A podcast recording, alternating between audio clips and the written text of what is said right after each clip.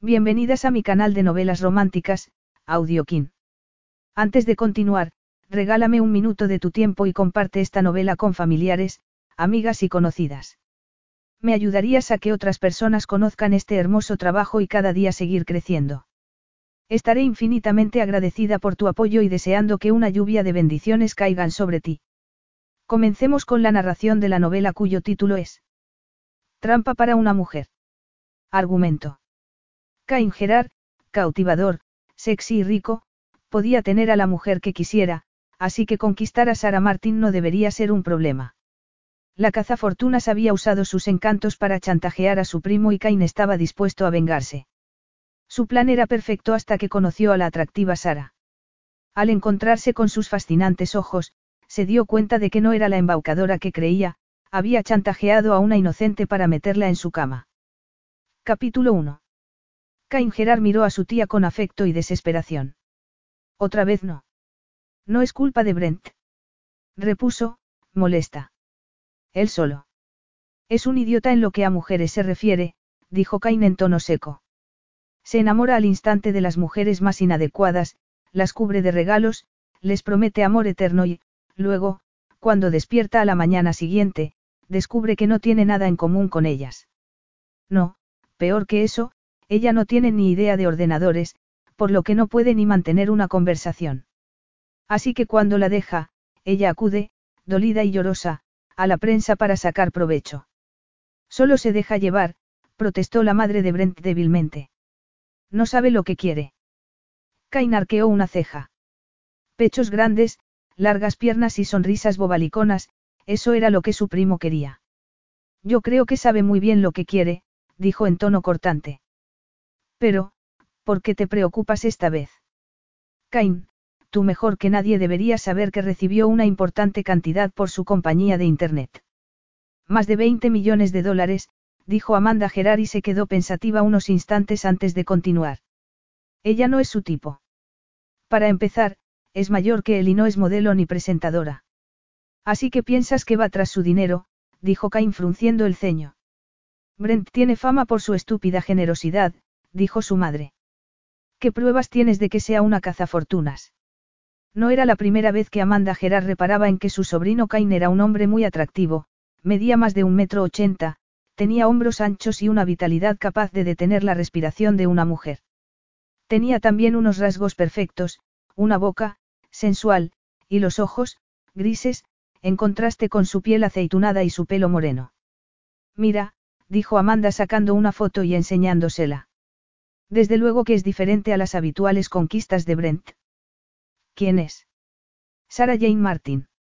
Es al menos cinco años mayor que Brent y observarás que no está colgada de él ni mirándolo provocativamente a los ojos, señaló Amanda y añadió. Habla de ella de manera diferente. Entonces, ¿cuál es el problema? Cain tenía mucho cariño a su tía, que le había criado desde que sus padres murieran, pero detestaba el amor incondicional y protector hacia su único hijo. Pero no podía olvidar que su primo Brent era muy caprichoso. Su agradable físico, por no mencionar su situación económica, provocaba que la mayoría de las mujeres cayeran rendidas a sus pies. Y debido a que nunca había tenido que esforzarse por conseguir la atención de una mujer, debía de sentirse intrigado por el aspecto misterioso de la de la fotografía. Quizá esta vez haya dado con una mujer normal, una con la que pueda mantener una conversación, dijo algo impaciente. ¿Te parece normal alguien cuyo padre era el borracho del pueblo? Eso no es culpa suya. Lo sé, dijo ella sonriendo, pero es posible que eso le haya creado problemas a ella. ¿Cómo sabes que su padre es alcohólico? Lo era. Ya está muerto. Ella es de Hawkes Bay, una pequeña ciudad cercana a la de Blossom Farlane, así que llamé a Bloss y le pregunté si conocía a la chica. Cain contuvo la risa. La red de amigas del colegio de su tía era conocida cariñosamente en la familia como la mafia de Amanda. ¿Y qué te contó Blossom Farlane de ella? Su tía lo miró con suspicacia. Bloss sabía de quién se trataba. Me dijo que siempre sintió lástima de ella, aunque admiraba su lealtad hacia su padre. Después de que muriera, trabajó unos meses para un viejo abogado, pero hubo un escándalo, dijo e hizo una pausa antes de continuar. Bloss me contó que todo el asunto se llevó en secreto, pero que parece que hubo algún robo. A Cain no le gustó aquello. Acusaron a Sara Martin. Sí. De todas formas, no recibió el castigo que se merecía. Nunca se hizo nada, pero cayó en desgracia y desapareció de la ciudad. Cain miró a la mujer que estaba en la fotografía junto a Brent y reparó en su enigmática sonrisa. A diferencia de las novias anteriores de su primo, Sarah Jane Martin no destilaba sexualidad, pero Cain advertía su atractivo. Aquel aspecto frío era un desafío.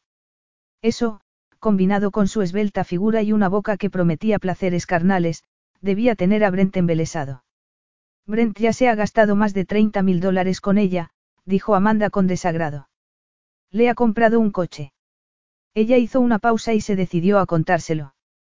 Un anillo de diamantes. ¿Te lo ha contado él? Claro que no. Debió de comprárselo antes de mudarse a ese ridículo ático, porque los documentos de autenticidad llegaron a mi casa. ¿Abriste el sobre? Preguntó Cain sorprendido. Ni siquiera miré la dirección, contestó indignada. Bueno, no hasta que me levanté del suelo. Entonces, ¿Qué es lo que quieres que haga? Pensé que podrías pedirle a alguien de tu equipo de seguridad que investigue a la tal Sara. Pago a mis hombres para que cuiden de mis negocios, no de mis asuntos personales. Lo sé, pero en este caso. Cain sonrió con ironía. Les pediré que hagan algunas comprobaciones. Como empresario, no me agradan los hurtos. Pensé que podrías tenderle una trampa, añadió su tía. No hay nada más cruel que una madre entregada, dijo Cain con ironía. Debes de estar muy preocupada si estás dispuesta a sacrificar los sentimientos de Brent, así como mi tiempo, mi reputación y su opinión sobre mí. Apreciaba a su primo y si esa Sara Martin resultaba ser una ladrona, estaba dispuesto a hacer lo que fuera para proteger a Brent de cualquier lío. Si había algo que Cain había aprendido en la vida, era que todo, incluso el afecto de su primo, tenía un precio. Ya te diré algo.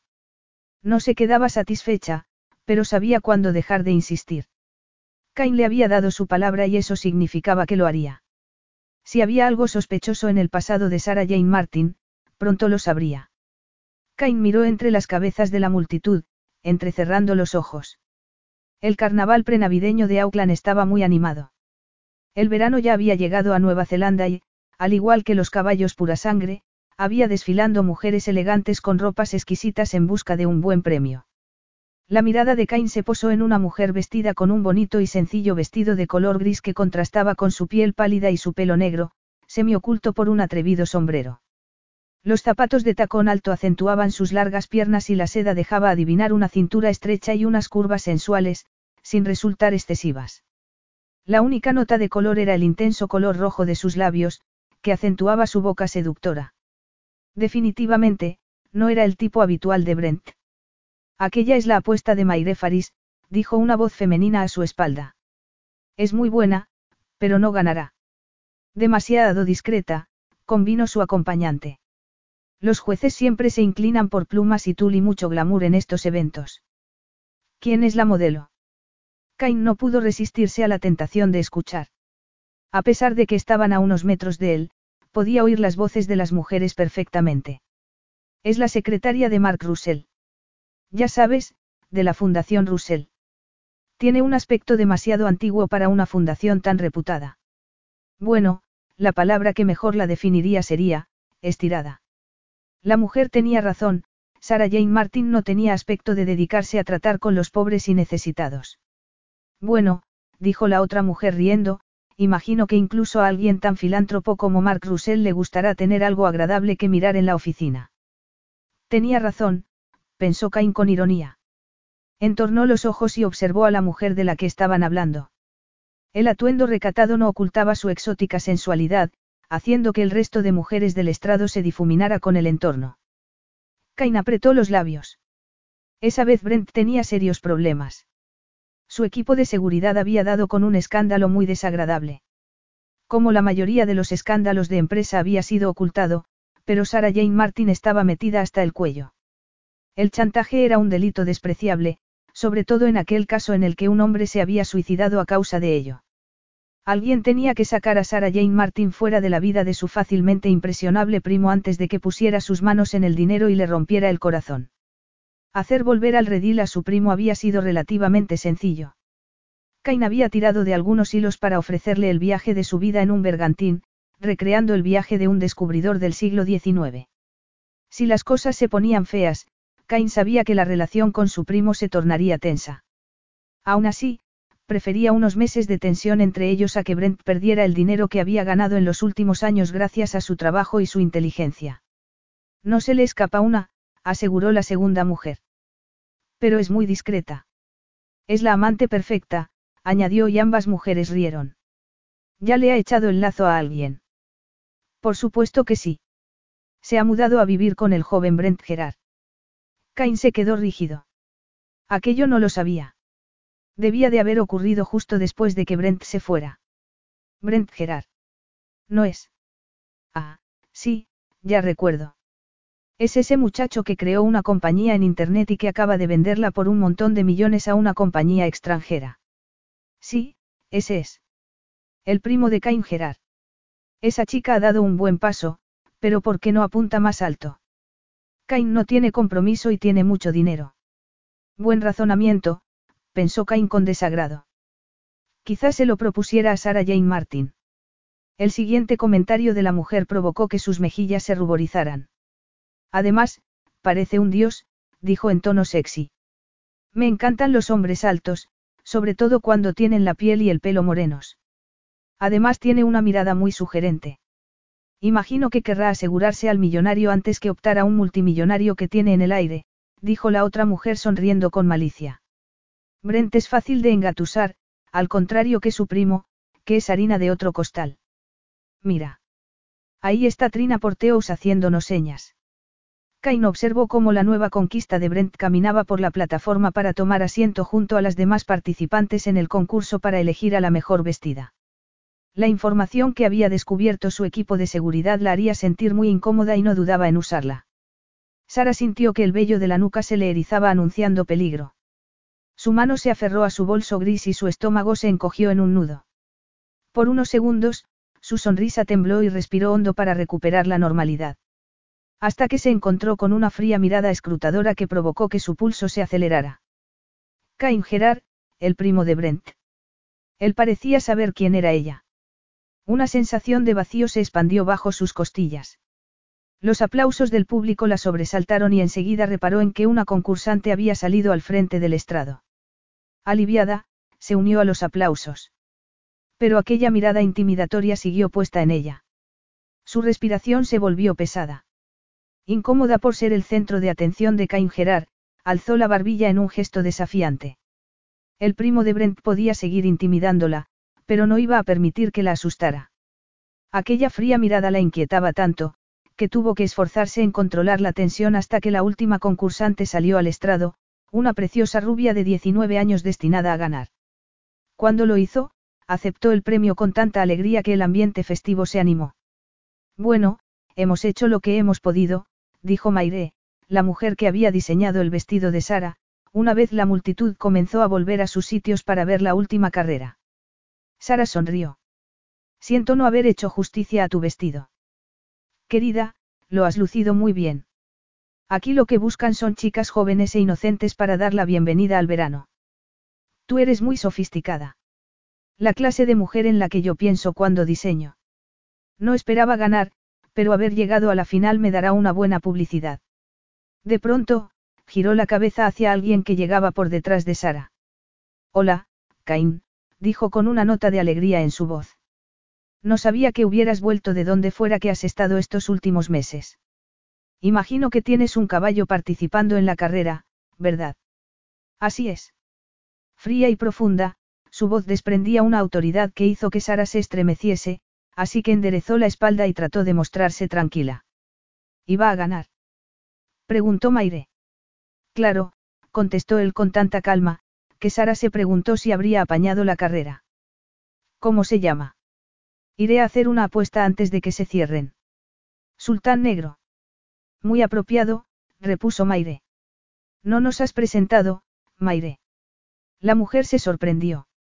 Oh, lo siento, pensé que se ya os conocíais. De mala gana, Sara se dio la vuelta. Sus ojos oscuros se encontraron con los grises de él. Embargada por una extraña sensación de aprensión, respiró hondo. Había visto fotos del primo de Brent y durante los últimos minutos había sido consciente de su incómoda mirada, pero nada de eso la había preparado para el potente impacto de su masculinidad. Sara, él es Cain Gerard. Estoy segura de que no necesito contarte nada de él. Sale en la prensa muy a menudo.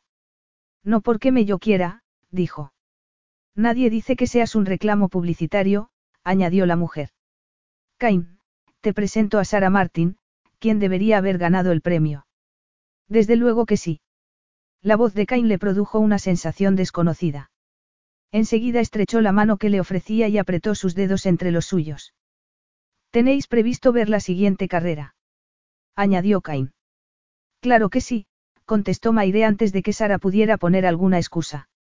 Pero antes voy a hacer una apuesta por tu caballo, añadió y se giró hacia la caseta de apuestas. ¿No vas a apostar? Preguntó Cain al ver que Sara no la seguía. No. Déjame decirte que, salvo que haya algún accidente, mi caballo va a ganar. Gracias por la información, repuso, consciente de las miradas que estaban atrayendo. ¿Y tú? ¿No vas a apostar por tu caballo? Ya lo he hecho, dijo, esbozando una arrebatadora sonrisa. Aunque, como es el favorito, no se pagará mucho, y sin cambiar el tono, añadió. Creo que eres amiga de mi primo, Brent Gerard, no. Sí. Brent le había hablado de su primo mayor y Sara había adivinado en sus palabras que su admiración incluía cierto fastidio. De pie junto a aquel hombre, con cada célula de su cuerpo agitándose, Sara entendía la reacción de Brent. Hacía falta tener mucha seguridad en uno mismo para afrontar a un competidor tan formidable. Cain se había convertido en multimillonario antes de cumplir los 30. Sus padres le dejaron el control de una de las compañías más importantes de Nueva Zelanda, además de una considerable herencia con la que echar a andar en el mundo de los negocios, le había contado Brent con cierta envidia. Pero el verdadero secreto de su éxito es su empuje y su brillante inteligencia, además de tener maña para saber reconocer las buenas oportunidades, y después de hacer una pausa, había añadido. Por no olvidar su crueldad. No es un hombre con el que cruzarse. Deseando haberse marchado con Maire, Sara simuló estar observando a la gente. La intuición le decía que Brent tenía razón. Le imponía la presencia de Cain Gerard al igual que lo hacía su altura, sus hombros anchos y su atractivo rostro arrogante. Con razón tenía éxito entre las mujeres. Brent no le había hablado de esa faceta de su primo, pero Sara había leído algunos interesantes cotilleos. Ahora se los creía todos. Arrollador, era la única palabra que se le venía a la mente. Y aunque parecía agradable, su mirada transmitía una frialdad calculada.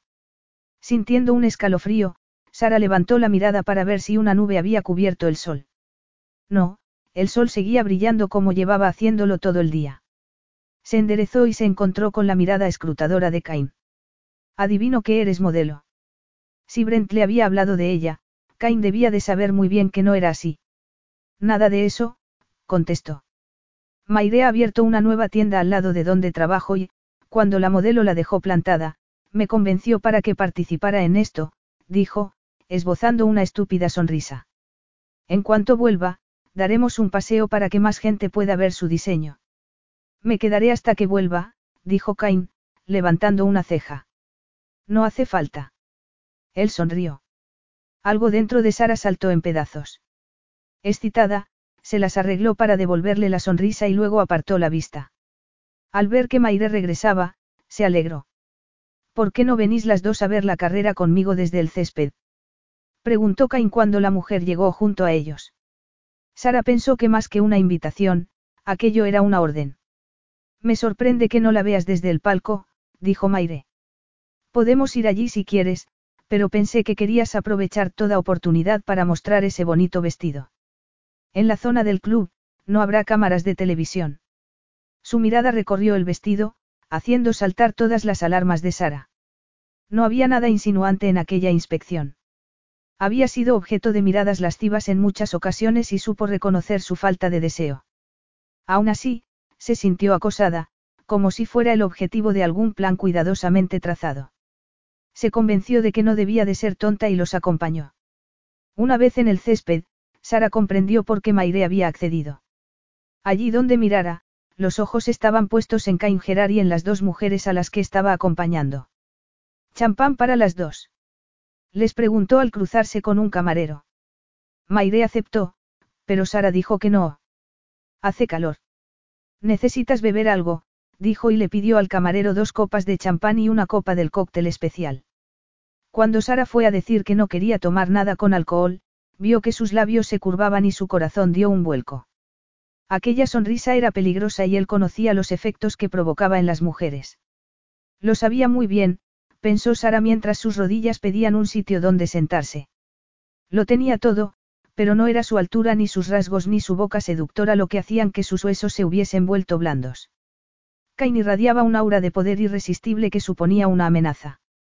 No tiene alcohol, le dijo mientras el camarero regresaba con dos copas de champán y un vaso alto con otra bebida.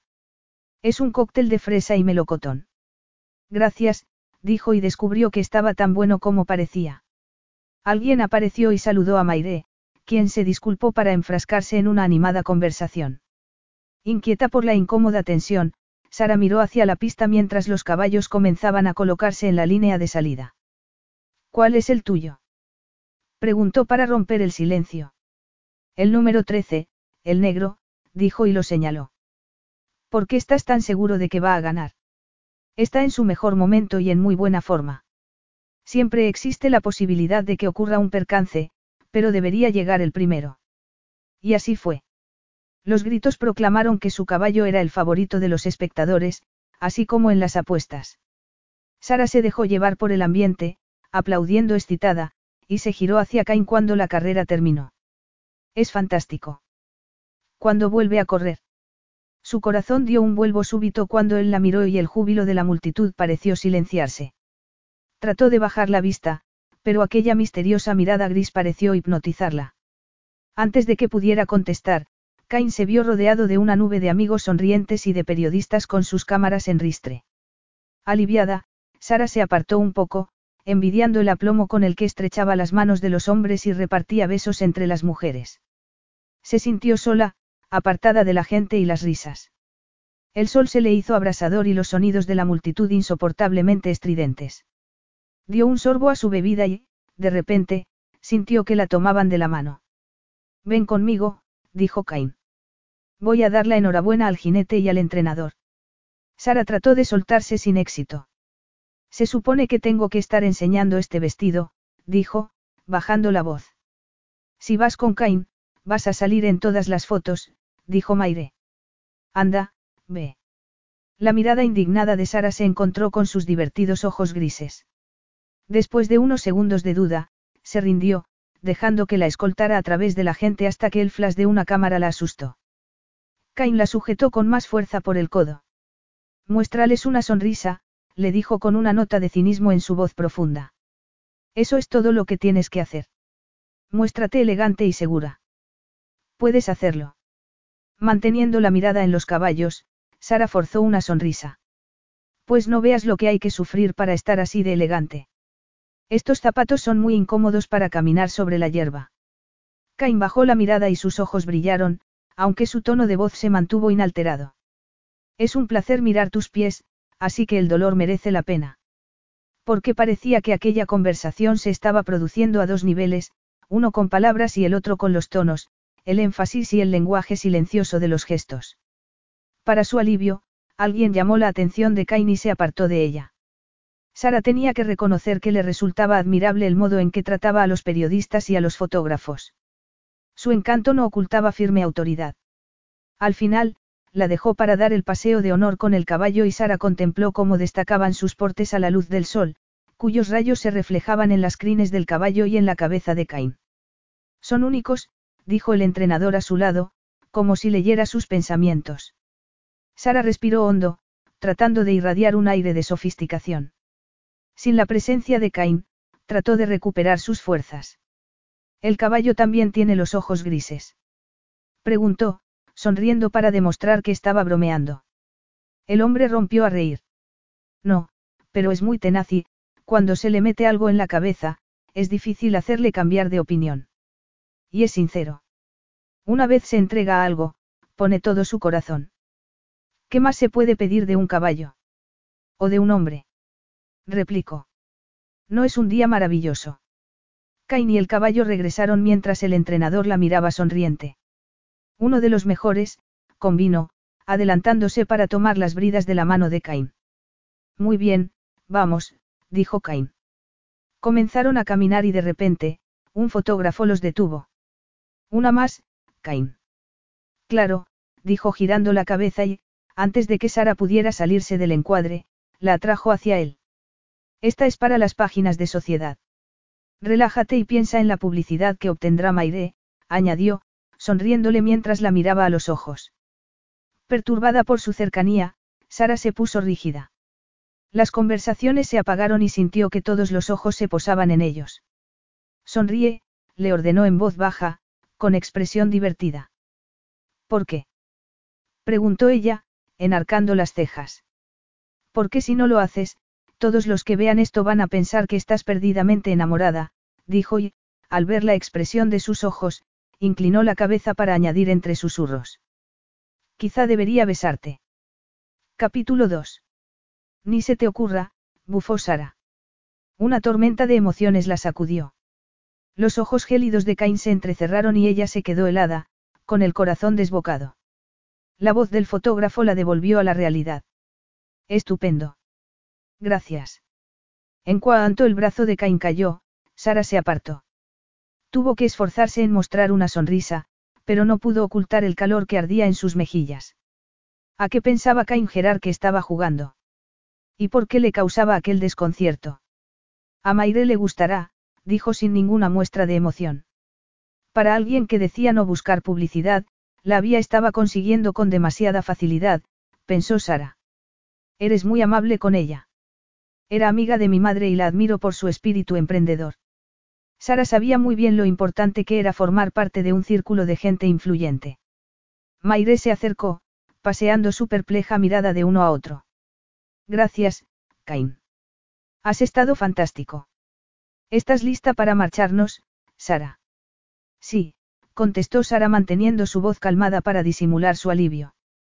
Gracias por una experiencia muy interesante, añadió en tono formal, dirigiéndose hacia Cain. Ha sido un placer. Su voz suave y divertida la enfureció. Cain la siguió con la mirada. No le había ido mal, pensó, aunque quizá no había sido una buena idea amenazarla con besarla ante miles de personas, incluidos los periodistas. Pero había merecido la pena por ver el momento en que había bajado la guardia. Le gustara o no, era evidente que Sara se sentía atraída por él, así que las cosas estaban saliendo a su manera. Él debía suponerle un reto mucho más desafiante que Brent. Después de cambiarse y ponerse su ropa, Sara rechazó el ofrecimiento de Maire de llevarla y caminó hasta la parada de autobús con sus cómodas sandalias planas. Sus pies se lo agradecían a cada paso.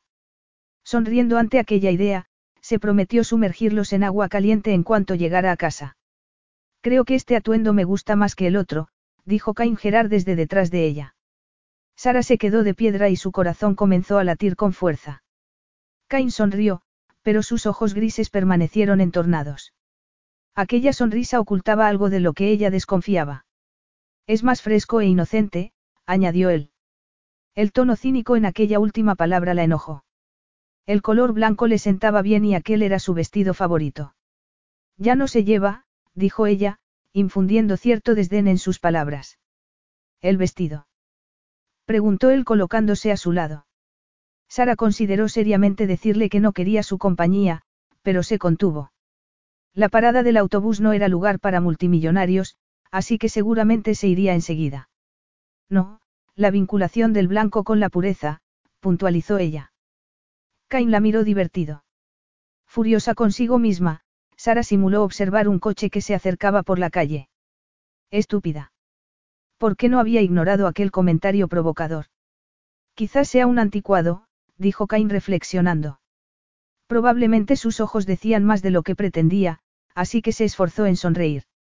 Voy en esta dirección, así que adiós, dijo mostrándose amable e hizo una señal a un autobús. ¿No vas a ir en el coche de Brent? No, respondió, sintiendo una presión en el pecho. Había sido un error mudarse al apartamento de Brent. Pero su ofrecimiento de un lugar donde quedarse mientras encontraba un nuevo apartamento había sido una tabla de salvación. Aún así, no había tardado mucho en darse cuenta de que él se lo había tomado como un paso más en una relación que ella pretendía mantener en una amistad. Tenía que encontrar alojamiento antes de que él regresara de sus inesperadas vacaciones. Te llevaré en mi coche, dijo Cain sacándola de sus pensamientos. No, gracias, dijo y se dirigió al autobús. Cain reparó en los reflejos del sol sobre su pelo negro. Su moño hacía destacar sus finos rasgos y su boca sensual. Trataba de mostrarse fría. Se lo esperaba. Sería estúpida si dejaba marchar un pretendiente antes de asegurarse el siguiente, uno que era más rico. Sonrió con ironía mientras se dirigía al aparcamiento. Sabía cómo era aquel juego e iba a disfrutar jugándolo. Sara, ¿quién es ese? Dios mío, es muy guapo. Espera un momento, dijo Sara sin apartar los ojos de la pantalla. La hija del jefe solía enamorarse de un hombre nuevo cada dos días. Viene hacia aquí. Bueno, esta es la recepción. Oh, oh. Ya sé quién es, dijo Poppy bajando la voz. Las palabras desaparecieron de su boca cuando levantó la vista y vio a Cain Gerard acercándose a ella, tremendamente atractivo con un elegante traje. Sara, dijo con una devastadora sonrisa. ¿Cómo estás? Hola, Cain, se apresuró a responder. ¿En qué puedo ayudarte? Quisiera que me enseñaras las pinturas que saldrán a subasta para recaudar fondos. La Fundación Russell celebraba todos los años una subasta de arte y Sara siempre se ofrecía voluntaria para organizar el evento. Esa vez iba a celebrarse en el salón de una enorme mansión moderna, el lugar perfecto para mostrar los cuadros y las esculturas vanguardistas que aguardaban en el almacén de la Fundación. Aunque las pinturas y las esculturas no estaban todavía en exposición, Cain Gerard sabía, al igual que Sara, que nadie se negaría a enseñárselas. El dinero mandaba, pensó Sara para su disgusto. Sí, claro, respondió. Con el corazón latiendo desbocado, apagó el ordenador y se acercó a él. Se alegró de haberse puesto aquel vestido rojo que daba color a su piel pálida y contrastaba con sus ojos oscuros, haciendo que fuera difícil leer en ellos. Cain la incomodaba de tal manera, que no podía controlarse. Cada una de sus células parecía alterarse ante su presencia, como si su roce le hubiera dejado una huella de por vida. Aquella ridícula reacción desmesurada la asustaba. Ven por aquí, dijo modulando su voz, confiando en que no se diera cuenta de su nerviosismo. En silencio, fue contemplando la exposición con rostro impasible. Los artistas que habían sido elegidos por el comité destacaban por su tendencia posmoderna. Sara trató de controlar su expresión. Por alguna razón, pensaba que a Cain no le gustarían, a menos que estuviera pensando en hacer una inversión. No había razón para que a uno le gustaran sus inversiones. ¿Qué te parecen? preguntó, sorprendiéndola. Mi opinión no vale nada, contestó, eludiendo la respuesta. ¿No te gustan? ¿Cómo se había dado cuenta? No sé nada de este tipo de arte, así que mi opinión no cuenta, dijo incómoda. ¿Puedo pedirle a un experto que? No, dijo deteniéndola, tanto con la palabra como con su mirada. Durante la siguiente media hora continuó contemplando los cuadros, apartándose en algunas ocasiones y acercándose en otras para estudiarlos mejor. Sara se preguntó qué estaría pasando detrás de aquel atractivo rostro. Dime de verdad qué te parecen, dijo él por fin. Los únicos comentarios que puedo hacer son repeticiones de lo que he escuchado, respondió ella, desesperada por su insistencia. No es eso lo que quiero. Quiero saber tu opinión. Tienes que tener una idea. ¿Acaso no era tu padre el pintor Angus Martin? El Museo de Pintura tiene algunos de sus cuadros y una formidable acuarela. Este no era su estilo, respondió, sorprendida de que conociera a su padre. Pero alguna vez le oirías hablar de arte.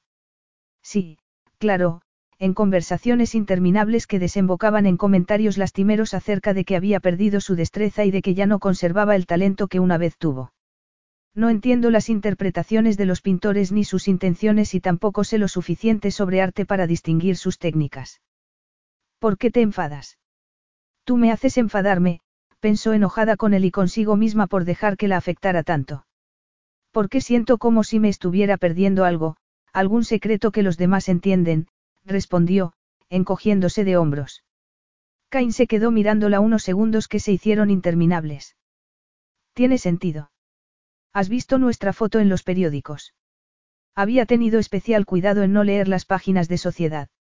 No, no la he visto. Una lástima. Me temo que no le reportará demasiada publicidad a Maire Faris.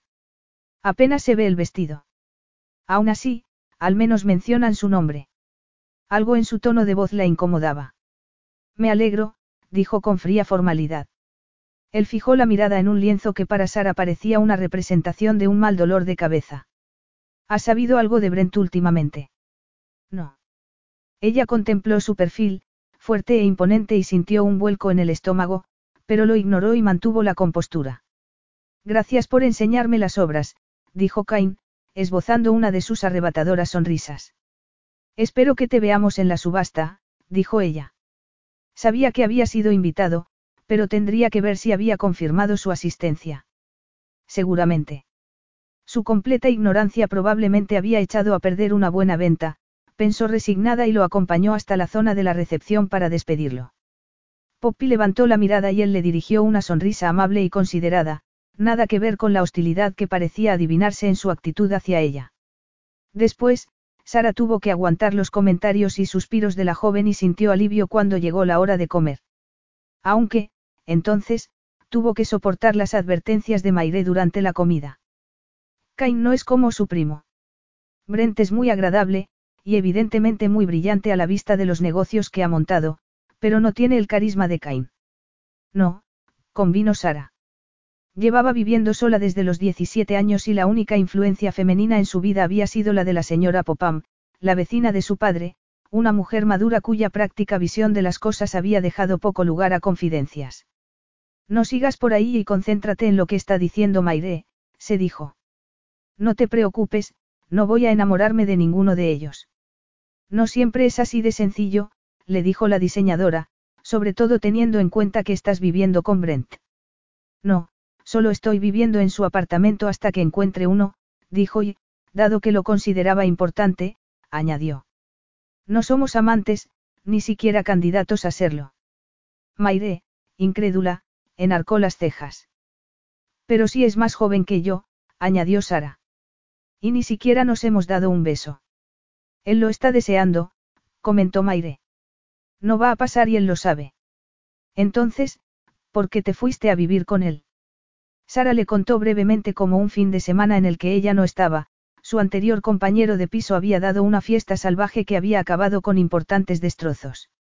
Había tenido que dejar el apartamento y hacer frente al pago de los arreglos, puesto que el contrato estaba a su nombre, lo que había vaciado los ahorros en su cuenta bancaria, dejándola con una inmensa sensación de vulnerabilidad. Por suerte, Brent le había ofrecido alojamiento hasta que encontrara un nuevo apartamento. Respecto a Cain, añadió Sara para zanjar el asunto, no es la clase de hombre con la que me siento cómoda. Me parece que es demasiado arrollador. Debes de ser la única mujer de Nueva Zelanda que piensa eso, dijo Maire y suspiró mientras untaba mantequilla en el pan. De acuerdo, es mi opinión. Si recuerdo algo de mi lejana juventud, es lo inoportuno que puede ser un consejo. No pretendía ser cortante. No, no lo ha sido, dijo Maire sonriendo. Era yo la que me estaba entrometiendo. Conozco a Cain desde que era un niño y ya entonces era la persona más autosuficiente que he conocido jamás. Tenía solo 12 años cuando sus padres murieron y 18 cuando tuvo que ponerse al frente de los negocios familiares. Tuvo que madurar a toda prisa. Muy a su pesar, Sara sentía un gran interés. Brent y él no parecen tener mucho en común. Poco más que genes e inteligencia, rió. Me habría gustado poner las manos en la joven que estuvo con Brent el año pasado. Tenía un cuerpo estupendo y era muy guapa, pero llevaba una ropa horrible y muy ajustada. Aunque a Brent eso no parecía importarle, dijo con ironía y añadió. Cain busca clase, inteligencia y sofisticación en sus amantes. Y aunque tiene unos diez años más que su primo, probablemente ha tenido menos amantes que Brent. Son muy diferentes, Brent trata a las mujeres como si comprara en la tienda de la esquina, mientras que Cain elige la ropa más selecta de los mejores diseñadores. Sara sintió un estremecimiento y decidió dejar de hacer preguntas porque no le interesaba seguir indagando en la vida amorosa de Cain Gerard. Durante unos seis meses, la estrella de cine Hacie Dixon y él formaron una atractiva pareja, continuó Maire. Trataron de llevarlo con discreción, pero acabaron apareciendo en la prensa. Sara sonrió, confiando en que su sonrisa ocultara aquella extraña sensación de envidia y consiguió cambiar de tema. Aquella noche se preguntó por qué Maire había considerado necesario hablar de Cain Gerard. Se habría dado cuenta de las sensaciones que provocaba aquel hombre en ella, de aquella respuesta física que hacía que su adrenalina se disparara. Probablemente. Maire era astuta y una de las razones de que fuera tan buena diseñadora era su instinto para comprender a la gente. Sonriendo, Sara apartó a Cain Gerard de su cabeza. Más tarde aquella semana, se preparó para ir al primer acto de la muestra de arte, un evento al que asistirían los artistas, el comité organizador y los patronos de la fundación, además de representantes de las organizaciones que se beneficiarían de la subasta. A la mañana siguiente, los cuadros serían llevados a la mansión de los Brown. Repasó mentalmente que no se hubiera quedado nada sin hacer, mientras se ponía unos pantalones negros comprados en una tienda de segunda mano especializada en ropa de marca. Hacía dos años que habían estado de moda, pero el corte era atemporal y le sentaban muy bien. No podía permitirse más ropa hasta que pagara la deuda que tenía con la casera de su anterior apartamento, pensó poniéndose una blusa roja sin cuello que se ajustaba a su cuerpo. Una ristra de pequeños botones de plata iba desde el escote hasta la cintura. Unos pendientes de falso coral y unas botas de tacón alto repetían el color de la blusa y de sus labios. Poppy y su madre estaban revisando los preparativos cuando llegó. La joven corrió hacia ella. Estás muy guapa dijo estudiando detenidamente su aspecto. Me gusta mucho cómo te has recogido el pelo. ¿Cómo consigues que te quede tan bien?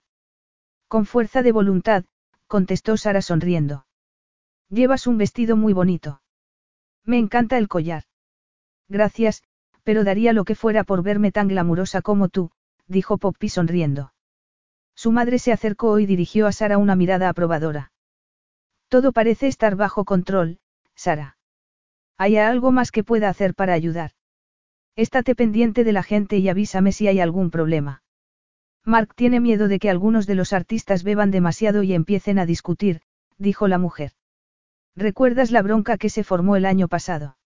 Estaré atenta, pero me vendrá bien que haya alguien listo para actuar si alguna conversación comienza a irse de las manos. Todo saldrá bien. Y así fue. Todo el mundo se comportó. Los ricos y demás convocados disfrutaron del evento y, según la noche fue avanzando, un famoso jugador de rugby, miembro de una organización benéfica, dejó estupefactos a todos explicando el simbolismo de una de las pinturas. ¿Estás aprendiendo algo? Preguntó una voz profunda desde detrás de Sara. El vello de la nuca se le erizó y Sara respiró hondo, tratando de mantener la compostura. Luego, giró la cabeza y se encontró con los ojos entornados de Cain Gerard. Con la sobria elegancia en blanco y negro del atuendo que llevaba, estaba simplemente impresionante. Controlando los fuertes latidos de su corazón, Sara hizo frente a su mirada escrutadora. Sí, dijo enarcando levemente las cejas. No te habrás dejado llevar por los estereotipos, ¿verdad, Sara? Preguntó él. Había arrastrado las palabras, especialmente al decir su nombre. Aquello hizo que su cuerpo reaccionara, encendiéndose una llama en su interior. Eso me temo, respondió ella. En el futuro, trataré de recordar que los jugadores de rugby pueden ser tan inteligentes como buenos atletas, dijo y al ver que tenía las manos vacías, aprovechó para cambiar de tema. Permíteme que te consiga algo de beber. Cain miró a su alrededor. En segundos, un camarero se materializó con una copa de champán, seguido inmediatamente por otro con una bandeja de canapés. Bebe champán, le aconsejó Sara. Y si te gustan los champiñones, te los recomiendo. Gracias, dijo él y se las arregló para tomar con habilidad la copa y los champiñones. ¿Y tú? Tu copa está vacía. La adicción de su padre había hecho que fuera cautelosa. No solía beber más de una copa de vino. No quiero nada, gracias, dijo Sara, esbozando una rápida sonrisa al camarero. Pero el hombre miró a Cain y se quedó a la espera de que le hiciera un gesto para marcharse.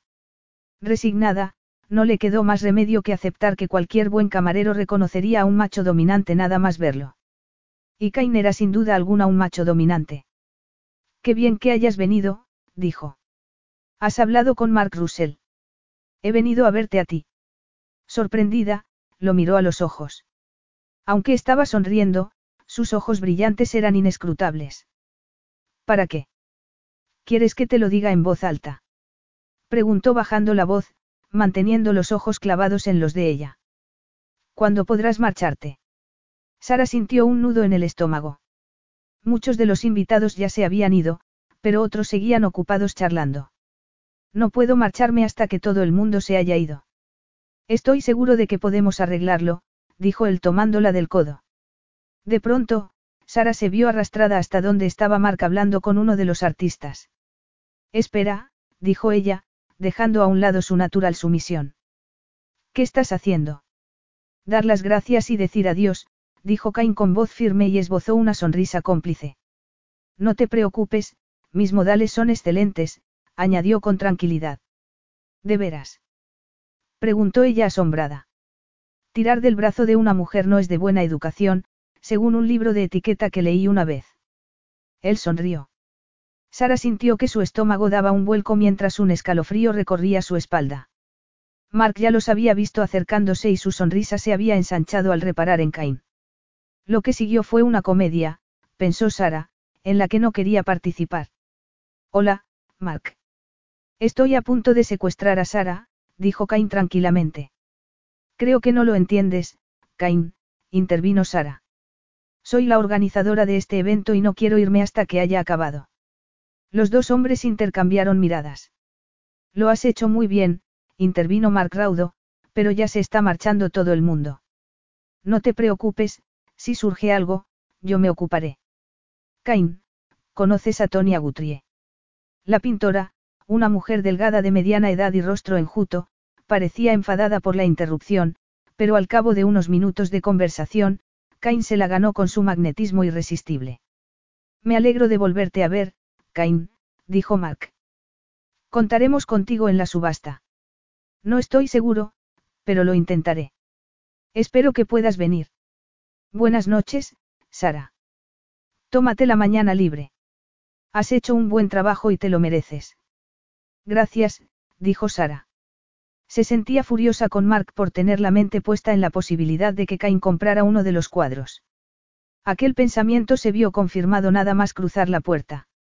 Deja de preocuparte, Sara. Tu jefe ha visto una posibilidad de hacer negocio y quiere asegurarse de conseguirlo. Puede que lleve una fundación caritativa, pero al fin y al cabo son negocios y tiene que recaudar dinero para los necesitados. Salieron fuera al calor de una noche de verano en Auckland. Cuéntame qué está pasando, dijo Sara ignorando sus palabras. Está bien, Brent. Relájate. Conociendo a Brent, se lo estará pasando muy bien. No sé tú, pero yo llevo nueve horas sin comer. Ven a cenar conmigo. Justo en aquel momento, su estómago rugió, recordándole que solo había tomado un puñado de arándanos para comer. Eso sospechaba, añadió él sonriendo. Me di cuenta de que tenías hambre cuando me recomendaste los champiñones. Justo en el edificio en el que vivo hay un magnífico restaurante. Después, te llevaré a casa, o si lo prefieres, te pediré un taxi. Un puñado de invitados pasó junto a ellos y los miraron curiosos. Sara dudó, pero luego se dejó llevar. En vez de escuchar a su instinto, decidió que no tenía de qué temer por ir a cenar a un restaurante con él. Gracias, tengo hambre. Su apartamento estaba en un edificio de Art Deco que anteriormente había sido un centro comercial. Con vistas al puerto y a la zona de restaurantes, el edificio había sido remodelado con gusto y mucho dinero. Cain la llevó hasta los ascensores. Posiblemente el restaurante estaba en la última planta y tendría unas bonitas vistas. Sara apreció los detalles del estilo del edificio al llegar al vestíbulo de destino. De pronto, sintió un pellizco de aprensión cuando Cain la tomó del brazo y la condujo hasta un enorme salón perfectamente decorado. Después de mirar incrédula a su alrededor, su expresión cambió. Este es tu apartamento, dijo Sara y se dirigió hacia la puerta. Él la tomó por el brazo con fuerza, pero sin hacerle daño. No seas así. Necesitamos intimidad. Puede que tú sí, pero yo no, replicó enojada. Deja que me vaya ahora mismo. No hasta que oigas lo que tengo que decirte. Capítulo 3. Cain tomó a Sara de la otra mano, evitando que se cerrara en un puño. Estate quieta. No voy a saltar sobre ti. Su fuerza se intensificó unos instantes. Como si fueran enemigos, mantuvieron la mirada fija el uno en el otro, sin que ninguno de los dos cediera un ápice. Sara trató de pensar en la manera de marcharse cuanto antes. Pero lo único en lo que podía concentrarse era en la proximidad de Cain. Estaba tan cerca, que podía respirar aquella sexy y embriagadora fragancia suya. Aunque su mirada era fría, había fuego en sus ojos y se estremeció cuando su instinto femenino se dio cuenta de que la deseaba. Debía sentirse asustada, pero lo cierto era que estaba exultante y tuvo que contener el impulso de dar un paso hacia él. A punto estuvo de apoyar la cabeza en su hombro y de sentir la fuerza de su pecho contra sus pezones sensibles. Suéltame, dijo Sara con rotundidad. Cain la soltó. Lo siento, dijo él con cierta brusquedad. Ha sido imperdonable. No suelo maltratar así a las mujeres. Intentó mirarlo con desprecio, pero tan solo consiguió transmitir resentimiento. Yo no lo llamaría maltrato, dijo ella a regañadientes. Cain reparó en que su voz era menos crispada de lo habitual y supo que el brillo de ansiedad que había visto en sus ojos misteriosos había sido auténtico. A cambio, Sara se había dado cuenta de que se había dejado llevar por su violenta reacción. La suavidad de la piel de Sara invitaba a ser acariciada por un hombre y sus labios sensuales le hacían pensar en sábanas revueltas y largas noches de pasión. ¿Qué habría tras aquellos ojos inescrutables? Estaba ante una mujer inteligente, atractivamente vestida de rojo y negro. Un pensamiento indeseado aumentó su irritación. ¿De qué color serían sus labios bajo la pintura que llevaba? Si de veras quieres irte, te pediré un taxi, dijo él, ignorando el sutil clamor de su cuerpo. Vamos, dime de qué va todo esto, dijo Sara. Se sentía más segura después de haber visto a través de su tiranía intimidatoria. Te lo diré, pero me gustaría que te quedaras. Después de todo, te había invitado a cenar, dijo enarcando las cejas, y sonrió. Sara parpadeó varias veces para evitar que su cabeza diera vueltas. Aquella malvada sonrisa era como una afilada espada, Cain sabía perfectamente cómo desarmar a una mujer. Si le quedara algo de sentido común, se iría. Pero un inusual atrevimiento en ella, la hizo permanecer allí. Primero, quiero saber por qué me has traído aquí, dijo y contuvo la respiración a la espera de su respuesta. Eres siempre tan desconfiada cuando te invitan a cenar. Preguntó Cain con tono burlón. Estás pálida y pareces cansada. Pensé que querías comer algo, añadió y se encogió de hombros. Siempre estoy pálida. Es mi tono de piel natural. ¿Cómo tienes los niveles de hierro? Sara levantó bruscamente la cabeza. Estaba bromeando.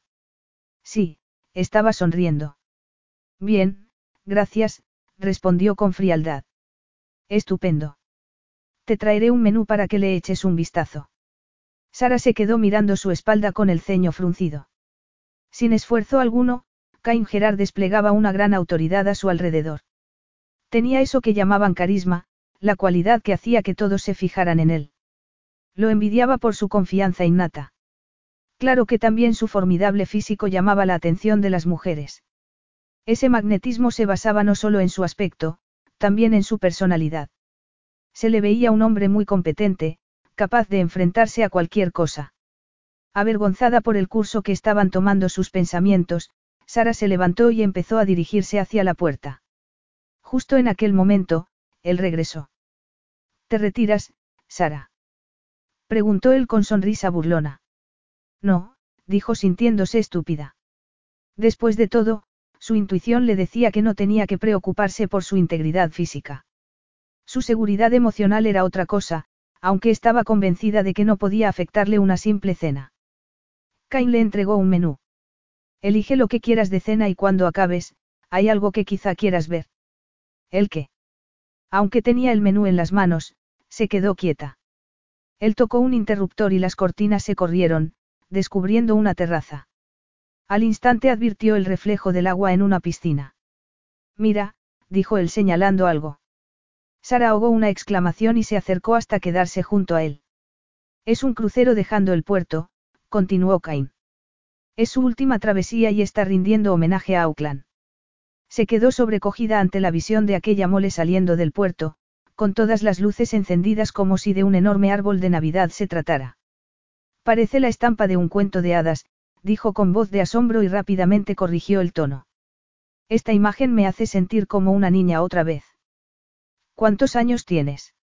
Sara se quedó pensativa unos minutos antes de contestar. 26. Seis años menos que yo, dijo y se quedó en silencio unos segundos mientras ambos contemplaban cómo la vieja reliquia se deslizaba sobre las aguas. Cinco mil años de civilización no nos han hecho cambiar. En el fondo, somos como nuestros antecesores que se reunían en torno al fuego en busca de protección. En todas las sociedades, la luz simboliza seguridad. Y ahora, elige algo del menú mientras te sirvo una bebida, aunque sea algo sin alcohol. Había algo ambiguo en su tono que la alertó, despertando instintos que hacía tiempo que había olvidado. Sabía de la adicción de su padre. Un refresco de limón sería perfecto. Le sirvió la bebida y se fue al teléfono para encargar la cena. Sara dejó el vaso en la mesa y miró a su alrededor. Aquel ático no era como el apartamento de Brent, que parecía sacado de una revista de decoración. Era evidente que Cain había participado en la elección de muebles, el lujo comedido y las líneas sobrias iban con él. Volvió frunciendo el ceño, gesto que se acentuó al ver que tomaba el vaso y lo levantaba a modo de escudo frente a él. Ven a la terraza. Como había adivinado que fuera se sentiría mejor. Ni siquiera ella misma se había dado cuenta. Rodeada de los sonidos y las luces de una ciudad en ebullición, se sentía capaz de concentrarse en la vegetación y en el cielo estrellado en vez de exclusivamente en él.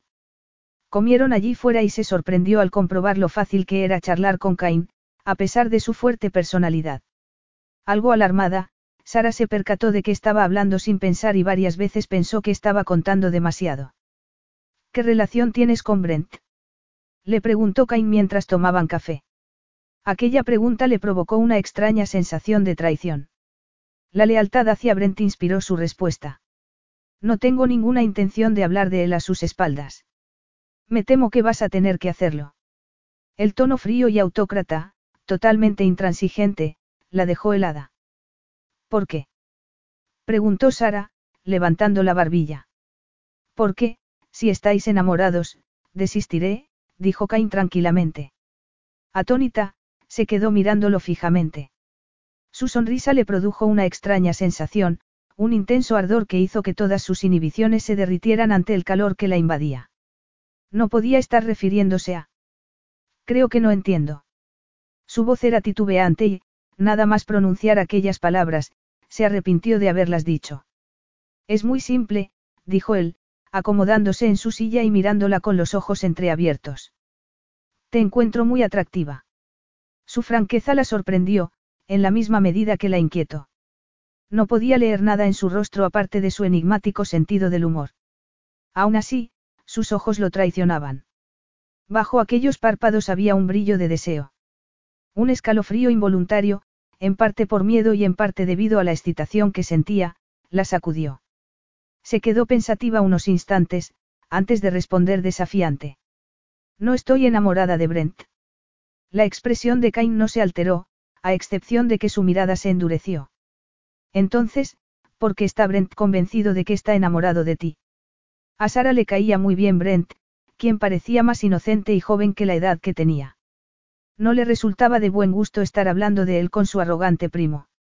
Él sabe lo que siento, afirmó con rotundidad. Sospecho que cree que puede hacerte cambiar de opinión. Sabe que eso no va a pasar, dijo dubitativa y añadió. Nunca le he dado una razón por la que crea que estoy interesada en él más que en cualquier otro amigo. Era todo lo que podía decirle. Así que mudarte a su apartamento no es señal de que estás dispuesta a permitirle ciertos privilegios. Su tono de incredulidad hizo que Sara apretara los labios antes de contestar. No, tan solo ha sido cortés conmigo.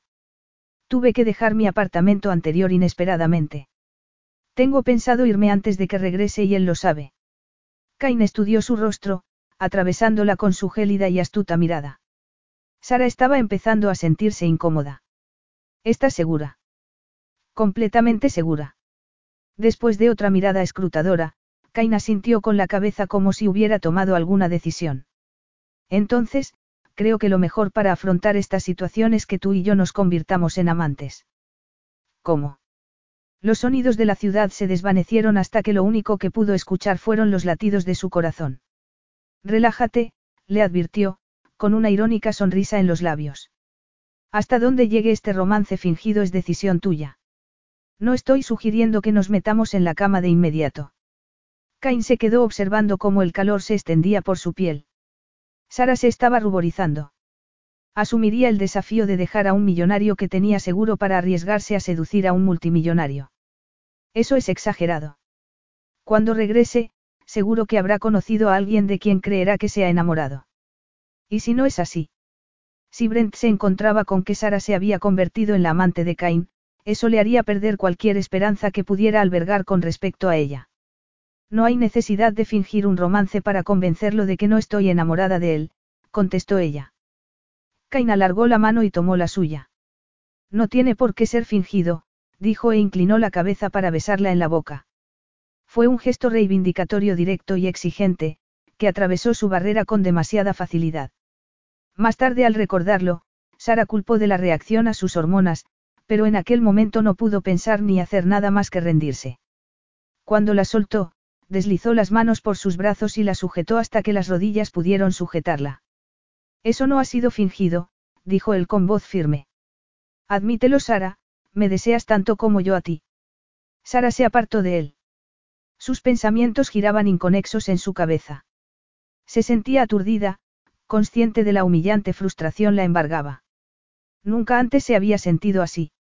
Siempre había mantenido la distancia con los hombres y había avanzado sola en la vida, ignorando a sus hormonas. Qué equivocada había estado. Puede que te creas con el derecho de interferir en la vida de tu primo, dijo, arreglándoselas para articular las palabras con claridad y sin ninguna emoción en su voz, pero no tienes ningún derecho a intervenir en la mía. De acuerdo, respondió él con tranquilidad. Pero en este caso, la vida de Brent y la tuya están entrelazadas.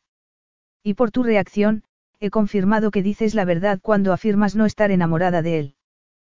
Pero, ¿por qué te mudaste a vivir con él? Furiosa, se dio media vuelta. Lo cual fue un error. Su mirada implacable hizo que sintiera algo demasiado parecido al pánico y no pudo pensar con claridad. Ya te lo he dicho, dijo en un intento desesperado de mantener la calma. Cuando tuve que dejar mi anterior apartamento, Brent me ofreció el suyo. Creo que puedo ayudarte. No, gracias, contestó Sara, tratando de recomponer lo que le quedaba de orgullo. Pensé que eras más lista, replicó él en tono insolente. ¿Estás tratando de comprarme? Preguntó ella, sintiéndose humillada. Él curvó sus labios en una irónica sonrisa. No, si así fuera, te habría pedido que pusieras precio. De veras. ¿Te das cuenta de lo arrogante que eres? Sinceramente sorprendido, Cain rió. Lo cierto es que hay ocasiones que con la arrogancia se consiguen ciertas cosas. Así que, no quieres casarte con Brent. Ni siquiera lo hemos hablado y dudo mucho que entre en los planes de Brent. Una respuesta evasiva, pensó Cain. No parecía estar segura todavía de querer dejar escapar a Brent. Quizá debería seducirla. Su cuerpo entró en acción, bombeando más sangre por sus venas.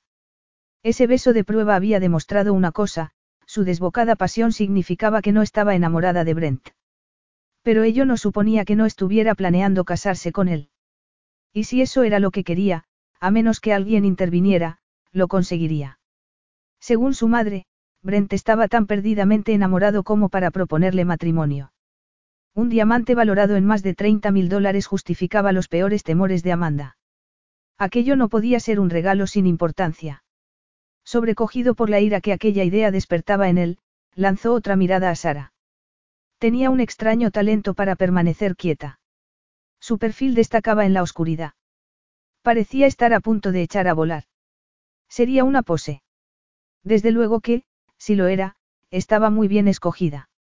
Dejaba adivinar sus pechos turgentes y la línea de sus piernas. Era lo suficientemente llamativa como para provocar que los hombres se giraran a su paso. Su tía tenía motivos para estar preocupada por la relación de su hijo con Sarah Jane Martin. Nada de lo que había descubierto Cain sobre ella la hacían aconsejable para su primo. Cain ignoró el incómodo pellizco de deseo que sentía. Anteriormente, había tenido otros arrebatos que no había llegado a consumar. Habían sido caprichos pasajeros sin importancia. Quizá estuviera comparando las ganancias económicas que le reportaría convertirse en su amante o en esposa de Brent. Ninguna de las dos opciones prometía seguridad, pero con ambas obtendría beneficios. Y si su idea era convertirse en organizadora de eventos, conseguiría una importante lista de posibles clientes. Creo que sería una buena idea que te fueras de allí cuanto antes. Su comentario coincidía con la decisión que había tomado antes de conocerlo. Porque sus pensamientos no dejaban de dar vueltas en su cabeza. Se sentía confundida y desalentada. Se giró y se encontró con sus ojos. Pero es que aquel hombre nunca perdía el aplomo. Ni siquiera cuando hacía el amor. La inquietud que sentía dejó paso a un arrebato de ardor mientras su mente caprichosa evocaba una imagen de él, bronceado, esbelto y poderoso, inclinándose desnudo hacia ella con una sonrisa en su boca y sus increíbles ojos gélidos. Cerró las manos en puños y apartó aquella imagen de su mente. Nunca había tenido fantasías eróticas o al menos no recordaba haber soñado con un hombre. No iba a permitir que Cain Gerard irrumpiera en su vida, aunque besara como un dios. Una mujer sensata huiría corriendo. Sara trató de recomponer sus pensamientos y de llegar a una conclusión lógica. Aunque Brent sea joven e inexperto, no necesita de un primo mayor protegiéndole con una escopeta. Se enamorará un montón de veces antes de que encuentre alguien que quiera pasar el resto de su vida con él. No podría estar más de acuerdo, dijo Cain y sonrió sin revelar sus verdaderos pensamientos. Si Brent no es más que un amigo para ti, podemos continuar a partir de ahí. ¿Qué quería decir con eso? Continuar. Lo cierto es que creo que ya lo hemos hecho, dijo pensativo. Creo que ese beso ha sido un avance, ¿no te parece? Furiosa, se dio cuenta de que las mejillas volvían a arderle y enderezó la espalda. Si no superaba la tentación, aquella fuerte atracción la conduciría a un desengaño. ¿Por qué Cain Gerard no le estaba ofreciendo otra cosa que satisfacer la lujuria? Ni necesitaba ni quería aquello. Tengo dos apartamentos en perspectiva, así que en breve me iré, dijo Sara. Bien. No podía dejarlo así. Tenía que decir algo más para dejar las cosas claras. Además, no estoy interesada en tener una aventura contigo, dijo con toda la determinación que pudo reunir. Ni ahora ni nunca. Capítulo 4. Cain se quedó mirándola durante unos segundos antes de asentir. Si eso es lo que quieres. Lo que de veras quiero es irme a, lo que quiero es volver, concluyó Sara, corrigiéndose. El apartamento de Brent nunca había sido su casa. Te llevaré. No. Pero al final la llevó y la acompañó hasta la puerta. Buenas noches, dijo Cain con aquella sonrisa irónica que Sara había empezado a odiar, y se quedó observando cómo abría la puerta con la llave que Brent le había dado. Por lo menos no entró. Se sintió aliviada. Una vez dentro, vio los periódicos que había dejado amontonados para buscar anuncios de apartamentos. A regañadientes, se puso a leerlos y se detuvo al llegar a un artículo sobre las carreras del hipódromo. Oh, deja de ser tan gallina, se dijo en voz alta y lo desplegó sobre la mesa. Al ver la foto de ella junto a Cain, suspiró. El fotógrafo había captado un momento de tensión entre ellos, cuando se estaban mirando el uno al otro como dos personas en los primeros instantes de atracción sexual. Con razón Poppy no había dejado en toda la semana de dirigirle su mirarla especulativa. Cain estaba muy guapo en la foto, con sus prominentes mejillas y su boca letal, sus ojos entrecerrados, se estremeció al recordar el beso y el deseo que había despertado el roce de su lengua. Recuerda, se dijo en voz alta. Aunque tenga el aspecto de un dios, tiene el instinto de un tiburón. Llevada por la ira y por un humillante sentido de la traición, dobló el periódico y lo tiró a la papelera. Al menos, era fin de semana. Tenía dos días completos para descansar antes de tener que volver a soportar la curiosidad de Poppy. A la mañana siguiente, tomó fruta y una tostada y bebió más café del habitual antes de levantarse y empezar a hacer algunas tareas domésticas. El apartamento contaba con servicio, pero tenía ropa que lavar. Una vez terminara, tenía que seguir buscando apartamento. Media hora más tarde abrió el periódico del sábado y se dispuso a comenzar la aburrida tarea justo cuando sonó su teléfono móvil. Frunció el ceño y contestó. Me acaban de llamar los Brown, dijo su jefe, Mark Russell, sin más preámbulos. Por su tono, sabía que no iba a gustarle lo que le iba a contar. Sara frunció el ceño y sintió un vuelco en el estómago. Los Brown eran la pareja a la que les habían alquilado su mansión para la subasta y las exposiciones. Y. Me han dado una mala noticia, no podemos celebrar la subasta en su casa. Disgustada, Sara respiró hondo. No debía mostrarse asustada, así que trató de mantener la calma. Lo siento. ¿Qué? Pero han sugerido otra casa. Es incluso mejor. Aliviada a pesar de la gran cantidad de trabajo que ello supondría para organizarlo en menos de una semana, Sara suspiró. ¿De quién? ¿Dónde está? Cain Gerard nos ha ofrecido su casa en Maurangi. No podía ser más perfecto. La voz de su jefe rezumaba satisfacción. Sara se quedó de piedra, preguntándose cómo había ocurrido. Maurangi está al norte, a una hora en coche de aquí, objeto. ¿Estará dispuesta la gente a ir tan lejos? Sí, claro, especialmente si eso supone ver una de las mejores casas de estilo neogótico de Nueva Zelanda. La hacienda de Totarabay es magnífica. Además, está el imán del apellido Gerard. Muy selecto, dijo arrastrando las dos últimas palabras. Disimulando su consternación, Sara puso su mente a trabajar. Elegir bien el lugar era el secreto del éxito de cualquier evento. Los comentarios de Mark podían parecer frívolos, pero sabía a lo que se refería. El éxito de la subasta recaía en reunir al mayor número de ricos. Cain Gerard se movía en importantes círculos a nivel mundial y, por una noche, las personas que querían ascender socialmente podían sentirse integradas. Ya tenían casi 150 personas inscritas en la subasta. En cuanto se supiera la noticia, habría más. Sara hizo un esfuerzo para que su voz sonara entusiasmada. Sí, claro. Podemos contratar autobuses para que recojan a la gente en sus casas y que los traigan de vuelta, dijo y empezó a hacer algunas anotaciones. La empresa FLE tiene una docena de autobuses lujosos. Intentaré conseguirlos aunque tenga que suplicar de rodillas. Deja que yo me ocupe. Cain me ha dado un teléfono de contacto, dijo y se lo leyó. Me doy cuenta de que hace falta mucho tiempo para organizarlo todo, así que tómate el tiempo que necesites para arreglarlo. Yo me encargaré de hablar con la empresa de seguridad. Cinco minutos más tarde, dejó el teléfono móvil a un lado y se sentó con la mirada perdida. Hizo falta que sonara el teléfono del apartamento para que volviera a moverse. Hola. Espero no haberte despertado, dijo Cain Gerard en tono burlón. No. Imagino que ya habrás hablado con Russell. Sí. Pensé que podíamos ir a la casa para que la conocieras. Sara no quería ir con él, pero no le quedaba más remedio. Gracias, será fantástico si tienes tiempo. ¿Cuándo? Esta mañana. Claro. Te recogeré en media hora. Solo una pregunta, el jardín de Totarabay es lo suficientemente grande para montar una carpa para 200 personas. Sí, contestó desinteresado, como si respondiera a algo evidente. De acuerdo. Te espero. Al colgar, lanzó una rápida mirada al periódico. Había resultado infructuoso su intento de marcharse de casa de Brent. Se prometió que al día siguiente llamaría a los anuncios que le habían gustado, aunque era consciente de que los mejores sitios podían no estar disponibles para entonces. Por orgullo, decidió hacer algo con las ojeras que tenía. Se aplicó maquillaje para ocultar la evidencia de una noche sin descanso y, para cuando Cain Gerard llegó, estaba lista esperándolo.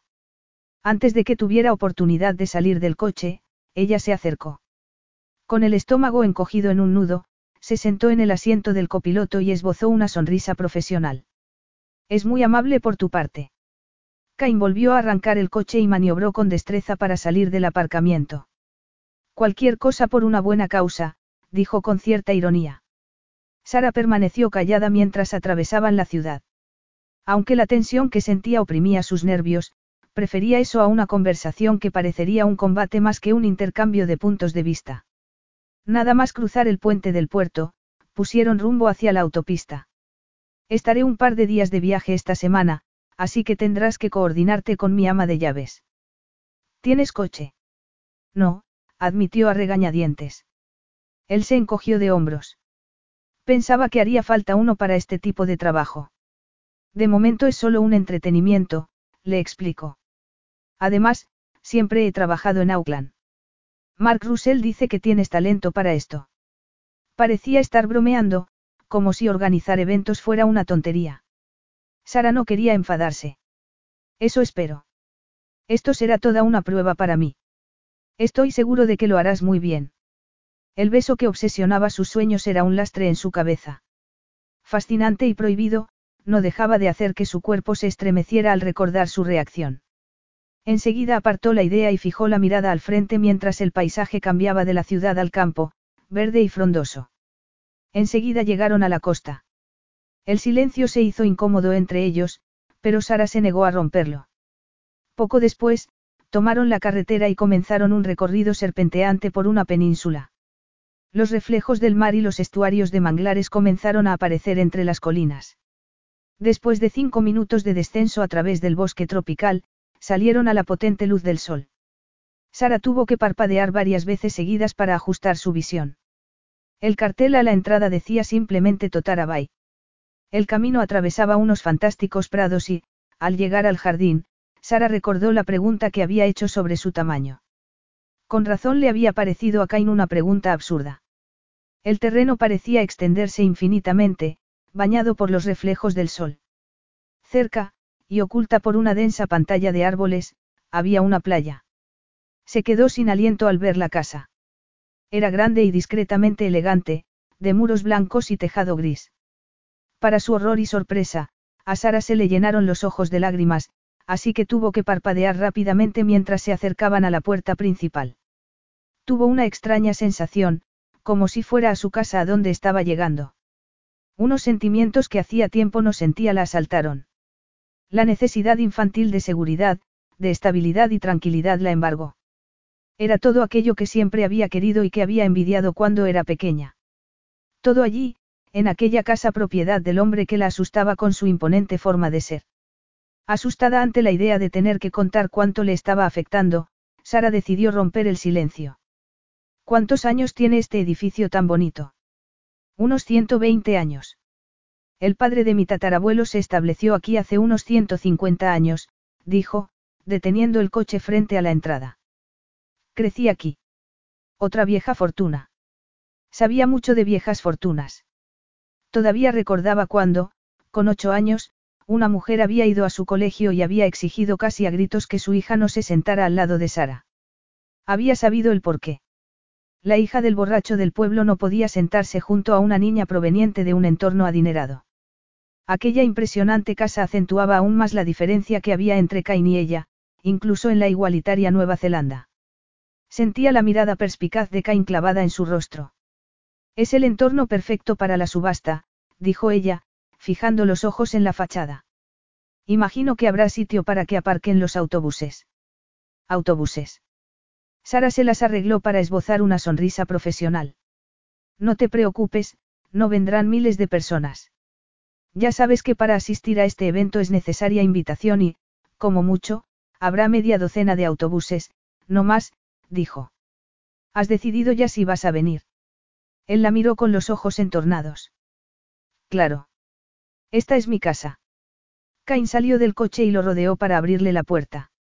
Sara se aferró a su maletín y lo acompañó hasta el lateral de la casa, donde había una zona de grava para aparcar. Sara miró a su alrededor y asintió. Sí, este es el lugar perfecto para los autobuses, dijo, tratando de sonar profesional y resolutiva. El interior era tan bonito como el exterior y Sara trató de no quedarse mirando descaradamente. Aunque la mayoría de las casas viejas eran lúgubres, aquella había sido reformada para dejar entrar la luz y estaba amueblada con una mezcla de piezas viejas y modernas. Las obras de arte también eran magníficas. Con ironía, reparó en que no había nada posmodernista, solo una variada colección de obras maestras. Algunas eran de pintores desconocidos y otras, como la del rostro apasionado de una mujer victoriana que estaba contemplando, de pintores renombrados. Sin duda alguna debía de ser una antepasada suya. Aquella mujer desconocida y Cain compartían la misma estructura ósea arrogante y aristocrática. Cain la llevó hasta una gran estancia que daba a una amplia galería. Te sugiero que sirvas las bebidas y los canapés aquí. La gente puede entrar por las puertas francesas y luego salir a la carpa con sus copas para la subasta. Además, creo que será más cómodo para el servicio de restauración servir la comida en el salón. Sara reparó en que Cain estaba asumiendo el control y sin apenas darse cuenta. Esa autoridad era una parte esencial de él, como lo eran también sus duros rasgos y la arrogante línea de su mentón. Todo ello le convertía en el hombre más guapo que nunca había conocido. Una sensación de calor en la boca del estómago le advirtió de que tenía que dejar de pensar en eso. ¿Cómo es tu cocina? Preguntó, hablando demasiado rápido. A veces, es más sencillo para el servicio de restauración montar una cocina ambulante. Será mejor que la veas. De nuevo, aquel tono divertido en su voz. Pero en cuanto vio la cocina entendió por qué. La cocina de la casa estaba preparada para multitudes. No habrá ningún problema aquí, convino, mientras con la vista recorría la variedad de modernos electrodomésticos. Es perfecta. Ven a ver dónde irá la carpa. Aquella natural autoridad estaba bien, pensó, pero la carpa iría donde ella quisiera. Aún así, se giró para seguirlo, pero descubrió que no se había movido. Aunque intentó detener el paso, no pudo evitar toparse con él. Aturdida, se le escapó el maletín de las manos y al tratar de agarrarlo a tientas, estuvo a punto de caerse. Cain la sujetó. Sara creyó oírle decir algo por encima del sonido de sus latidos. Luego, sus brazos la rodearon y levantó la mirada. Todos sus sentidos le advirtieron que saliera corriendo. Pero se quedó paralizada, con los ojos abiertos como platos mirándolo. Cain sonrió y bajó la cabeza. Incapaz de pensar, Sara dejó caer los párpados.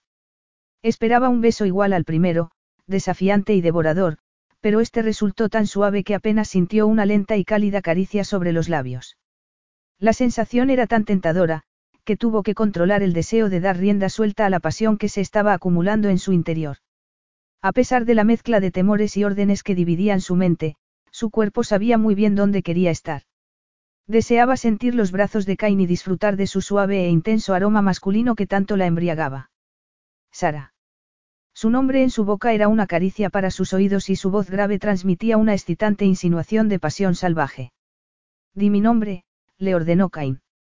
Su corazón dio un vuelco al oírle hablar de aquella manera tan sexy.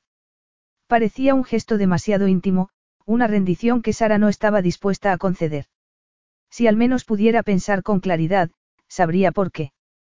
Alarmada, abrió los ojos y se encontró con los de él. Su fría relación había dado paso a las intensas llamas de la excitación. Un clamor de deseo emanó de ella, borrando todo pensamiento coherente de su cabeza. Podía negarse, o burlarse de él llamándolo, señor Gerard. Pero el deseo ardía intensamente en ella, una ansia poderosa más absorbente que su cobardía. Cain, dijo Sara cediendo. De todas formas, le quedaba algo de cordura y no quería que se diera cuenta de cómo su maniobra de seducción le hacía bajar sus defensas. Gerard, añadió. Cain observó sus labios mientras pronunciaba su nombre y rió. Mi nombre nunca ha sonado tan bien. A continuación, volvió a besarla. Todo pensamiento coherente desapareció como respuesta a su beso, muy diferente a cualquier experiencia previa que recordara. No tenía miedo ni preocupación.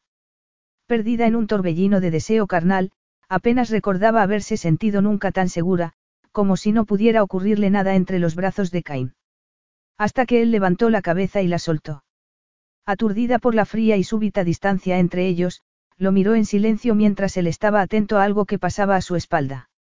Alguien viene, dijo en voz muy baja para que solo ella pudiera oírlo. Sara dio un paso atrás y a punto estuvo de tropezar con su maletín. Se agachó y lo recogió, aliviada al tener algo que hacer que supusiera apartarse un momento de su mirada escrutadora. Desde detrás, se oyó la voz agradable de una mujer de mediana edad. Oh, lo siento, Cain. No sabía que estuvieras aquí. La señorita Martín está conociendo la cocina, dijo con tranquilidad. Sara se enderezó, confiando en que el movimiento de agacharse le hubiera dado algo de color en el rostro y se encontró con un par de ojos azules cálidos e interesados y una amable sonrisa. Sara, ella es Ellen Dawson, continuó Cain. Ellen, ella es Sara Martin, la organizadora de la subasta de arte. Se le había ocurrido que el servicio de restauración podía montar una cocina ambulante, así que la he traído aquí para enseñarle que no hacía falta. Podemos ocuparnos de los restauradores, afirmó el ama de llaves con rotundidad. Ya lo veo, dijo Sara y por suerte su voz sonó con normalidad, al menos, para alguien que no la conociera. He visto anuncios de cocinas que están menos equipadas que esta. Tan solo confiaba en que su boca no dejara adivinar que la acababa de besar unos segundos antes. Respiró hondo y trató de controlar su corazón. Las cocinas de las haciendas se preparaban para todo, dijo el ama de llaves. Aunque hoy en día no se hacen las matanzas aquí. La fruta y la verdura se venden, puesto que aquí no vive nadie para comerla, añadió y sonrió a su jefe. Cain tiene buen apetito, pero no está el tiempo suficiente. Ellen está deseando que llegue el día en que pueda volver a cocinar para diez, dijo Cain bromeando. Diez. Rió Sara. Al hogar de acogida en el que viví durante un año, le habría venido bien alguien como usted. El ama de llave se quedó sorprendida. Estoy segura, pero dudo que hubieran podido permitírselo.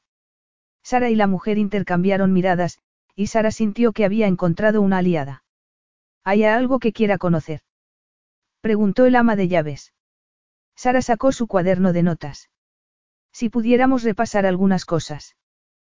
Para su tranquilidad, Cain las dejó. Media hora más tarde, Sara estaba convencida de que el ama de llaves no solo era una mujer muy competente, sino de gran ayuda también. Muchas gracias, dijo guardando el cuaderno. Me he quedado más tranquila. Imagino que una anulación cuando está próxima la fecha debe de ser la pesadilla de cualquier organizador, observó Ellen. Es una más, dijo Sara sonriendo. Pero este es mi segundo empleo. Trabajo en la Fundación Russell como secretaria. ¿Cuál de las dos ocupaciones le gusta más? Sara se quedó pensativa unos instantes antes de contestar. Me gusta trabajar en la fundación. Es una satisfacción desde el punto de vista moral, dijo y al ver que su respuesta le había quedado algo pretenciosa, se apresuró a continuar. Pero debo confesar que por muchas razones, esto es mucho más creativo. Disfruto mucho. Como la diferencia entre preparar una sencilla comida para una familia o una cena de diez platos para sibaritas, asintió Ellen. No me gustaría tener que estar haciendo lo mismo siempre, pero me gustan los desafíos. Y a Cain también, desde que nació. Parecía una advertencia y Sara la entendió instintivamente. Confió en que sus mejillas no se hubieran ruborizado. De momento, el único reto que me interesa es organizar una noche tan fantástica, que los asistentes se gasten todo el dinero que puedan en arte. Estoy segura de que lo conseguirá, dijo la mujer y miró por detrás de ella. Creo que lo tenemos todo organizado, Cain. Bien, dijo con voz neutral. Sara, será mejor que vengas y conozcas el resto de la casa. El tono de sus palabras la hizo estremecerse. El ambiente se le había hecho más denso, pensó Sara, consciente de que estaba exagerando. Sabía por qué. Cada vez que estaba con Cain Gerard, todos sus sentidos se afinaban como si percibiera un aviso subliminal. La llevó de vuelta al salón y salieron por las puertas correderas de cristal a la galería, una zona amplia y cubierta que daba a los jardines. Aquí se montará la carpa, dijo él, señalando. Sara hizo una rápida inspección de la impecable esplanada de césped, que estaba rodeada de una exótica mezcla de flora subtropical. Sí, aquí es ideal. ¿Cómo quieres que se coloquen los invitados? ¿Crees que es necesario? Ella se encogió de hombros. No van a andar por ahí merodeando con riesgo a perderse en tus fabulosos jardines. No pueden olvidarse que están aquí para gastar dinero.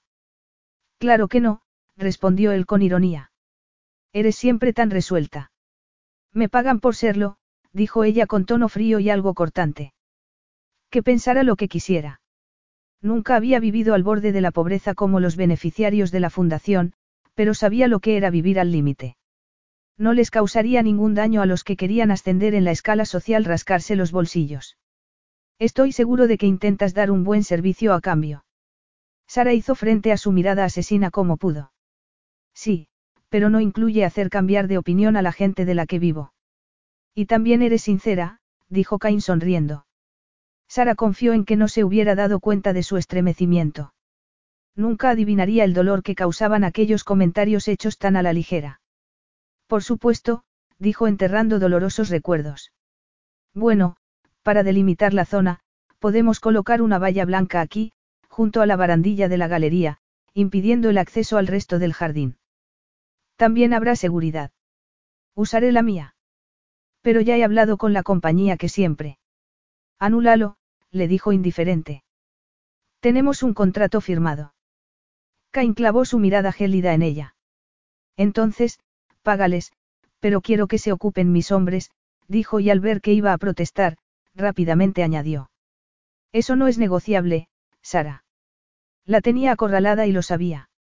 A una semana de la subasta, no tenía posibilidad de encontrar un entorno tan perfecto como aquel. Aunque estaba empezando a enfadarse, decidió ceder con toda la tranquilidad que fue capaz de reunir. Si es tan importante para ti, de acuerdo. No te cobraré e imagino que solo has pagado un adelanto a esa compañía. De esta manera, la fundación se ahorrará un dinero. Y mis hombres recibirán instrucciones solo de mí, concluyó con frialdad. Sara estuvo a punto de sublevarse ante su comentario, pero asintió y cerró el cuaderno en el que había estado haciendo las anotaciones. Muy bien, creo que tengo todo lo que necesito. Ahora si no te importa, tengo que regresar a Auckland y empezar a llamar a algunas personas. Sugiero que comamos antes, dijo. Ellen nos ha preparado la comida en el porche. Algo había cambiado, Cain había cambiado. No, estaba imaginando cosas. No lo conocía tan bien como para ver más allá de sus bonitas facciones. Aún así, su estómago dio un vuelco. Trató de tranquilizarse y de pensar en lo arrogante que era. Disfrutaba dando órdenes a los demás. Seguramente. Pero el recuerdo de aquellos besos aún ardía en ella, incitándola a disfrutar de su compañía y de aceptar el desafío que le ofrecía, imaginándolo como amante. El sentido común le decía a Sara que sería una experiencia interesante, pero que al final saldría herida. Muy amable, gracias, dijo en tono neutro. El porche era moderno y daba a una playa de arena muy blanca. Era muy bonita y no había gente. Enseguida reparó en que se trataba de una playa privada y a lo lejos distinguió un elegante yate anclado en la bahía. Así era como vivían los ricos, pensó, y giró la cabeza para inspeccionar el porche, amueblado con tumbonas y una mesa larga para muchos invitados. Alguien, probablemente el ama de llaves, había cortado flores y las había puesto en un enorme florero blanco que contrastaba con los brillantes pétalos multicolores. Si quieres lavarte las manos, hay un aseo aquí. Había un lujoso vestuario con duchas para los bañistas. Así no entrarían en la lujosa mansión con arena de la playa. Se miró al espejo y suspiró. Tenía los labios rojos, la piel sonrojada y la mirada oscura y ardiente. Su aspecto la delataba. Sin reparar en el maquillaje que llevaba, se lavó la cara con agua fría y se la secó suavemente tratando de concentrarse en pensamientos relajantes. No funcionó. Abrió los ojos y se quedó mirando su reflejo. Había sido una completa estúpida. Su instinto le decía que, a pesar de la arrogancia de Cain, si le hubiera pedido que dejara de besarla, él lo habría hecho. Pero por primera vez en su vida estaba sintiendo deseo, así que había dejado que la besara. No solo había consentido, sino que había colaborado con un entusiasmo humillante. Ahora, él sabría con certeza que lo deseaba. Se ruborizó y se miró a los ojos en el espejo. No iba a ocurrir nunca más. Se aseguraría de que comprendiera que, de ahí en adelante, cualquier relación entre ellos sería estrictamente profesional. Y si no entendía el mensaje, se lo diría con toda la confianza que pudiera reunir. Pero antes, tenía que pasar por aquella comida. La idea de comer con él le provocaba un nudo en la garganta. ¿Dónde estaba su imagen profesional? le preguntó a su reflejo en el espejo. Alzó la cabeza y enderezó los hombros mientras regresaba junto a Cain. No se dejaría intimidar por él, ni por su riqueza ni su posición social. O por el hecho de que, cuando la miraba o la rozaba, su cuerpo ardía en llamas de deseo. Capítulo 5. Armada con determinación, Sara salió del vestuario.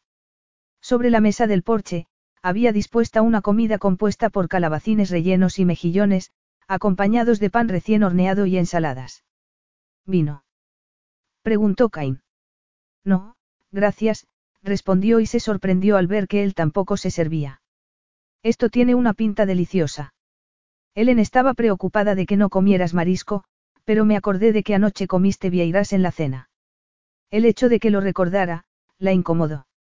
Me gusta el marisco, dijo sin darle mayor importancia y dirigió la conversación hacia la subasta. Mientras comían, su inquietud fue en aumento. Estaba segura de que había habido un cambio sutil y apenas perceptible en su actitud hacia ella. Su carácter reservado, unido a su magnetismo masculino, había dado paso a un comportamiento más intimidante. Además, tratar de convencerse de que lo estaba imaginando tampoco le era de gran ayuda. Tampoco le importaba lo que pensara de ella, pensó aceptando un trozo de tarta de melocotón. Le echó un poco de la nata que Cain le ofreció. Una vez acabaron de comer, Sara pidió un té en lugar del café que Cain le ofreció. Cuéntame por qué dejaste tu primer empleo, dijo él sin más preámbulos. Al principio, Sara estaba segura de que no le había oído bien. ¿Cómo? preguntó tratando de mantener el control. Él la estaba observando con su mirada implacable.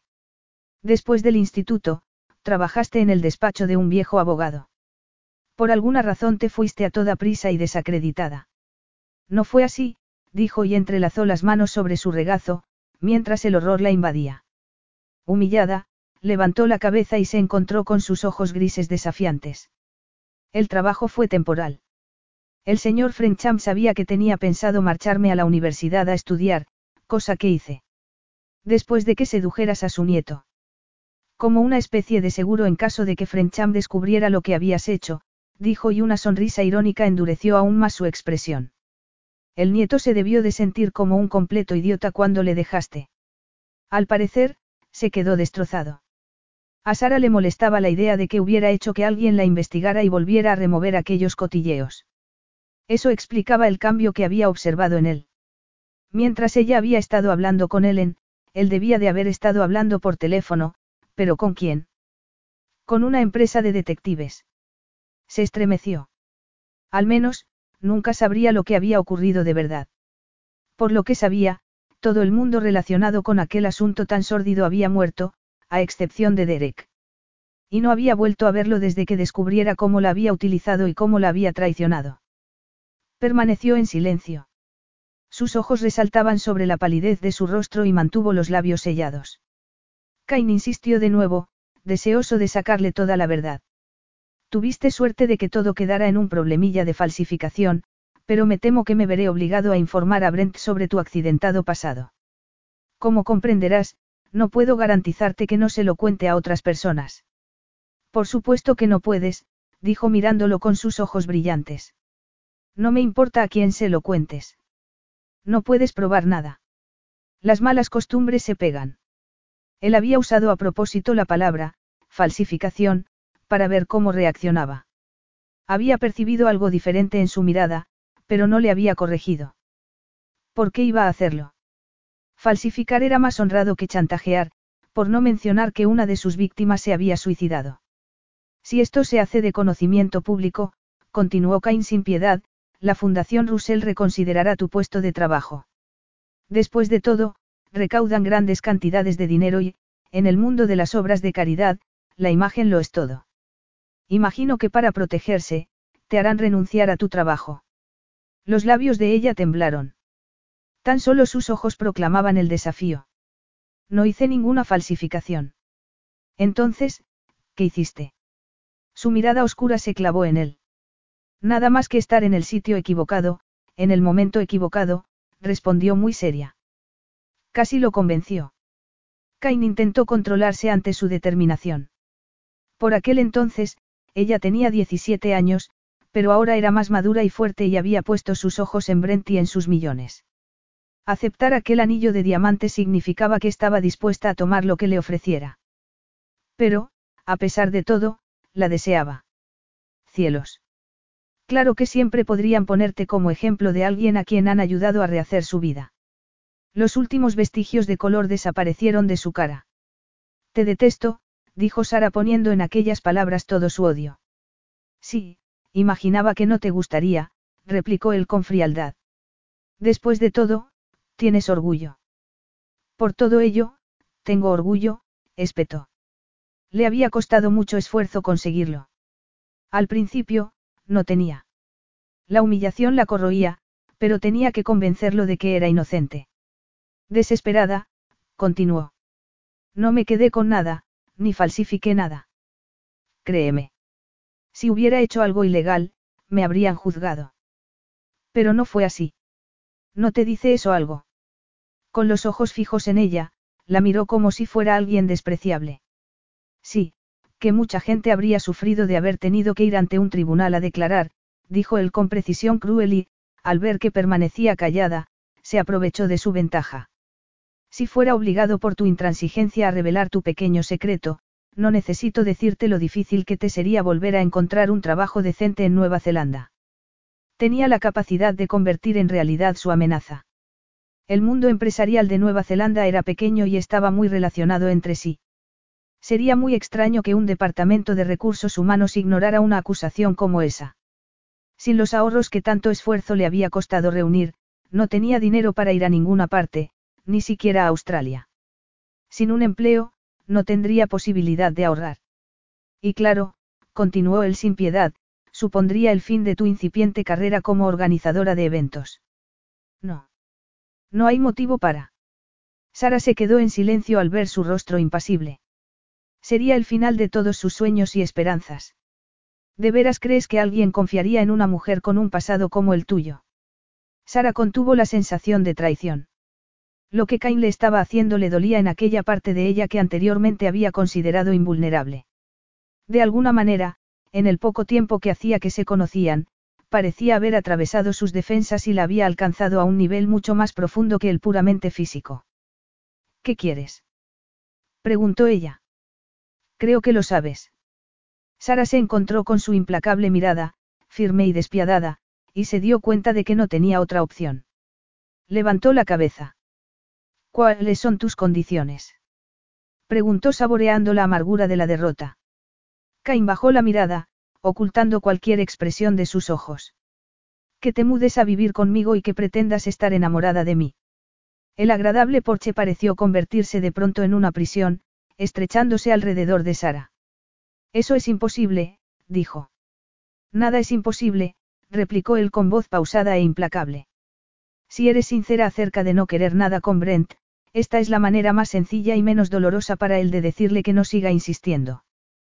Con las emociones alteradas, Sara se dio cuenta de que estaba retorciéndose las manos. Sus movimientos revelaban sus pensamientos. Corres el riesgo de que Brent te odie. Las disputas familiares surgen por incidentes como este. No es rencoroso, dijo y añadió con ironía. Además, ¿quién puede interponerse en el amor verdadero? Sara estaba tratando de controlar sus pensamientos desesperados. No, es una idea absurda, completamente absurda. E incluso si funcionara, puede que las cosas resulten más difíciles para Brent. Puede que al principio sea así, convino Kaini, con una tranquilidad autoritaria, añadió. Siempre me preocupa más el largo plazo. Se sentía arrinconada, sumida en una situación que nunca sería capaz de controlar. Ni siquiera puedo creer que lo hayas considerado. No será tan malo, dijo sin mucho énfasis, manteniendo los ojos fijos en el rostro de Sara. Será necesario hacer un poco de teatro, pero estoy seguro de que te las arreglarás. Como mi amante, vivirás a todo lujo. Necesitarás ropa y dinero. No quiero nada de ti, dijo entre dientes. Considéralo unas vacaciones pagadas, respondió él con ironía. ¿Cómo podía ser tan cruel cuando estaba jugando con su vida y su futuro? No, no lo haré, dijo enfadada, poniéndose de pie. Cain se acomodó en su silla y la miró con los ojos entornados. Siéntate, dijo y, al ver que permanecía de pie, repitió con voz más firme. Siéntate. Prefiero permanecer de pie, dijo ella bruscamente, levantando la barbilla. Luego, se quedó callada, incapaz de encontrar las palabras que expresaran su indignación. Sin embargo, estaba contenta por aquel arrebato ya que le hacía olvidar, aunque fuera tan solo de forma temporal, la traición. Lo cual era estúpido, ya que desde el principio había sabido que sus besos no significaban nada. Olvida el pasado. Es el futuro lo que me preocupa. Su fría insolencia la sacaba de quicio. Piensa detenidamente antes de tomar tu última decisión, añadió Cain al ver que Sara daba un paso atrás. Luchando contra su indecisión, estudió su rostro mientras consideraba las opciones. No veía salida. No me acostaré contigo, dijo con voz firme, en un intento de mantener su orgullo. Es tu decisión, dijo Cain indiferente, encogiéndose de hombros. A cambio de tu colaboración, no diré nada de tu pasado. Así que me ofreces unas semanas de lujo hasta que tu primo renuncie a casarse conmigo. Preguntó sin ni siquiera pretender simular su desdén y frustración. Es una manera de verlo. La gente como tú siempre tropieza, dijo Cain levantándose y manteniendo su mirada arrogante. ¿Cuál es tu decisión? Sara lo miró con desprecio, deseando poder rechazar aquel trato y salir de allí con la poca dignidad que le quedaba. No tengo más opciones, no. Siempre hay opciones, dijo él con sarcasmo. He de entender que estás de acuerdo. Iba a obligarla a decirlo. Sí, murmuró enfadada. De nuevo, era objeto de una mirada calculadora y desapasionada. Ten en cuenta que no me tomo muy bien la ruptura de acuerdos, dijo Cain. Ahora, siéntate y termínate el té. Después de unos segundos observándolo en silencio, se sentó, pero fue incapaz de beber nada. Se le había cerrado la garganta y fijó la mirada en el estuario, manteniendo la compostura con gran fuerza de voluntad. No tenía manera de probar su inocencia. Incluso cuando el viejo señor Frencham se había disculpado por haberla juzgado mal, nunca le reveló cómo había descubierto que había sido su propio nieto el que había hecho chantaje a varios de sus clientes. La repentina marcha de Derek del pueblo era lo que la había convencido de cuál era la identidad del autor. No tenía ni idea de dónde estaba Derek. La sola posibilidad de volver a verlo le disgustaba. Sin ninguna duda, Cain podría dar con él, pensó con una pizca de histeria que la asustó. Pero no se molestaría en buscarlo. Los besos de Cain todavía provocaban ardor en su cuerpo, aunque no habían sido más que un ejercicio de poder y control por parte de él. Te llevaré de vuelta al apartamento de Brent, dijo él rompiendo el silencio. Sara se levantó, negándose a preguntarle dónde pensaba encarcelarla, si allí o en su ático. El viaje de vuelta a Auckland lo hicieron sin hablar. Deseaba que encendiera la radio para no sentirse tan amenazada por aquel silencio. Tengo que hacer una llamada, dijo él una vez dentro del apartamento de Brent. Al menos, no tenía pensado estar mirándola mientras recogía sus cosas, pensó con amargura mientras se dirigía a la habitación que había estado utilizando. Una vez allí, permaneció indecisa. Su cabeza daba vueltas sin ningún resultado. Cain pensaba que era una estafadora y una mentirosa. Sabía que a ella la atraía él y no había dudado en utilizar aquella debilidad contra ella. Su estómago dio un vuelco. Se enfrentaba a un futuro deprimente por algo que no había hecho. La puerta se abrió y Cain apareció en la habitación. Sara estudió su rostro imperturbable y respiró hondo. ¿Por qué? Preguntó sin mostrar ninguna emoción.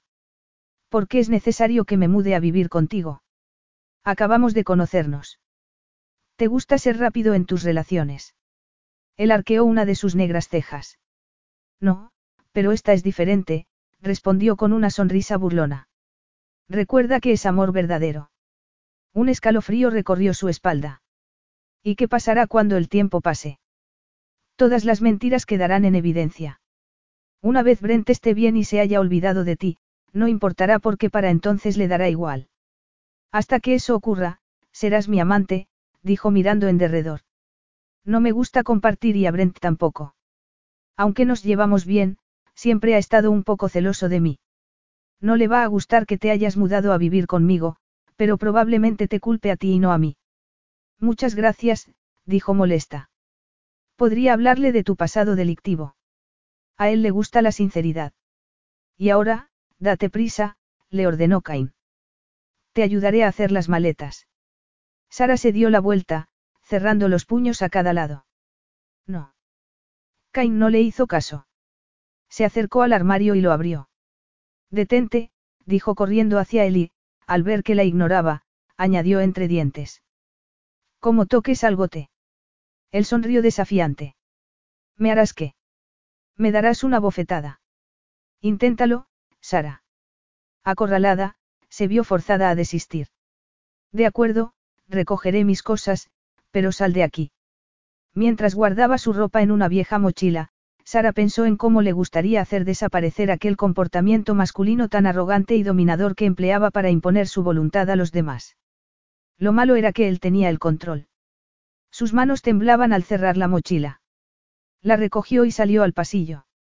Cain se dio la vuelta en cuanto apareció por la puerta.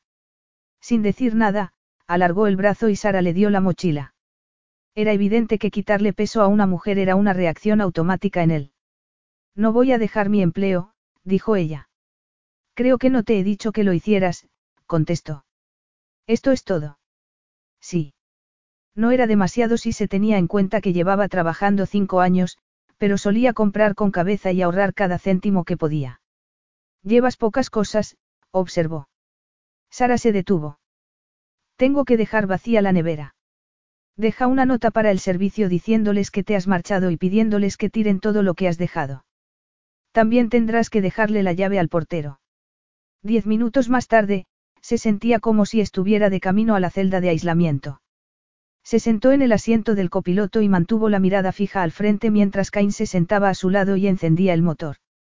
De camino, Sara reparó en que el cielo se había cubierto de nubes grises que apenas dejaban ver las colinas que daban a la ciudad más grande de Nueva Zelanda su inconfundible silueta. A pesar del calor opresivo, se estremeció. ¿Tienes frío? No sabía cómo se había dado cuenta.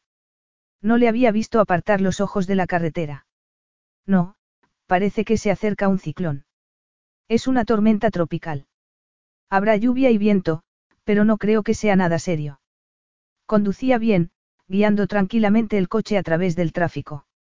Después de varios minutos, Sara reparó en que no estaba dirigiéndose a su apartamento. ¿A dónde me llevas? preguntó. Tengo una cabaña en la costa oeste. Necesitamos pasar un tiempo a solas. De nuevo, su tono no ofrecía ninguna otra opción. Encerrarse en una cabaña con él, las cabañas, por definición, eran lugares pequeños. Volvió a estremecerse. La hacienda, que en su momento le había parecido una prisión, le parecía ahora una opción mucho mejor. Al menos allí tendría algo de intimidad. ¿Cuándo volveremos? Preguntó y al ver que no le contestaba, continuó. Tengo un evento que organizar, ¿recuerdas? Hay que cambiar algunas cosas y no hay manera de que pueda organizar nada desde una cabaña en la costa oeste. Te daré un teléfono móvil para emergencias y volveremos mañana por la noche. Tan solo se trataba de una noche. El peso de su aprensión se hizo más ligero. Por supuesto que estarás completamente a salvo, dijo. O tan a salvo como quieras estar. Espero poder confiar en ti, dijo ella. Su voz sonaba mordaz y demasiado vulnerable. Mucho más de lo que puedo confiar en ti. Aquello le dolió, pero un solo vistazo a su perfil le indicó que sería inútil protestar. La tenía por una estafadora y, a menos que por algún milagro pudiera demostrar su inocencia, siempre sería así. Eso está por ver, replicó Sara, tratando de ocultar su dolor. Para su sorpresa, Cain sonrió y el movimiento de sus bonitos labios la hizo estremecerse. ¿Cómo te las has arreglado para conseguir un puesto de responsabilidad después de la debacle de tu primer empleo? Preguntó y al ver que pasaban los segundos sin que contestara, la miró. ¿Y bien? Con mucho esfuerzo, contestó ella cortante. Al reparar en la expresión de su perfil y en su voz reservada, Cain esperó. Cuando el silencio comenzó a hacerse tenso, Sara continuó hablando. Estudié administración de empresas, pero seguramente ya lo sabes. Por supuesto que lo sabía. Lo que no entendía era por qué ella no le había dicho que había tenido un empleo casi a tiempo completo mientras estudiaba, ni que las clases se las había pagado con el dinero del seguro de vida de su padre. Cain se preguntó qué otras cosas se esconderían en su pasado. Con 17 años había sido lo suficientemente lista como para librarse de una acusación por chantaje, ayudada por el hecho de que su jefe no había acudido a la policía posiblemente por su relación con su nieto. Posiblemente, había roto con él después de salir del atolladero. Brent podría haber corrido la misma suerte si no hubiera aparecido él en escena. Cain apretó los labios. Los rumores decían que había seducido a aquel hombre para asegurarse contra cualquier acusación. Quizá los rumores fueran equivocados, pero también podían ser ciertos. Fuera como fuese, Derek Frenchan parecía haber desaparecido de la faz de la tierra. Cain reparó en que parecía ausente, como si estuviera envuelta en una coraza de hielo, y de pronto a su mente acudió el recuerdo de su boca junto a la suya, suave, ansiosa y seductora. Despreciándose por ello, borró la imagen y se concentró en conducir. Sara contemplaba el paisaje. El suave clima, la cercanía entre la costa y Auckland y sobre todo la belleza de la zona, eran un imán para los ricos que podían permitírselo. Se alternaban los campos arados con colinas cubiertas de bosque que hacían de barreras protectoras contra el frío del sur. El silencio se fue haciendo más tenso por momentos. Sara estaba al borde de un ataque de nervios y no tenía manera de protegerse. Cain redujo la velocidad y entró en un camino de grava. La sensación de peligro inminente se intensificó. Debes saber que esta es una mala idea, dijo ella rodeándose con sus brazos. Te arriesgas a enemistarte con Brent para siempre y... Conozco a mi primo, dijo interrumpiéndola sin ninguna delicadeza. Una vez acepte que estamos enamorados, nos deseará todo lo mejor y buscará otra mujer con la que divertirse. Aunque tuvieras razón. Tengo razón. Siguió avanzando con el coche y los últimos rayos de sol le dieron en la cara. Eso le dio la excusa de ocultar el rostro mientras se dirigían hacia la costa oeste. La carretera fue estrechándose y el campo se hizo cada vez más salvaje. La luz se intensificó debido a la cercanía del mar. Dos postes de piedra indicaban el final de la carretera. Al otro lado, el camino de bifurcaba. Las granjas están por ahí, dijo Cain. Estaba tratando de tranquilizarla. A partir de entonces, el camino se convirtió en dos sendas marcadas por la huella de las ruedas y separadas por césped.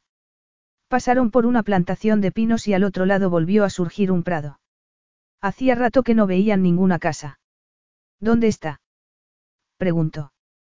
Cain detuvo el coche bajo un roble tan grande, que probablemente llevaba allí más de un siglo.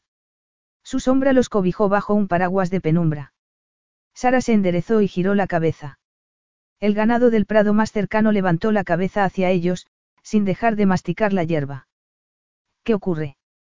Preguntó Cain de pronto, con la mirada fija en su perfil. ¿Qué qué ocurre? repitió Sara. Oh, nada, tan solo que he venido hasta Dios sabe dónde con un hombre que me ha obligado, dijo con toda la ironía que pudo. Nadie sabe dónde estoy o con quién y pretendes que me quede tan tranquila. Él se encogió de hombros. Deja de ponerte tan melodramática. No voy a estrangularte ni a tirarte por el acantilado. ¿Y cómo sé eso? Él se metió la mano en un bolsillo, sacó un teléfono móvil y se lo dio. Sara lo tomó y sintió el calor de su cuerpo en aquel aparato sofisticado. Una extraña sensación se apoderó de ella. Deseaba algo que no había ocurrido, a la vez que estaba enfadada por su completa falta de comprensión. También estaba enojada consigo misma porque realmente no temía por su seguridad e integridad física. Lo que le asustaba era algo más terrorífico. Aunque estaba enfadada con él, lo que más le dolía era que la hubiera investigado y que se hubiera creído todos los detalles sórdidos que el detective privado le había presentado. El sentido común le decía que no fuera estúpida. Cain no la conocía y era evidente que pensaba que ella suponía una amenaza para Brent. Pero su lado más débil y romántico hacía que confiara en él lo suficiente como para no tenerlo por un delincuente, mientras que él pensaba lo peor de ella. Llama a quien quieras y dile dónde estás y con quién, le ordenó. Ella lo miró y, al encontrarse con su mirada gélida, se estremeció de nuevo. Dándose por vencida ante lo inevitable, marcó el número de una amiga y, al ver que saltaba el contestador, se quejó entre dientes. Hola Libby, soy yo. Son las cinco y media del sábado y vamos a ir a pasar el fin de semana en la playa de. Se detuvo porque no tenía ni idea de dónde estaban. Paritutu, dijo Cain y le quitó el teléfono. Libby, soy Cain Gerard. Todavía no nos hemos conocido, pero lo haremos. Voy a llevar a Sara a Paritutu, en la costa oeste, en donde tengo una cabaña. Si necesitas ponerte en contacto con ella, este es el número, dijo y después colgó. Gracias, dijo algo más tranquila. ¿Por qué has hecho eso? Él la miró pensativo. ¿El qué? No tenías por qué dejar un mensaje a Libby. Se va a morir de curiosidad. Se supone que esta es una relación entre gente normal. Eso supone conocer a los amigos y a la familia del otro. No tengo, balbuceó Sara. Me refiero a que no tengo familia. Al instante, deseó no haberlo dicho. Como sabes, yo sí, dijo arrancando de nuevo el coche. Al salir de nuevo a la luz del sol, se le ocurrió una idea y antes de reconsiderarla, se precipitó. Espero que me creyeras cuando te dije que no iba a acostarme contigo. Lo único que estoy dispuesta a aportar a este plan tuyo es mi presencia. Quiero más que eso. Entonces, olvídate de... Sexo no, dijo Cain. Pero después de este fin de semana, nos iremos a vivir a mi apartamento y quiero toda tu colaboración haciéndote pasar por mi amante. Aturdida por su intransigente tono de voz, giró la cabeza y fijó la mirada perdida al otro lado de la ventanilla. Así que dejarás de sobresaltarte cuando me acerque a ti, continuó Cain, y pretenderás estar enamorada de mí, o al menos que te sientes locamente atraída por mí. Estoy seguro de que puedes hacerlo. Sus mejillas ardieron al escuchar aquella insinuación. Sabía que lo deseaba, la respuesta a sus besos había sido muy ardiente. Por supuesto que puedo, replicó. Dime una cosa, ¿desprecias a todas las mujeres o solo a mí? Desprecio la falta de honestidad, respondió con aspereza. Por otro lado, te respeto por tu espíritu emprendedor, añadió con ironía. Eso es muy amable por tu parte. Debería estar agradecida por esa pequeña muestra de aprecio. La sorprendió rompiendo a reír, y para su desagrado, parecía divertirse de verdad. Claro que debía de ser fácil estar de buen humor cuando uno tenía todas las cartas en la mano y era tan despiadado como para chantajear y poder obtener así cualquier cosa que quisiera. Háblame de ti, le ordenó, reforzando su posición de poder. ¿Para qué? Ya tienes un informe sobre mí. Parece que lo sepas todo. ¿Qué más podría añadir? Conozco los hechos. Si crees que secuestrarme te da derecho a algo más que a supuestos hechos, me temo que estás muy equivocado. ¿De dónde había sacado el coraje para decir eso? Dado que me obligas a ello, aguantaré esta estúpida farsa, continuó Sara con ironía. Pero no tengo por qué disfrutar y desde luego que no voy a contar todo sobre mí. Después de todo, ¿para qué? Has decidido el tipo de persona que soy y nada de lo que diga te hará cambiar de opinión. Cain la miró de reojo. Algo que no sabía era que tuvieras una lengua viperina. Antes de que pudiera replicar, habían llegado a lo alto de una colina y al mirar por la ventanilla, Sara dejó escapar un suspiro involuntario. Bienvenida a Paritutu, dijo Cain, deteniendo el coche. Capítulo 6. A diferencia de la hacienda de la otra costa, Paritutu estaba frente al océano salvaje. No había islas ni barcos en el horizonte y las olas rompían sobre la arena oscura con precisión militar. Aquellas colinas eran más altas que las que rodeaban Totarabay y los barrancos eran más profundos. Los árboles que se extendían por las laderas estaban esculpidos por los vientos que tocaban tierra después de haber viajado por los mares. Pari, significa, acantilado, y, tutu, erguido. Acantilado escarpado, explicó Cain señalando en dirección sur. Los maoríes solían referirse a la costa oeste como, la costa guerrera, porque por su dureza y aridez, para mantenerse a salvo tanto en tierra como en el mar, es necesaria una constante vigilancia. ¿Y cómo llamaban a la costa este? Con sus estuarios, islas y penínsulas, su abundante pesca y sus playas llenas de marisco, el nombre lógico era, la costa femenina. Típico comentario machista, replicó Sara, confiando en sus palabras secas ocultaran la sensación de emoción que sintió al ponerse de nuevo el coche en marcha. El camino serpenteaba hacia abajo en dirección a un edificio que destacaba entre la maleza. Era humillante detestarlo con tanta intensidad y, a la vez, sentirse tan atraída. ¿Qué haría si decidía besarla de nuevo? Abofetearlo le haría quedar como una estúpida porque dudaba mucho de que fuera capaz de mantenerse firme e insensible. Solo de pensar en la destreza de sus besos hacía que se estremeciera, convirtiendo cualquier recelo en algo cercano al ansia. Disgustada consigo misma, se concentró en el paisaje. Los maoríes creían que los hombres y las mujeres tenían roles diferentes, explicó Cain, al igual que los europeos de la época. De todas formas, respetaban a todos por igual. Tienes antepasados maoríes. El primer Gerard que vino era francés. Se fugó de Tahití con la hija de un jefe supremo que había sido comprometida en matrimonio con otro jefe, así que tuvieron que huir a Nueva Zelanda. Se establecieron en Totarabay. Con razón tenía el pelo tan negro y aquellos rasgos arrogantes.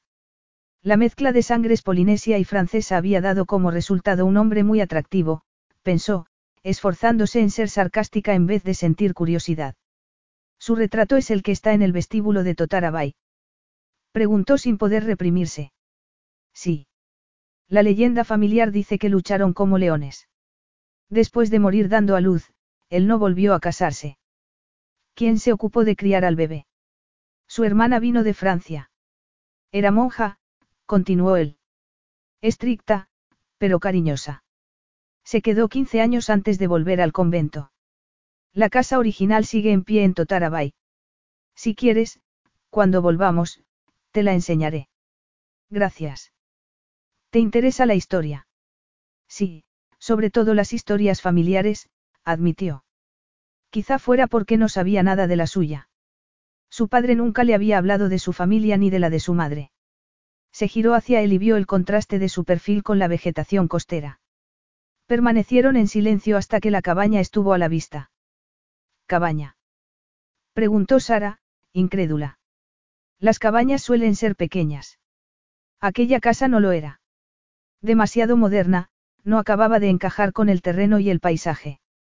No podía haber más diferencia con la hacienda de Totarabay, de estilo victoriano. ¿La has hecho construir tú? Preguntó Sara. Sí, es un diseño de Philip Angove. No dijo nada más y Sara pensó que la casa y el lugar elegido para levantarla eran un reflejo de su carácter complejo. La hacienda había sido de sus antepasados. Aquel era un proyecto suyo personal y mostraba su particular gusto. ¿Para qué la había llevado allí?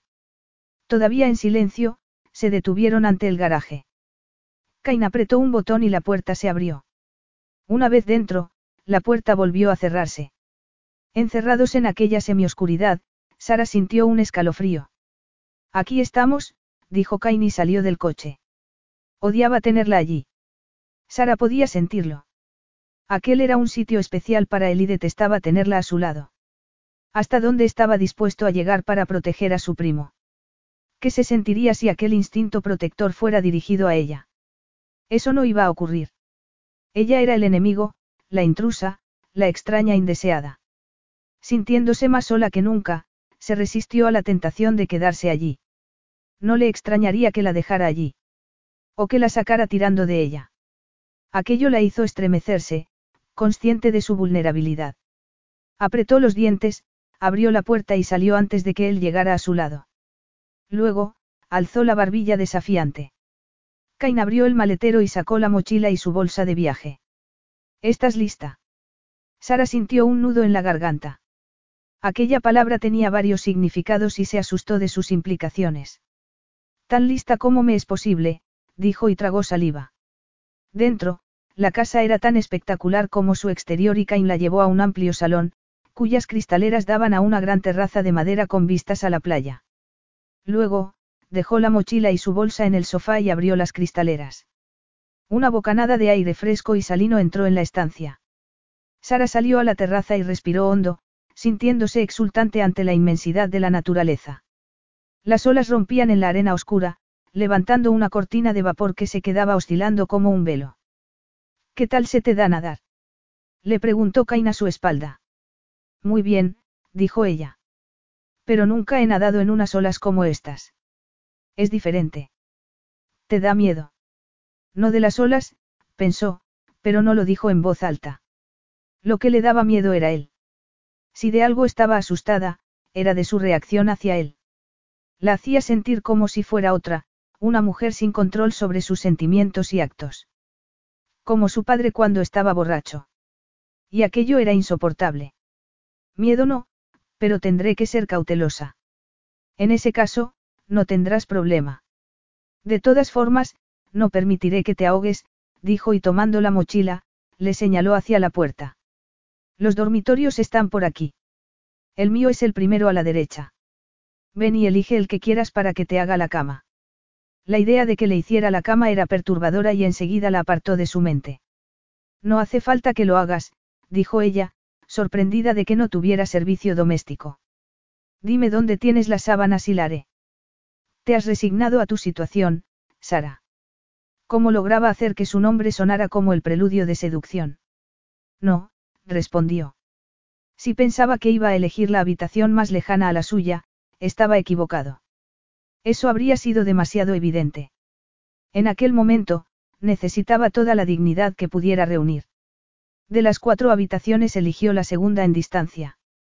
Una vez se marchó, abrió las puertas que daban a la terraza y salió fuera. La habitación tenía unas vistas fantásticas al mar, por encima de las copas de los árboles que rodeaban la playa. Acababa de poner su mochila en una silla cuando Cain regresó con sábanas y toallas, que dejó sobre la cama. Esa puerta da al cuarto de baño, dijo señalando. Es de esta habitación, así que no tendrás que compartirlo conmigo.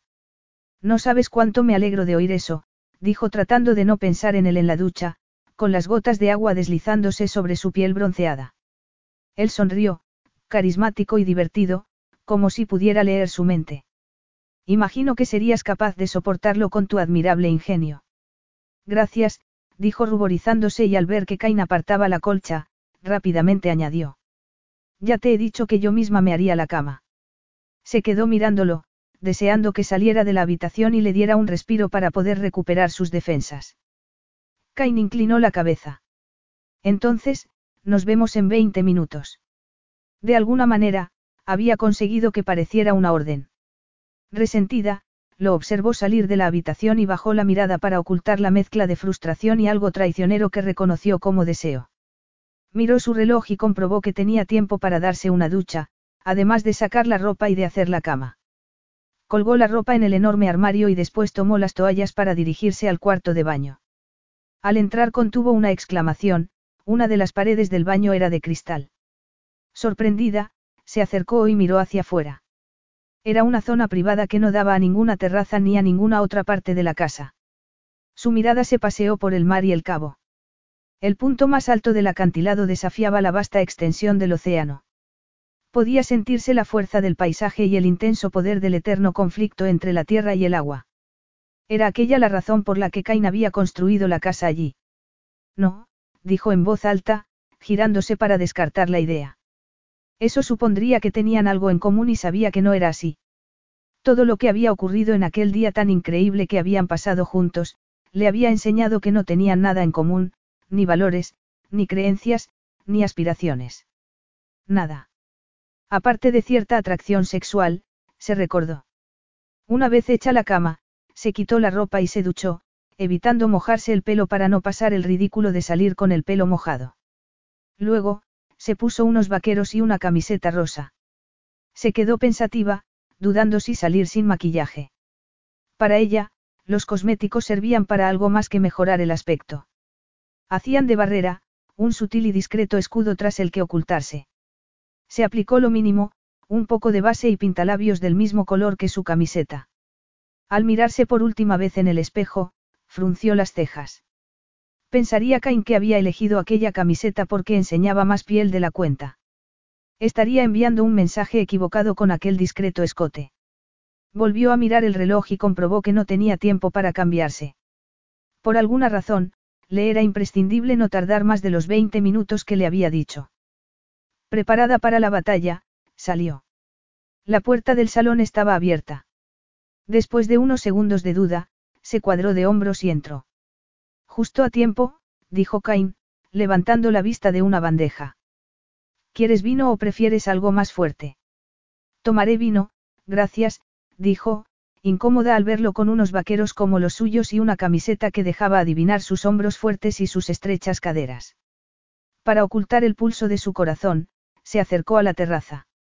Las puertas de cristal eran correderas empotradas, y el salón y la terraza se convertían en una sola estancia. Aunque tenía casi la misma vista que su dormitorio, estaba protegido de la brisa. Espero que te guste, dijo viniendo desde detrás. Se hace con Biognier, una uva que es nueva en Nueva Zelanda. Todavía no sabemos cómo tratarla, pero es un buen vino. Gracias, dijo y después de dar un sorbo a su copa, añadió. Es muy agradable. Es de tu viñedo. La cabeza le daba vueltas y necesitaba sacar algún tema de conversación. De uno de ellos, respondió. Ella se sonrojó y Cain se sintió irritado por el tono despreocupado de su respuesta. Había tenido la suerte de crecer en un entorno desahogado y de tener unos padres de fuertes convicciones sobre la honestidad y las virtudes del esfuerzo. ¿Cómo habría terminado si se hubiera visto privado del apoyo de sus padres y sin unos valores morales? No era que el alcoholismo del padre de Sara fuera la excusa para sus intentos de chantaje o para aceptar el anillo de diamantes de Brent, quien debía de ser una presa fácil para ella. Se estaba dejando seducir, cayendo en la trampa de pensar que la redimiría de sus pecados. Tengo varios viñedos, añadió Cain moderando su tono de voz. Sara dio un sorbo al vino. Quizá fuera uno de aquellos hombres ricos que tenía como afición producir vino.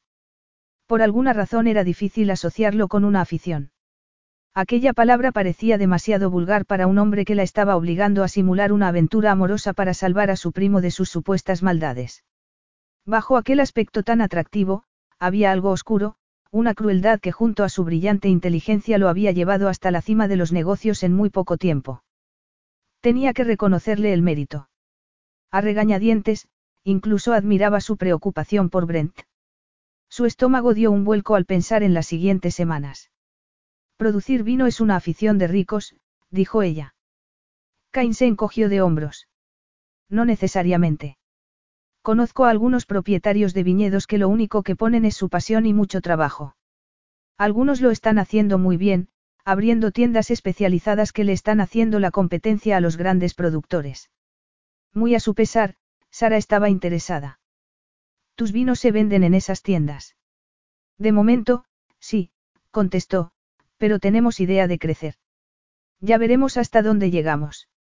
Además de organizar eventos, ¿qué ves en tu futuro? Ella alzó la copa a modo de brindis. Confío en que pueda mantenerme lejos de problemas, contestó Sara, deseando al instante no haber dicho aquellas palabras. Él arqueó una de sus cejas. Parece una ambición muy limitada y fácil de conseguir. Todo lo que tienes que hacer es resistir la tentación. Sara esbozó una sonrisa burlona. Así de simple. Mientras estés conmigo, será mejor que sea así. Su fría determinación la hizo estremecerse. ¿Hay un problema con eso? ¿De qué se trata? Preguntó él después de unos segundos. Parece que se te da muy bien sacar conclusiones, dijo ella manteniéndole la mirada. Sé cuándo me están acosando y no voy a hacer nada estúpido. Pero, como sé que no vas a salir con otro de mis supuestos pecados del pasado para obligarme a hacer algo que no quiera. Depende de qué más cosas hayas hecho. Si no hubieras chantajeado, no me habría podido aprovechar. Por cierto, ¿cómo conseguiste que Frencham devolviera el dinero que les había sacado a sus clientes? Sara sintió que todos los músculos de su cuerpo se tensaban. Así que lo sabía. ¿Cómo? La había puesto a prueba al referirse solo a falsificaciones. Con amargura, se dio cuenta de que había caído en la trampa como una idiota, permaneciendo en silencio para salvar el poco orgullo que le quedaba, reforzando su creencia de que había sido ella la autora. Aprovechar. Repitió Sara con desdén. Un término interesante, mucho más empresarial que chantaje. Cain se encogió de hombros. Entiendo lo que habrá sido crecer en la pobreza, con un padre borracho que... No sabes nada de él, le interrumpió.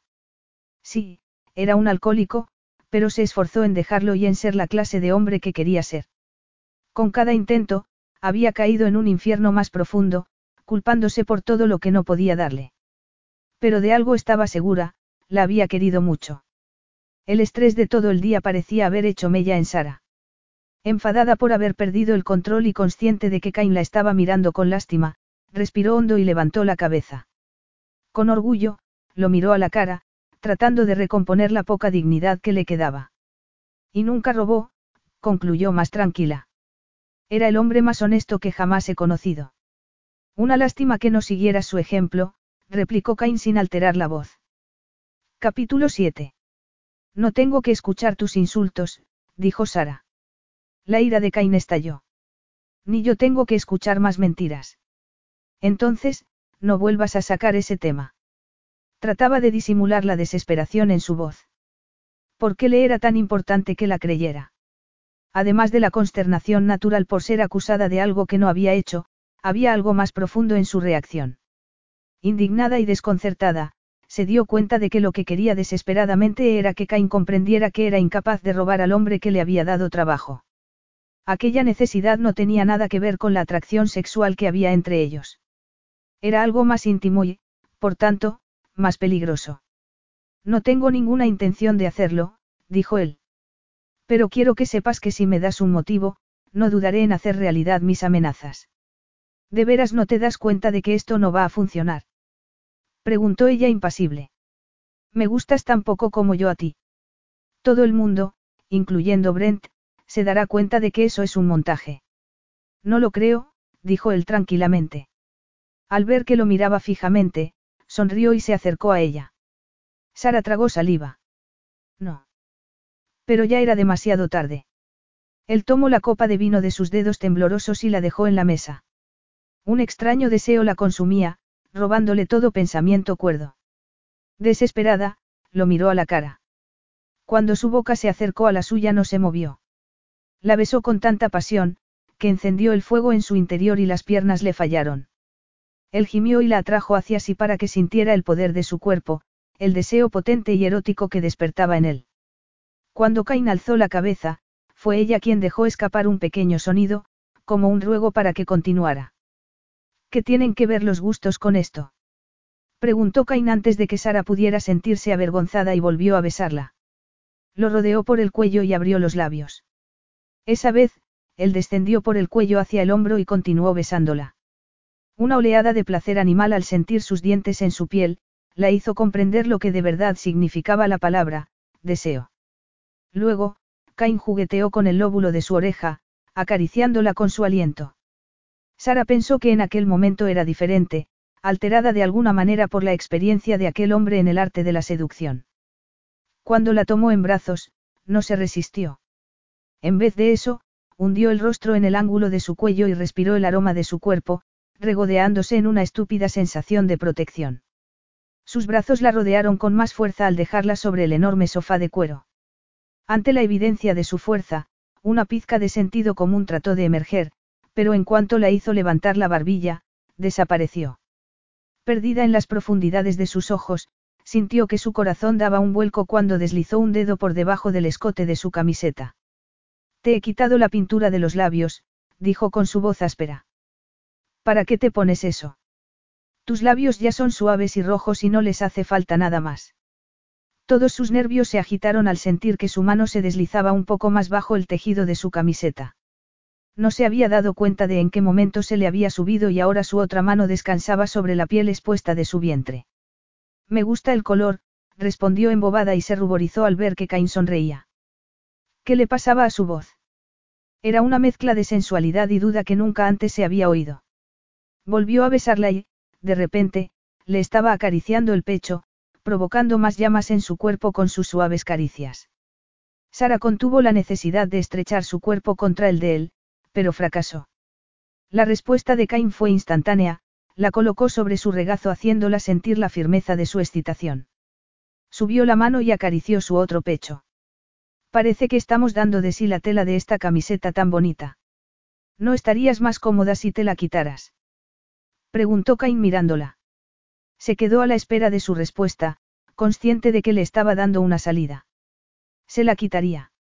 Tenía los ojos ocultos tras las pestañas, sus mejillas estaban encendidas y los labios sensualmente hinchados. De todas formas, no quería reproches más tarde, ni acusaciones de haber sido seducida a la fuerza. A pesar de lo sexy y deseable que era, no confiaba en ella. Iba a hacer que consintiera cada avance. Todos los músculos de su cuerpo estaban tensos por la ansiedad. La deseaba con desesperación. Sara. La llamó al ver que no decía nada. Ella sonrió, levantando las cejas. Las camisetas suelen darse de sí, susurró. Era una respuesta inteligente. Ni sí ni no. Paradójicamente, la mente rápida de Sara aumentó el deseo que había ido acumulándose desde que pusiera los ojos en ella por primera vez. Pero no iba a dejar que se saliera con la suya. Contéstame, Sara.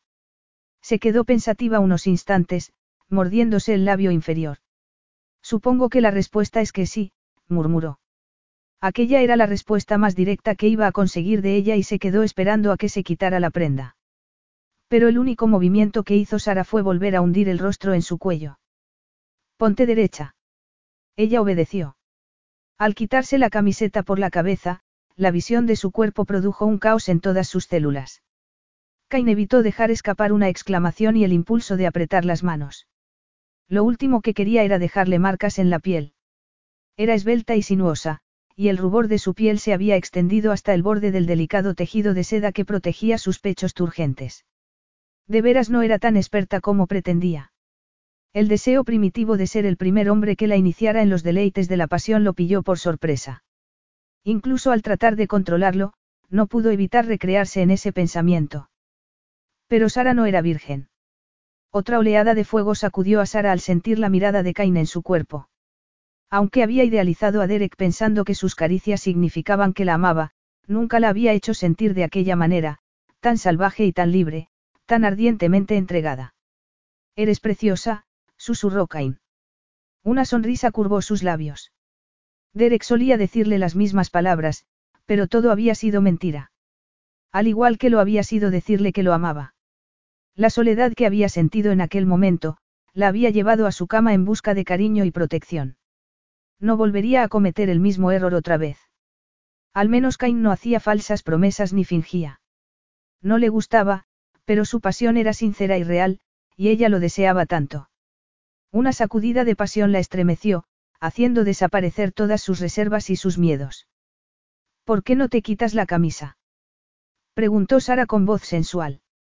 Con los ojos centelleando, la soltó y se inclinó hacia atrás en el sofá, extendiendo los brazos. ¿Por qué no me la quitas tú? La retó. Sus manos temblaron al rozar la tela y empezar a levantarla. Evitando su mirada, Sara se recreó en la piel bronceada que fue surgiendo al tirar de la camisa. Cain levantó los brazos e inclinó la cabeza hacia adelante mientras ella se la quitaba. Después, la dejó caer al suelo. Luego, se quedó quieta. La cabeza y los sentidos le daban vueltas y no sabía qué hacer. Él rió. Parecía haberse dado cuenta de su indecisión porque la tomó de la mano y se la llevó al corazón. ¿Qué sientes? preguntó Cain. Los fuertes latidos de su corazón bajo la palma de su mano. Tu vida, susurró. Se inclinó y lo besó en el pecho, dejando que sus labios disfrutaran de su piel. Luego, suavemente lo lamió. Su sabor, salado y delicioso, llenó su boca. Sara gimió al sentir que su sujetador se soltaba. Cain la hizo incorporarse y la besó entre los pechos, provocando que su corazón se acelerara al sentir la caricia de sus labios. Ahora siento la tuya, dijo él. Tu sabor es como el de un exótico afrodisíaco. La rodeó con los brazos y atrajo uno de sus pezones hacia su boca. Sara contuvo la respiración, cerrando los ojos mientras se entregaba al placer de su boca. Se aferró con fuerza a él mientras una descontrolada excitación se apoderaba de ella. Cain, susurró. Apenas podía articular palabra. Él levantó la cabeza. Sí. Era aquella palabra un desafío. No, pensó, la hora de los desafíos ya había pasado. Sus ojos se encontraron. Los de ella, oscuros e interrogantes. Los de él, medio cerrados y exigentes. Por un instante, Sara trató de buscar su sentido común, pero enseguida, con un atrevimiento que nunca antes había conocido, desechó la idea. Solo por aquella noche. Última oportunidad, Sara, dijo Cain entre dientes. Sí, dijo ella con una sonrisa temblorosa. Él sostuvo su mirada hasta incomodarla y luego la sorprendió con un beso largo y tierno que se convirtió en voraz cuando empezó a desabrocharle los vaqueros. Al cabo de unos segundos, estaba sobre su regazo vestida con tan solo una prenda. Con la boca junto a la de él, se estremeció al sentir las caricias de sus dedos en la piel. La sensación se extendió por todo su cuerpo. Cain besó su otro pecho, antes de hacer lo suyo. Es tu turno, Sara. Ella se quedó mirándolo. Una extraña sonrisa se dibujó en los labios de Cain. Le tomó una mano y se la llevó hasta los vaqueros. Ella se sonrojó al buscar la cremallera y deseó que hubiera una manera más sencilla de hacer aquello. Él esperó mientras encontraba el cierre y acarició su pelo, soltándolo y dejándolo caer sobre los hombros. Es suave como la seda, dijo con voz profunda y se movió para desprenderse de la ropa. Sara se quedó sin respiración. Cain era un todo un dios, fuerte y bronceado, pensó mientras reparaba en sus músculos y en el vello de su pecho que parecía señalar el camino hacia abajo. Necesito ir a por protección. No, está bien, dijo encontrándose con sus ojos. Hay otros motivos para tomar píldoras anticonceptivas, aparte de para evitar tener bebés. Cain estudió su rostro. Aún así, solo para estar seguros. Vio cómo se enderezaba y luego se inclinaba para tomarla en brazos. Además, añadió dirigiéndose hacia la puerta, estaremos más cómodos en una cama. Ser tan grande es a veces una desventaja. No eres tan grande, protestó ella y acarició su hombro, observando cómo se tensaban sus músculos. Eres alto y... Perfecto. ¿Y qué? preguntó él, con un brillo pícaro en los ojos. Y muy masculino, respondió Sara, diciendo lo primero que se le vino a la cabeza. Cruzaron la puerta y entraron en el dormitorio de Cain. Luego, la dejó sobre la cama. Allí era donde guardaba los preservativos, como no podía ser de otra manera. De repente se sintió intimidada y cerró los ojos. ¿A cuántas otras mujeres les habría hecho en amor en aquella habitación? La pregunta continuó dando vueltas en su cabeza hasta que se acercó a ella y volvió a sentirse embriagada de su calidez y su olor. Al sentir su boca sobre la suya, todos los pensamientos desaparecieron y volvió a sentirse prisionera de su deseo. De alguna forma, se las había arreglado para quitarle la última prenda que la cubría sin que se diera cuenta. Sara se estrechó contra él y sintió que su mano se deslizaba hasta la zona sensible de su entrepierna. Mírame, Sara. Ella frunció el entrecejo y mantuvo los ojos cerrados. Sentía sus besos en los párpados y, de nuevo, volvió a oír su voz autoritaria. Abre los ojos. ¿Por qué? ¿Por qué quiero que me mires? Aturdida, casi desesperada por el deseo y el miedo, separó los párpados lo suficiente como para verlo. Él la estaba mirando y sonrió. Sara. Cain. Él volvió a besarla y parpadeó varias veces seguidas mientras su cuerpo se agitaba ante sus caricias, expertas y peligrosas. Nunca antes se había rendido tan desesperadamente al deseo, pensó mientras le sobrevenían las sacudidas de placer. Las mujeres superan a los hombres en esto.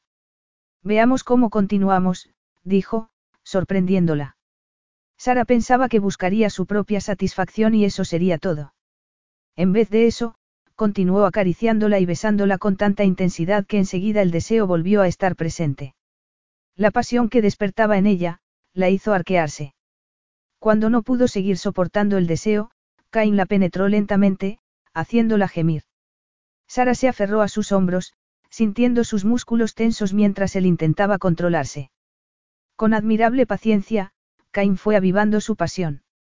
Con cada embestida, Sara se sentía más y más cerca de algo que nunca había conocido, ni siquiera cuando había creído llegar a la cima entre sus brazos. Se oía pronunciando su nombre, deseando alcanzar un fin que no llegaba a alcanzar. Sus temblorosas palabras resonaban en su cabeza. Cain dijo algo ininteligible y empezó a moverse más y más deprisa hasta que las sacudidas de éxtasis se apoderaron de ella. Al momento, Cain la siguió, dejando escapar un profundo gemido antes de dejarse caer sobre ella. Te estoy aplastando, dijo él al cabo de unos segundos. No, dijo y, en un acto reflejo, estrechó los brazos alrededor de él. Pero él rodó a su lado, sin dejar de abrazarla. Sara se dio cuenta de que estaba llorando. Unas tímidas lágrimas escaparon de sus ojos. Parpadeó y se concentró en los movimientos de su pecho al respirar. Más tarde, se dio cuenta de que se había quedado dormida porque al despertarse comprobó que la estaba llevando en brazos. ¿Qué? Comenzó a decir aturdida, preguntándose dónde estaba. Está bien. Te llevo a tu cama. Parecía distante, como si sus pensamientos estuvieran en otro sitio. El rechazo le resultaba doloroso, pero era lo más adecuado. Prefería despertarse sola a la mañana siguiente que verse obligada a enfrentarse a él después de pasar la noche juntos. Era algo mucho más íntimo que haber compartido el desenfreno de sus cuerpos, por muy placentero que hubiera sido. Pero una vez en su cama, no pudo dormir. Trataba de encontrar sentido tanto a sus pensamientos como a sus sentimientos. Cubierta tan solo con una sábana, el sonido de las olas al romper en la playa invadía la habitación. Hacer el amor con Cain había sido muy diferente a las apresuradas e insatisfactorias experiencias que había compartido con Derek, besos y caricias urgentes, seguidas de la penetración, todo ello en apenas unos minutos. Eso hacía que se quedara pensando por qué la gente le daba tanta importancia a un acto tan rutinario. Al principio, Cain había sido cuidadoso, casi tierno, como si pensara que todo aquello era nuevo para ella. La había hecho sentir querida. Y luego, la había hecho sentir salvaje y desesperada, deseosa de entregarse a las sensaciones que provocaba en ella. Le ardió la piel al recordar cómo se había rendido a su olor, sabor y caricias, y cómo había acabado perdiéndose en la pasión. Había sido una experiencia estremecedora. Sara sacudió la cabeza. Lo único que habían hecho era hacer el amor. La gente lo hacía todo el tiempo. No suponía nada si se hacía sin sentimientos. Sin ninguna duda, Cain no sentía nada más que desprecio por ella. Para él, seguramente había sido un acto de dominación. Se había asegurado de que ella llegara a la cima antes, esperando a alcanzar su propia satisfacción mientras la hacía retorcerse entre sus brazos. Cain era mucho más listo que Derek, además de más cruel. Quizá quería que se enamorara de él para que fuera más dócil. O quizá para que fuera más fácil convencer a Brent de que no tenía ninguna posibilidad. Sí, aquello tenía sentido. Se revolvió entre las sábanas, tratando de alejar aquellos pensamientos de su mente. Aún así, no podía olvidar el cuidado con el que Cain la había tomado entre sus brazos, la suavidad con la que le había apartado un mechón de pelo de la cara. Iba a volverse loca. Se tumbó boca arriba y se quedó con la mirada clavada en el techo. Quizá la confusión la había embargado, se debía a aquel lugar. No, era una estupidez culpar de su actitud al paisaje. Intranquila, se levantó de la cama y corrió las cortinas para ver el romper de las olas. La luna no brillaba esa noche y apenas había nubes en el cielo, que estaba cuajado de estrellas. La brisa agitaba los árboles que rodeaban la casa, haciendo que las hojas reflejaran brillos plateados en mitad de la oscuridad. Se quedó allí un rato en busca de tranquilidad, y lo único que encontró fueron más preguntas. De pronto, vio un movimiento en la playa. Al instante, supo que era Cain. Su corazón comenzó a latir con fuerza.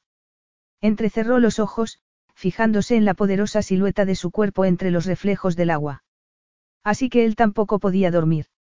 A toda prisa, soltó la cortina y se metió en la cama, a la espera de que regresara a la casa.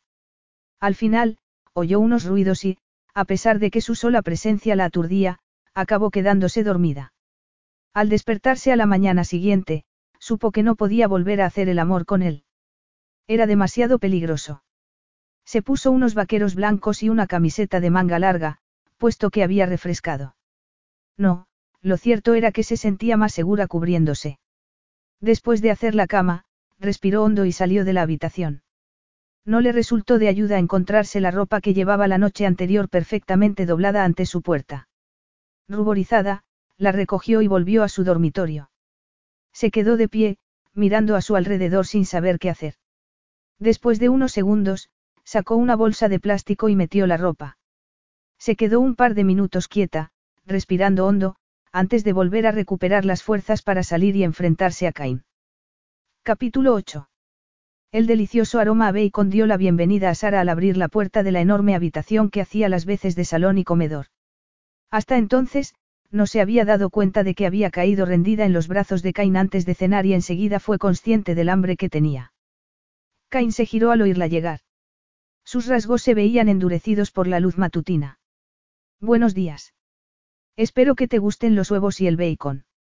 Sí, mucho, gracias. Su voz era controlada y algo reservada, muy diferente a la voz entrecortada de la noche anterior. Intrigada, vio cómo se desenvolvía con destreza en la cocina. Bien. ¿Quieres comer aquí o prefieres en la terraza? En la terraza, respondió sin dudarlo. Dime dónde están las cosas e iré poniendo la mesa. Sara dio las gracias a las pequeñas faenas diarias y a la charla que gracias a ella surgía y que tantos silencios llenaban. Acabó de poner la mesa y le preguntó dónde estaba la sal y la pimienta. Luego, cortó unas flores de una maceta de la terraza y preparó un zumo de piña y fruta de la pasión. Para cuando terminó, se sentía más tranquila. Excepto cuando su mente recordaba lo que había sentido la noche anterior, asaltándola con sensaciones descontroladas que deseaba desaparecieran. No le servía de consuelo verlo al mando de la situación. Sin duda alguna, había hecho aquello cientos de veces. Después de todo, había tenido varias relaciones serias y prepararle el desayuno a una mujer no debía de ser ninguna novedad para él. Por el contrario, ella nunca había pasado la noche con un hombre. Derek siempre se marchaba después de hacer el amor. Debes de estar muerta de hambre, dijo Cain. Lo estoy, admitió. Era un buen cocinero. Los huevos, el bacon y los tomates asados tenían muy buen aspecto. ¿Por eso estás tan inquieta? Preguntó mientras se sentaba frente a ella. Su apetito desapareció.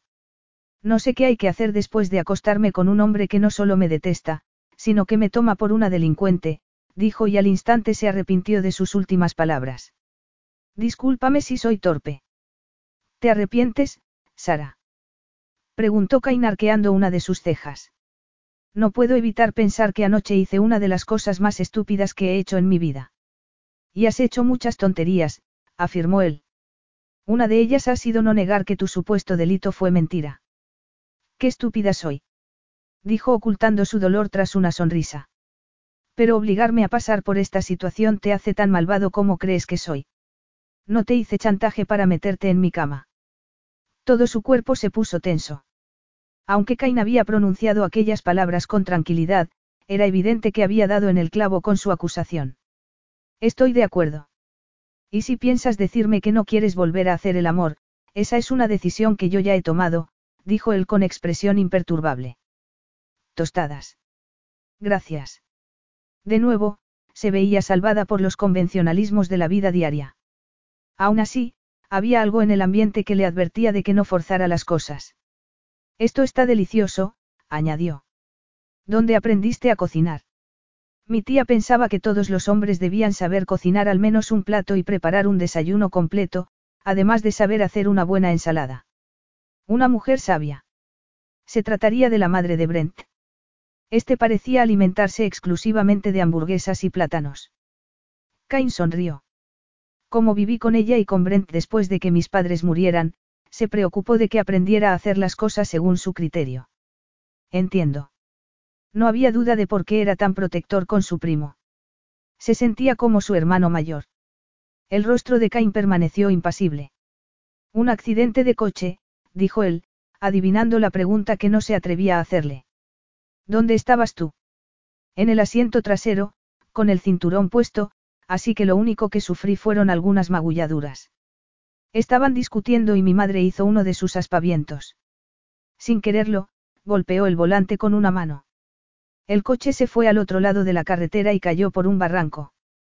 Cain se detuvo, preguntándose por qué estaba explicando aquello. Nunca antes se lo había contado a nadie, ni a su tía ni a los investigadores que habían tratado de descubrir el motivo del accidente. Allí estaba contándole sus intimidades a una mujer a la que despreciaba y en la que no podía confiar por muchos motivos. Y aunque había decidido durante la noche que no iba a volver a hacerle el amor, por alguna razón había tenido que controlar el arrebato de ira que había sentido al saber que ella había tomado la misma decisión. Su tranquilidad debería haber aumentado su desconfianza. Lo irónico era que lo único en lo que podía pensar era en su salvaje pasión y en su completa entrega. Cain era incapaz de leer sus pensamientos. Su rostro provocativo ocultaba sus sentimientos. Trató de pensar en el anillo de diamantes que Brent le había regalado, aunque Sara le había dicho que su primo no estaba enamorado de ella. También estaba la traición al viejo que le había dado un empleo cuando nadie más lo había hecho. Si aquello era verdad. La pregunta saltó a su cabeza. Su jefe de seguridad no había podido dar con Derek Frencham. Pero estaba la mujer que había sido chantajeada, Gwennet Popam. Al poco del incidente, se había mudado de distrito y ya entonces era mayor, por lo que era posible que hubiera muerto. Aún así, había ordenado a sus hombres que siguieran buscando. Es una lástima que el último recuerdo de tus padres sea tan triste, dijo Sara con empatía. Cain se encogió de hombros, apartando aquel momento de debilidad en el que había deseado que su inocencia quedara probada. Tengo muchos recuerdos felices. Mi madre tenía mucho temperamento, pero hubiera dado su vida por mi padre y por mí. Nunca conocí a mi madre, dijo dejando el cuchillo y el tenedor y fijando la mirada en las dunas de la playa. Al parecer, cuanto se enteró de que estaba embarazada, no quería tenerme. Mi padre la convenció y, nada más nacer yo, se fue. Cain sintió una extraña sensación de lástima. Si aquello era cierto, eso podía explicar muchas cosas. No había planeado acostarse con ella tan pronto, aunque no suponía ninguna diferencia. Era evidente que Sara lo deseaba y hacer el amor lo había confirmado. Cuando Brent regresara, no iba a tener ninguna duda de que eran amantes. Pero uno no extraña lo que nunca ha tenido. Siento lo de tus padres. Su mirada transmitía comprensión y su voz sonaba sincera. Pasó hace mucho tiempo, dijo Cain. Sabía que estaba siendo brusco, pero incluso ahora, el recuerdo del grito de su madre al caer por el barranco, le ponía los pelos de punta. El súbito sonido de un motor hizo que ambos giraran la cabeza. ¿Qué es eso? Dijo Cain y se puso de pie de un salto. El vehículo pasó junto a la casa en dirección a la playa. Era un UAD con tres adolescentes subidos a él. ¿Quiénes son? preguntó ella. Nadie debería estar aquí. Cain entró en la casa y cuando Sara hizo lo mismo, lo oyó hablar por teléfono. Nunca daría permiso para que unas motos usaran la playa o las dunas, estaba diciendo e hizo una pasusa para escuchar a su interlocutor. No, ya iré yo. Colgó el teléfono y le dijo a Sara que se quedara allí. Iré contigo, afirmó ella, después de pensárselo unos segundos.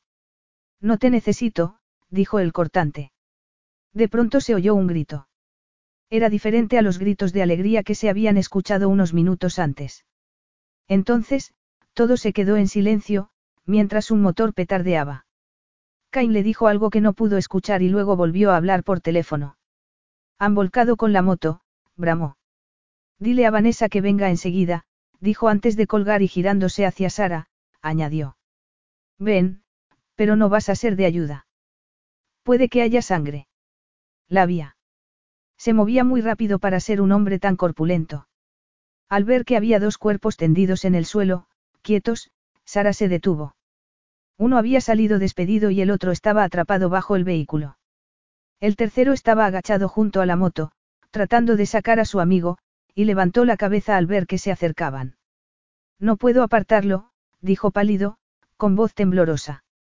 Sara, comprueba cómo está el chico que está ahí tendido. Comprueba su respiración y trata de cortarle la hemorragia, le ordenó Cain. Sara se arrodilló junto al muchacho, de unos 15 o 16 años. Gracias a Dios estaba vivo aunque inconsciente. Su respiración era entrecortada y eso le preocupó tanto como la herida que tenía en el muslo y que no dejaba de sangrar. Por un momento, pensó que iba a desmayarse. Superando las náuseas y el mareo con su fuerza de voluntad, buscó algo con lo que detener la hemorragia. De pronto, recordó lo que había aprendido en el curso de primeros auxilios del instituto y apretó la herida, confiando en detener el flujo. Pero la sangre seguía saliendo. Nerviosa, estudió su rostro. Se estaba poniendo más pálido. Estaba perdiendo tanta sangre, que la cosa se estaba poniendo cada vez más fea. Los torniquetes eran algo muy peligroso, pero parecía que no iba a haber otra solución. Primero, intentaría hacer presión sobre la herida.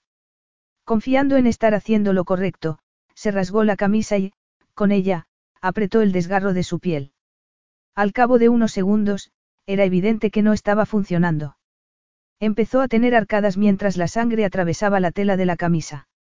Apretó los dientes y se alegró de llevar manga larga. Con las manos temblando, enrolló la manga en el muslo, por encima de la herida y se quejó entre dientes al ver que la tela mojada resbalaba. Lo poco que recordaba era que el nudo tenía que poder soltarse con facilidad. Después, contuvo la respiración a la espera de que la hemorragia cesara. Gracias a Dios, suspiró. Cain estaba apartando la moto del otro muchacho. Su camiseta dejaba adivinar sus músculos. Ten cuidado, suspiró y respiró aliviada cuando vio que lo había conseguido. Cain se arrodilló y examinó al chico, frunciendo el ceño. El tercero estaba a un lado, respirando pesadamente y con el rostro angustiado. Cain buscó en el bolsillo trasero de su pantalón y sacó un teléfono móvil. Unos segundos más tarde, lo apagó y la miró. En dos zancadas llegó junto a ella, se quitó la camiseta y se la lanzó. Toma, póntela, le ordenó. ¿Cómo está? No lo sé, pero necesita algo más que primeros auxilios, respondió mientras se ponía la camiseta.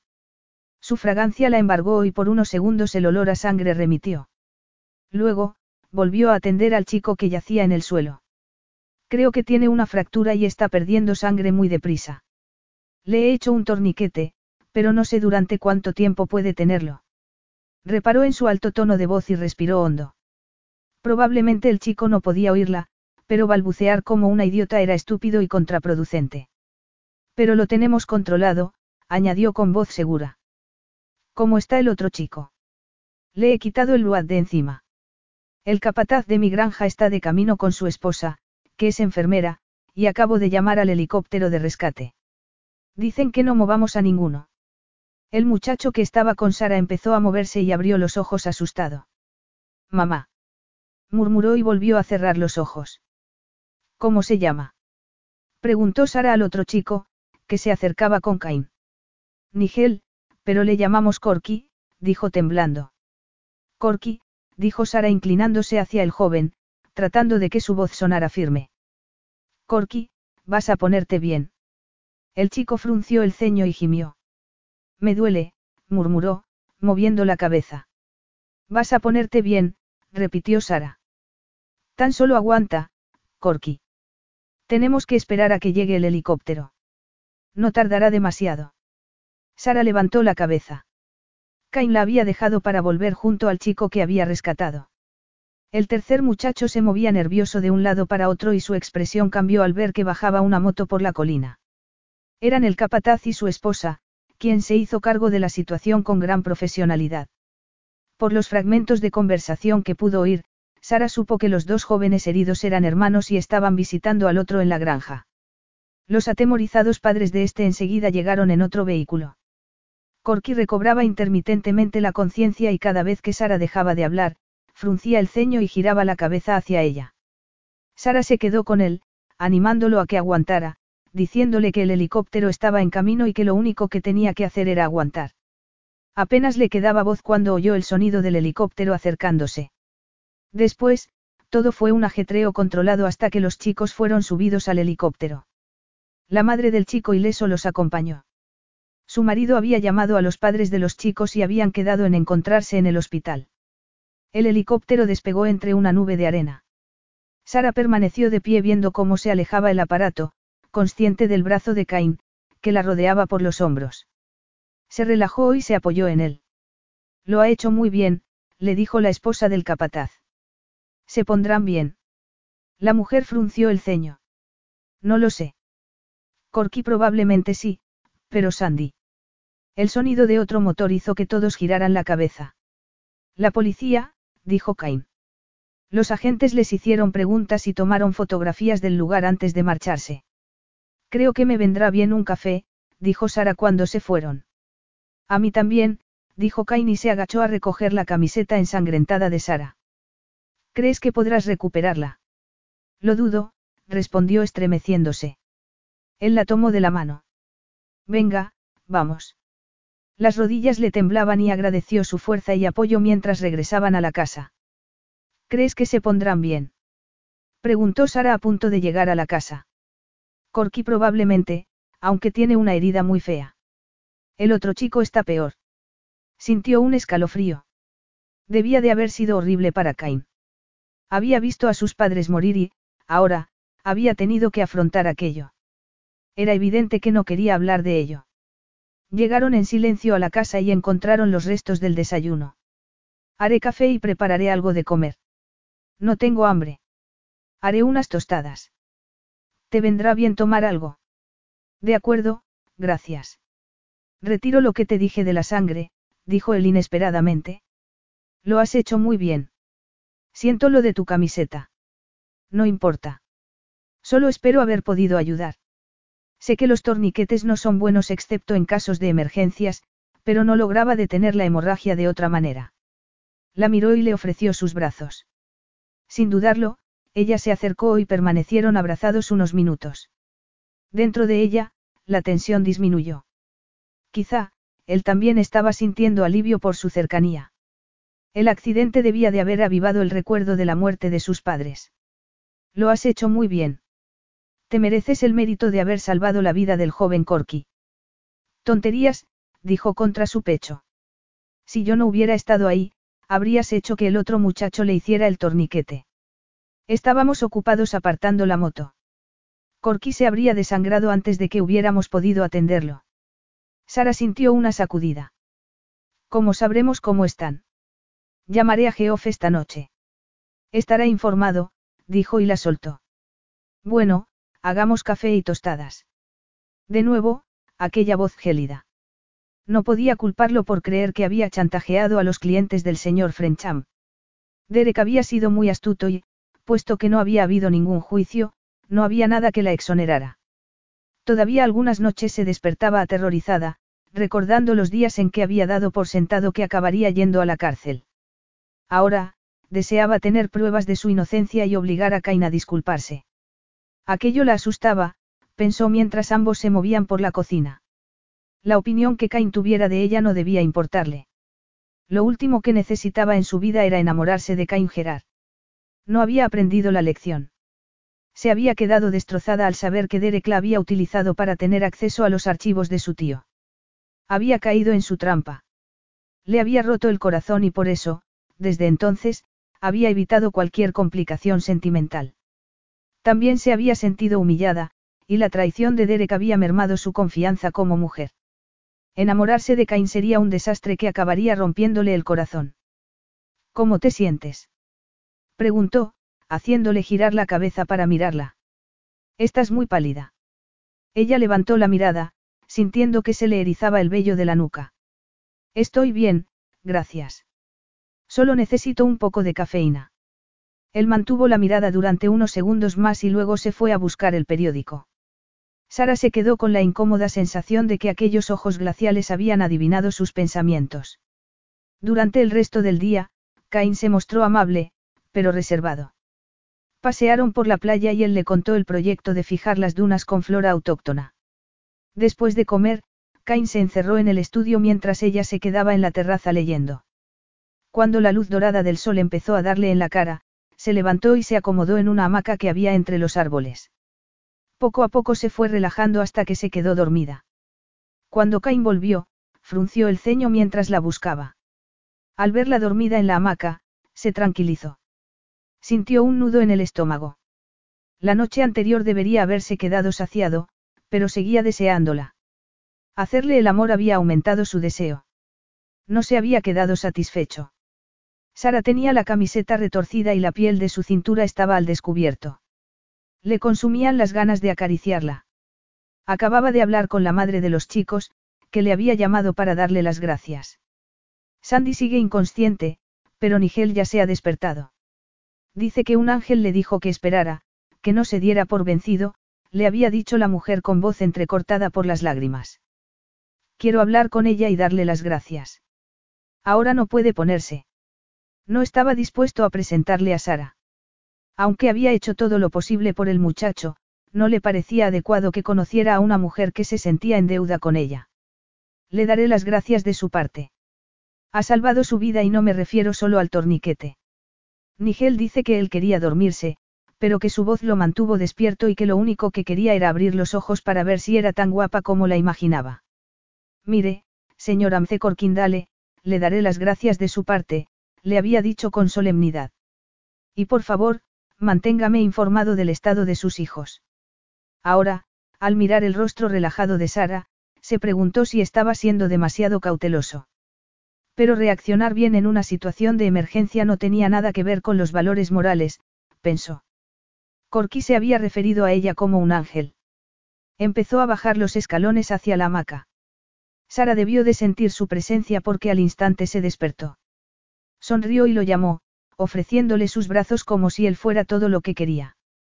Cain sintió que la sangre se aceleraba en sus venas, pero oyó el sonido de un motor acercándose y eso lo sacó de sus pensamientos. ¿Viene alguien? Sobresaltada, Sara se levantó de la hamaca. El visitante llegó en tractor, por lo que debía de ser alguien de la granja. Mientras Cain se acercaba a hablar con él, Sara entró dentro y se lavó la cara con agua fría. No quería mirarse en el espejo y, al oír que Cain había vuelto, salió del baño. Era el capataz de la granja, dijo Cain, mirándola intensamente. Tiene permiso para llevarse la moto. Quiero volver a Auckland. Él sonrió con ironía. Tus artimañas no funcionarán, Sara. Ella hizo un gran esfuerzo por mantener su autocontrol y esquivó su mirada cínica. Me parece mezquino que continuemos con nuestra batalla mientras esos dos chicos luchan por sus vidas. Y a mí me parece una hipocresía utilizar el accidente como excusa, dijo y continuó para impedir que interviniera. Muy bien, vámonos. Volvamos a mi apartamento. Sara se mordió el labio. No tenía salida. Era una prisionera de la crueldad y tiranía de Cain y de su determinación para impedir que Brent cayera en sus garras despiadadas. Podría ir a la policía y contarles que me estás obligando a irme a vivir contigo. O a la prensa. Él arqueó una de sus cejas. Y acabar en los periódicos como una histérica. Preguntó sonriendo con ironía. Diría que tuvimos una discusión y que estabas tan enfadada que acudiste a ellos. Permanecieron mirándose a cierta distancia. Sara sintió que la frustración crecía en su interior y su desánimo la dejó sin fuerzas. Supongo que estás disfrutando con esto. No, si no puedes aguantar la presión, déjalo. Evidentemente, Brent es una presa fácil, pero tiene una familia que se preocupa por su bienestar y no está dispuesta a ver cómo pone en peligro su honor y el dinero que tanto trabajo le ha costado ganar. No tengo ninguna intención de aprovecharme de su dinero. Déjalo, Sara. No soy idiota. Pensé que eras lo suficientemente lista como para darte cuenta de que no hago las cosas sin razón. Ya le has sacado 30 mil dólares a Brent. ¿Cómo? No podía creer lo que estaba oyendo. ¿Acaso no te ha regalado un anillo de diamantes? Sorprendida, su cabeza comenzó a dar vueltas. Eso es ridículo. Claro que no. Una vez más, la miró arqueando una de sus cejas. No te creo. Brent no me ha regalado nada, dijo alterada. Absolutamente nada. Él la miró disgustado. Imagino que lo siguiente que vas a decirme es que no te prestó dinero cuando te echaron de tu apartamento. Capítulo 9. No, y si lo hubiera hecho, se lo devolvería. Ya no, dijo Cain con voz todavía más insensible.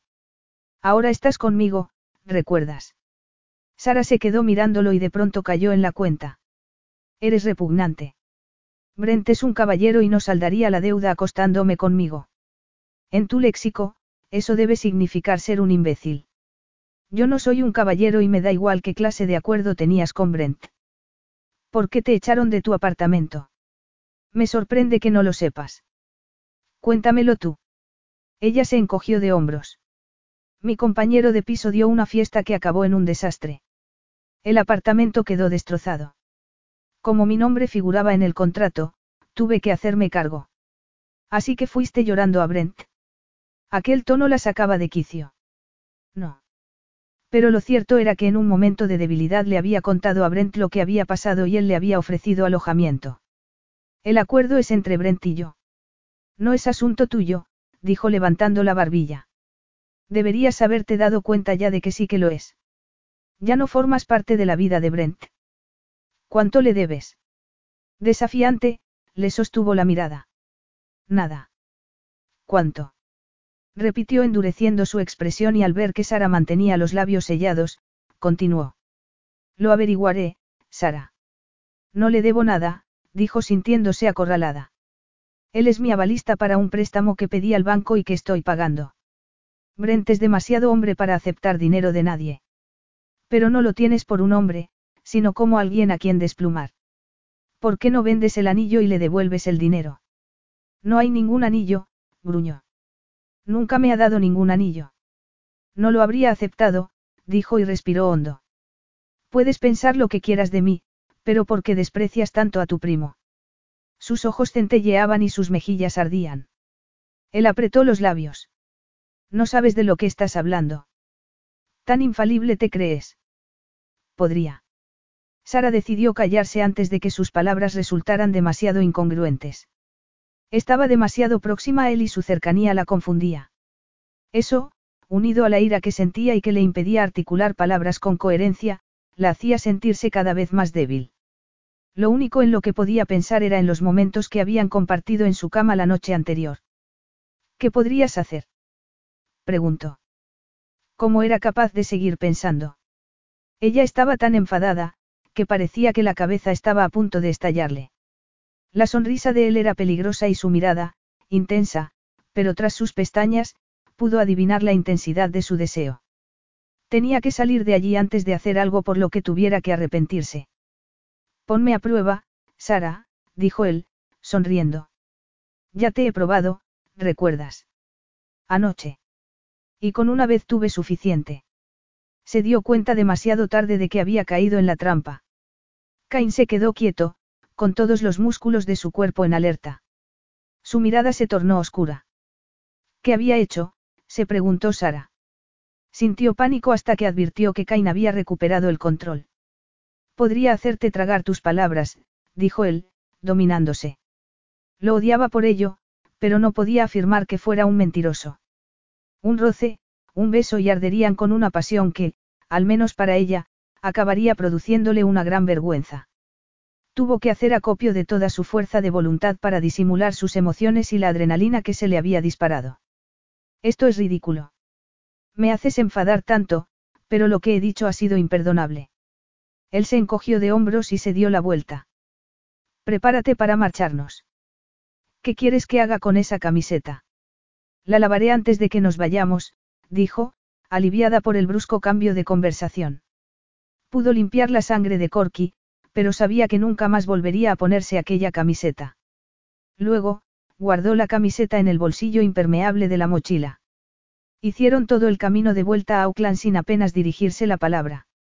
Sin poder relajarse, Sara no dejó de mirar por la ventanilla. Una vez en el apartamento, Cain le enseñó su habitación y le dijo sin ninguna emoción que había reservado mesa en un restaurante para ir a cenar. Dame la camiseta. ¿Por qué? Le pediré al portero que se deshaga de ella. Puedo.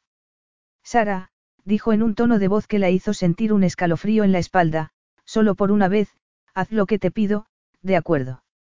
Sin decir nada, sacó la camiseta y se la dio. Luego, esperó a que cerrara la puerta al salir y se sentó en la cama. Dios mío. Susurró. Se sentía como si estuviera al borde de un precipicio. Hacía poco que conocía a Cain, pero ya había minado sus defensas. No solo la había llevado al cielo entre sus brazos, sino que la había hecho enfadar tanto, que deseaba hacerle daño. Toda una vida aprendiendo a controlarse para echarlo todo a perder nada más conocerlo. No se reconocía en aquella mujer que escupía fuego y hielo y que hacía comentarios despiadados, además de hacer el amor con gran fogosidad. No podía quedarse sentada allí en la cama. Tenía que prepararse para aquella cena en la que estarían rodeados por otras personas. A la ducha, se dijo en voz alta y se levantó. Después de disfrutar del agua fría y de aplicarse maquillaje, eligió un vestido negro, sencillo y de manga larga. Además, se puso medias negras y zapatos de tacón alto. Su corazón latía con fuerza al entrar en el salón. Cain estaba leyendo unos papeles y, al verla llegar, los dejó y le dirigió una mirada asesina. Por su expresión, supo que se había dado cuenta de que se había puesto un vestido recatado a propósito. Muy apropiado, dijo con una nota de cinismo en su voz. Luto riguroso, añadió y dejó pasar unos segundos antes de concluir. Con detalles insinuantes. Sonrojándose, Sara levantó la barbilla. Claro que no. Entonces, porque siento ganas de arrancarte todo ese negro y besar cada centímetro de tu piel. Su voz era profunda, pero Sara supo adivinar bajo sus irónicas palabras que estaba excitado. ¿Por qué eres insaciable? dijo enfatizando sus palabras. Cain se encogió de hombros y miró su reloj. Antes de que nos dejemos llevar por esta lucha que mantenemos, será mejor que comamos algo. Algo decepcionada, tomaron el ascensor privado y fueron al restaurante. Sara descubrió que tenía hambre. Cain se mostró encantador. Incluso cuando Sara no estuvo de acuerdo con él, algo que ocurrió varias veces en el transcurso de la cena, escuchó sus opiniones con respeto. De vuelta en el apartamento, Cain llamó al capataz, quien le contó que Corky no parecía tener nada serio. Su hermano también estaba mejorando y su estado no parecía tan grave como en un principio habían creído. Aunque la semana siguiente estuvo muy ocupada, Sara encontró tiempo para visitar a los dos pacientes en el hospital y se sorprendió al descubrir por boca de Corky que Cain también había estado de visita. No solo eso, sino que se había presentado con lo último en videojuegos. Su hermano había mejorado mucho y en breve compartirían habitación. Por lo demás, se dedicó a trabajar duro, junto a Poppy, para ocuparse de los inevitables problemas que acarreaba el cambio de sede para la subasta. Estás disfrutando mucho, ¿verdad? Le preguntó Poppy el viernes por la tarde cuando Sara acababa de terminar una llamada con el servicio de restauración. Supongo que sí, aunque la compañía de autobuses no tiene vehículos de lujo suficientes para mañana por la noche. ¿Qué te parece un autobús de dos pisos? Dijo Sara y se puso de pie. Imagínate un autobús de dos pisos por la carretera. Bueno, siempre hay algún fallo. Se te da muy bien arreglar las cosas. Sara se sorprendió ante el comentario de la joven. Supongo que sí. Poppy sonrió y al oír una voz desde la puerta, Sara se giró. Hora de que os vayáis a casa.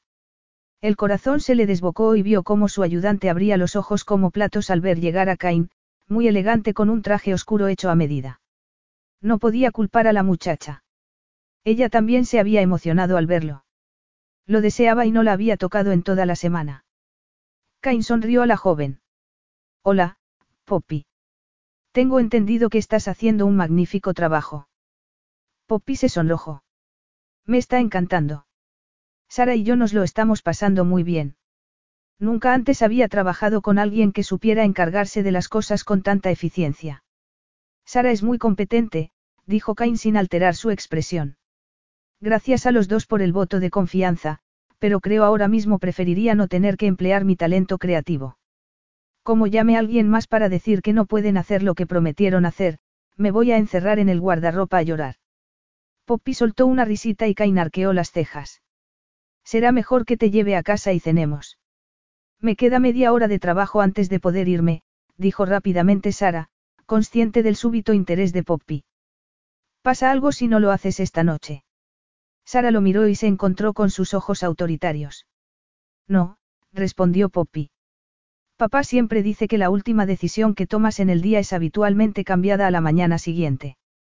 Creo que ni siquiera has comido, ¿verdad, Sara? No me acuerdo. Pero tu padre y Cain, dijo esbozando una sonrisa, tienen razón, añadió y se giró hacia Poppy. Venga, vete tú también. Has trabajado mucho hoy y mañana será una locura. Te veré a primera hora en la hacienda. Lo estoy deseando. Apuesto a que va a ser un gran éxito. Lo fue. Llevadas por la posibilidad de visitar una de las casas más bonitas del país, propiedad de un hombre muy poderoso, más de 50 personas de más se habían inscrito para la ocasión, incluyendo algunas artistas que vivían en el extranjero y un piloto de carreras. Los hombres estaban resplandecientes con sus mejores galas y las mujeres llevaban vestidos de cóctel y sus mejores joyas. El ambiente de excitación e impaciencia era palpable. Después de comer y beber, los invitados estaban dispuestos a pujar. Dos de los asistentes cuyos gustos coincidían, libraron una batalla que hizo que los beneficios de la fundación se dispararan. Es la mejor subasta que hemos tenido, dijo Mark Russell, estrechando la mano de Cain. Y todo gracias a ti, Cain. No podía haberse celebrado en un lugar más bonito. Ni podía haber sido organizado por nadie más eficiente, observó Cain. Mark se quedó aturdido unos segundos. Por supuesto, dijo soltando la mano de Cain y abrazando a Sara. Buen trabajo, Sara. No es que tuviera dudas de que pudieras organizarlo. Es la mejor secretaria que he tenido nunca, añadió, dirigiéndose a Cain. He tenido ayuda, dijo Sara rápidamente y sonrió a Poppy. Muy buena ayuda. Mark miró a su hija, que se había ruborizado. Sí, he de decir que estoy impresionado. Y ahora, tengo que dar las gracias a algunas de estas personas. Cain, confío en que tu equipo de seguridad guarde bajo llave los cuadros hasta que los enviemos a sus nuevos propietarios. Ya están de camino a una bóveda.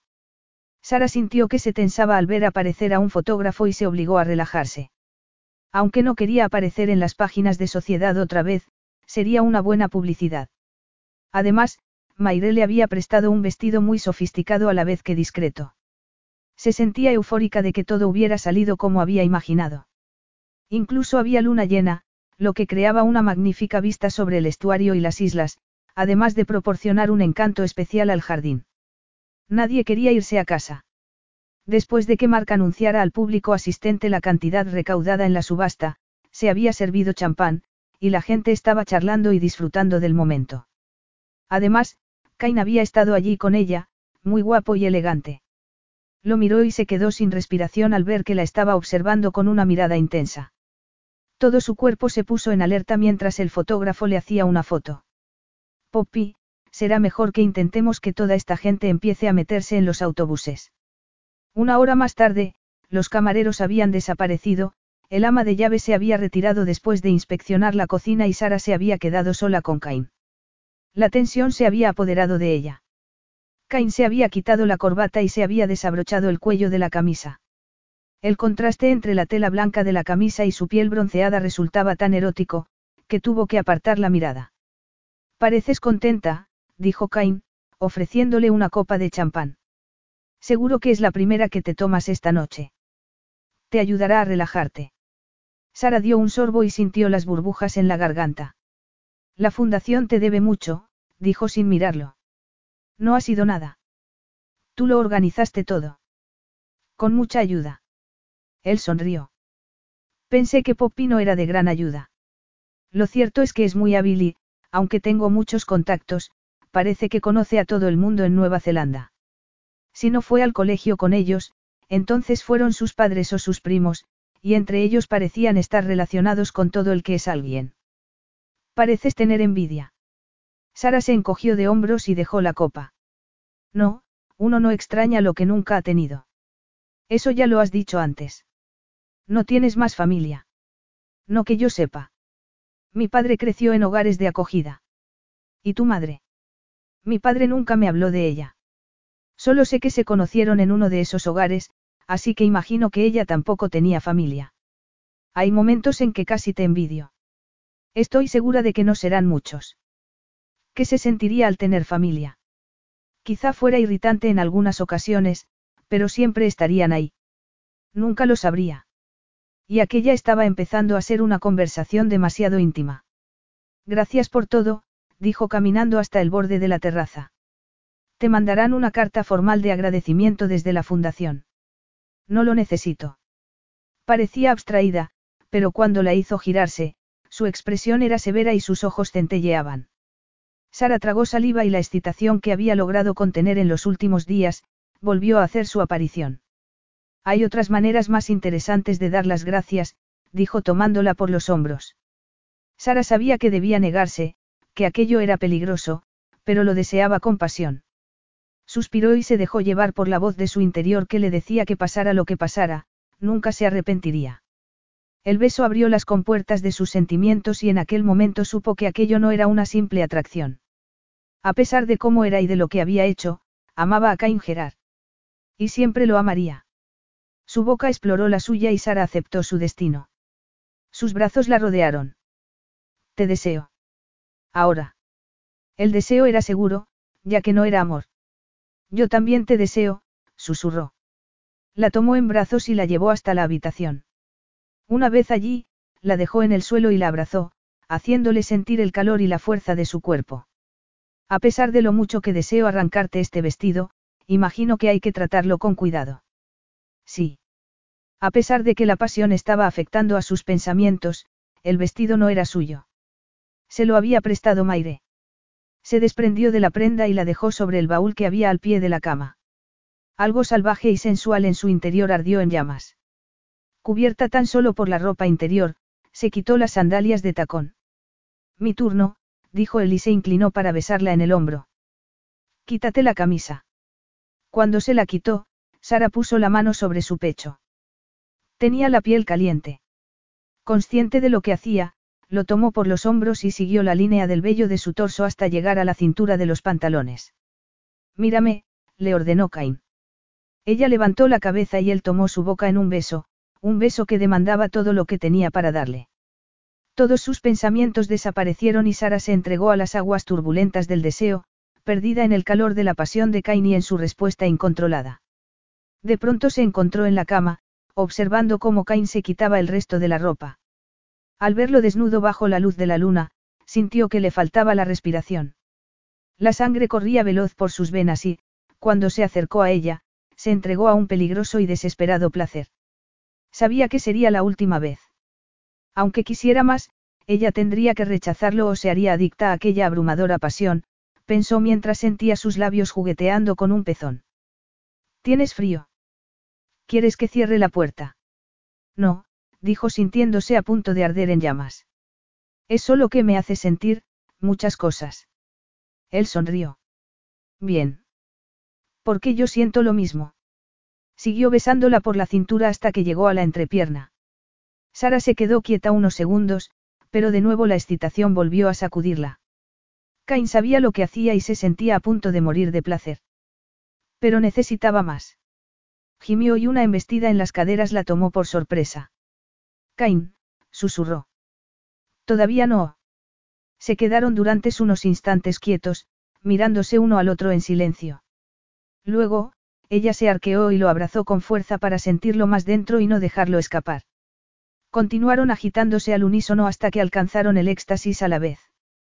Rodeada entre sus brazos, Sara sintió que las lágrimas escapaban de sus ojos, deseando algo que nunca ocurriría. Si al menos se quedara a pasar la noche con ella. Lo que de veras quería era que la amara. Pero eso nunca iba a ocurrir. Él rodó a un lado y, sin decir nada, la abrazó contra él. Con el rostro sobre su hombro, Sara sintió su calor y se dejó llevar por la sensación de seguridad que le proporcionaba. Cerró los ojos y con la luna brillando en lo más alto del cielo, se entregó a un sueño placentero. Capítulo 10. Por la mañana, Cain se había ido. Sara se despertó y lo buscó. Luego, suspiró y se incorporó. Había dormido profundamente. Se acomodó en las almohadas y se quedó mirando el techo. Tenía que pensar en lo que debía hacer. Lo más sencillo sería decirle a Cain que se había enamorado de él y que quería tener una relación seria, pensó sonriendo con amargura. Pero si lo hacía, la apartaría rápidamente de su vida. O quizás se aprovecharía hasta que se cansara de ella. No, aunque fuera cruel, sabía que no era como Derek Frencham. La deseaba, pero antes de embarcarse en satisfacer esa necesidad, se aseguraría de que ella comprendiera en qué se estaba metiendo. Se estremeció y hundió el rostro en la almohada. Una relación sin amor acabaría con algo esencial en ella. Después de su infortunada aventura con Derek, le había costado mucho tiempo recuperar su autoestima. Sus sentimientos por Cain eran mucho más intensos. Siempre podía huir, aunque enseguida descartó la idea. Era muy difícil esconderse en Nueva Zelanda y Cain podía encontrarla rápidamente. Además, la idea de huir hería su orgullo. Con ese mismo orgullo, se levantó de la cama, se metió en la ducha y se puso un vestido de verano. La casa estaba en silencio y, al salir, se encontró con el ama de llaves. Cain ha salido a montar a caballo, le dijo él en Dawson. Enseguida volverá, pero dijo que no lo esperara para desayunar. No suelo dormir hasta tarde, dijo Sara. Tenía que descansar. Ha trabajado mucho. Hace una mañana muy agradable y he preparado la mesa en el porche, pero si prefiere comer dentro. Oh, no, en el porche estará bien, gracias. Sara fue con ella hasta la mesa y de repente se oyó el sonido de unos cascos. Ah, ahí está. No había necesidad de aclarar a quién se estaba refiriendo. Cain estaba montando un caballo castaño. ¿Sabe montar? Le preguntó Helen. No así de bien. Aprendí a montar en el viejo caballo de unos vecinos. Cain aprendió a montar antes que a caminar, dijo el ama de llaves mientras el caballo desaparecía entre los árboles.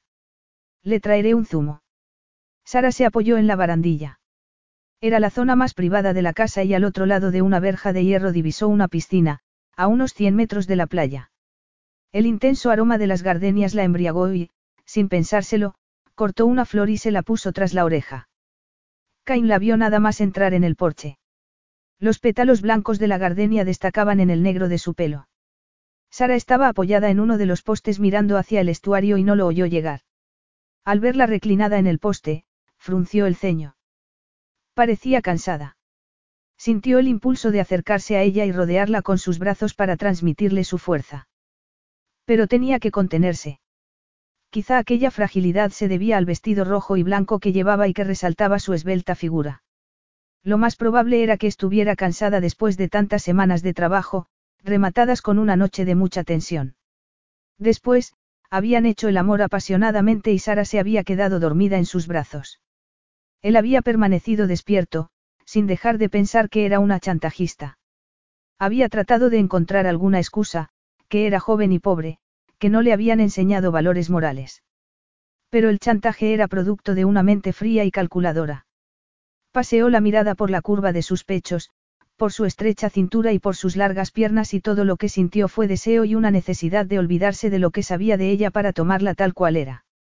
Como si hubiera sentido su mirada, Sara se giró de pronto y lo vio. Cain había tomado una decisión y solo Dios sabía a dónde lo llevaría. Con un poco de suerte, a una solución sensata. Esa mañana se había enterado de que sus hombres habían dado con una de las víctimas de los chantajes. Se trataba de la señora Popam, una anciana que vivía en una residencia de Napier. Ahora, por primera vez en su vida, se encontraba indeciso ante dos posibilidades. Deberías haber dormido más, dijo él acercándose. Para su sorpresa, al llegar junto a ella la abrazó y le dio un beso en la frente. Una vez me despierto, me cuesta mucho volver a dormirme. Así que me he levantado. Confiaba en que su piel no delatara las emociones que la estaban embargando, especialmente después de aquel beso tan tierno. ¿Has dormido bien? Preguntó y, al ver que asentía, añadió. Yo también. Venga, el desayuno te aportará energía. Necesito un café, dijo y se apartó de él, incapaz de pensar con claridad. ¿Quieres que me cambie? Imagino que huelo a caballo. No demasiado. Además, me gusta y estás muy guapo con los pantalones de montar. Después de desayunar, navegaron hasta una isla cercana. Nadaron en la orilla e hicieron el amor bajo los árboles. Sara era consciente de que estaba jugando con fuego, pero si era aquello todo lo que iba a tener, estaba dispuesta a arriesgarse. Su vida en los últimos ocho años había estado vacía y en breve volvería a estarlo, pero siempre le quedarían los recuerdos de la pasión por un hombre que nunca la amaría. Aquella noche regresaron a Auckland. Cain esperó a que hubiera deshecho la maleta para abrir una botella de champán. ¿A qué se debe esto? Al éxito de la subasta. Ya brindamos anoche por ello. No, por un nuevo comienzo. No sé a qué te refieres. Es muy sencillo, dijo Cain, estudiando su rostro. Me deseas, te deseo y somos compatibles. Tiene sentido que te quedes conmigo. El corazón se le partió, roto por el pragmatismo de sus palabras. Así de sencillo. Preguntó con voz quebradiza. Como el sexo es bueno, seguimos juntos, no. Y cuando nos cansemos uno del otro, nos diremos adiós y cada uno seguirá su camino, no. No, siempre me preocuparé por ti, dijo él, frunciendo el ceño. No, dijo armándose de dignidad. No se me da bien el papel de amante. Eres muy modesta, dijo él sonriendo. Eres atrevida, sexy, buena en la cama. Eres inteligente, educada y das unas fiestas estupendas. ¿Qué más podría querer un hombre? No sé qué es lo que quieren los hombres, pero no he oído nada en tu lista de lo que yo quiero. Así que tendrás que beber tú solo, añadió mirando la botella. No me gusta beber solo. Y respecto a lo que buscan los hombres, ya lo he dicho, pero se me ha olvidado algo. Además de todo lo anterior, también quiero una mujer que arda en deseos entre mis brazos, como tú. No. Esa vez había pánico en su voz. Trató de sentir alivio, pero no se había dado cuenta hasta aquel momento de que quería ser cortejada hasta rendirse. Aunque solo fuera una rendición sexual, sin amor ni compromiso. Cain era sincero, pensó. Se sentía tentada a tomar lo que le ofrecía, ser su amante durante unos meses, un adorno en público y, con el tiempo, desaparecer de su vida. No, repitió. Y antes de que digas nada más, sé que podrías forzarme a... No me dedico a forzar. No sería un forcejeo y lo sabes, pero para mí no es más que una incómoda atracción, algo que saciar rápidamente y sin ninguna emoción, y no quiero eso. ¿Por qué, Sara?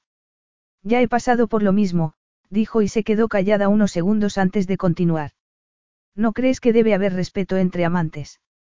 El sexo sin sentimientos es un acto mecánico para satisfacer una necesidad. Quiero más que eso, añadió y levantó la cabeza con orgullo. Me merezco más que eso.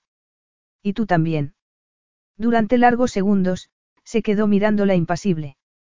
¿Qué estaba pensando tras aquella atractiva máscara? Entonces, muy bien, dijo él y se encogió de hombros. Pero te quedarás aquí hasta que esté seguro de que Brent no siente nada por ti. Sabía que aquello no era negociable y asintió. De acuerdo. Trató hecho. Dijo él alargando la mano y Sara la estrechó. Era evidente que seguía sintiendo desprecio y desconfianza por ella. Después de todo, ¿quién podía confiar en una chantajista? Los días siguientes continuaron siendo tensos, pero consiguieron mantener cierta calma entre ellos. Un día, asistieron a una fiesta en una enorme mansión sobre los acantilados de una de las playas más concurridas de Auckland. Sara enseguida se dio cuenta de que Cain se estaba aburriendo, aunque no fuera evidente. Ella también se aburría y la velada se le hizo eterna. Además, tuvo la desgracia de encontrarse a alguien de su pasado. La mujer no pudo ocultar su sorpresa al encontrarse a Sara allí.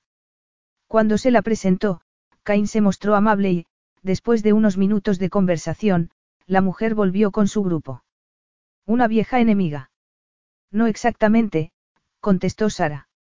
No nos movíamos en los mismos ambientes, pero su hija estaba en mi clase. Un día protestó frente a todo el mundo de que su hija tuviera que sentarse a mi lado. Entiendo que haya niños crueles, pero eso es despiadado. Ocurre cuando tu padre es el borracho del pueblo, dijo sonriendo con malicia. Tengo que admitir que he disfrutado con la cara que ha puesto al verme contigo. Me alegro de haber ayudado, dijo y la tomó de la mano. Pero probablemente se ha impresionado al ver tu elegancia y no ha podido disimularlo. Después, al volver del guardarropa, se encontró a Cain hablando con la mujer. Había algo en el modo en que la estaba mirando que la hizo ponerse tensa. O quizá fue la expresión fría y arrogante de Cain. Mientras se abría camino entre la gente, Sara se preguntó si alguna vez sería capaz de borrar su pasado. Al llegar junto a Cain, este volvía a estar solo y no dijo nada. Sara tampoco. Después de todo, la mujer solo podía haberle contado cotilleos. Al cabo de unos minutos, Cain la dejó sola unos momentos y vio a la mujer acercarse. Siempre me dabas lástima, ¿sabes? Pero ya no. Me alegro de que estéis juntos. Hacéis muy buena pareja, le dijo y continuó su camino antes de que Sara pudiera decir nada. Al día siguiente, fueron a la cabaña y Sara se sorprendió al darse cuenta de que Cain parecía querer establecer una conexión más allá de lo físico. Hablaron mucho y le enseñó a hacer surf. Era un profesor paciente y, cuando logró subirse a la tabla y deslizarse sobre una ola, la felicitó con gran ímpetu. Sería un buen padre, pensó mientras regresaban al ático, pero enseguida apartó el pensamiento de la cabeza. El viernes de la semana siguiente, después de unos días intensos, estaba sentada a su mesa trabajando cuando el teléfono sonó. Sara Martin. Después de unos segundos de silencio, oyó una voz al otro extremo. Hola, Sara. Hace mucho que no nos vemos. Derek. Preguntó incrédula. Sí, Derek Frencham en persona, dijo riendo. He visto tu foto en el periódico del domingo con ese multimillonario con el que estás. No, no me cuelgues, añadió adivinando sus intenciones. No te lo recomiendo. ¿De qué va todo esto?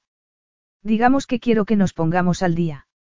Ya veo que tú estás muy bien, pero a mí no me van tan bien las cosas. No me das ninguna pena.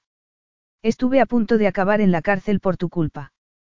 Eso fue una equivocación de mi abuelo. Pero todo eso es parte del pasado ya. ¿Por qué no quedamos y recordamos viejos tiempos? No. Creo que deberías. La amenaza quedó suspendida en el aire. Al fin y al cabo, lo suyo era el chantaje. Probablemente quisiera dinero, pensó Sara y sintió pánico. ¿Por qué iba a hacerlo? La última vez que te escuché, perdí mi empleo y mi reputación. Te salvé el pellejo. Cargué con la culpa porque sabía que mi abuelo avisaría a la policía si se enteraba de que había sido tú, dijo y subiendo la voz, añadió. Lo hice todo por ti. Después me dejaste y mi abuelo me repudió. Me lo debes, Sara. No avisó a la policía porque sabía que te habías aprovechado de mí para acceder a sus archivos y chantajear a esa pobre gente.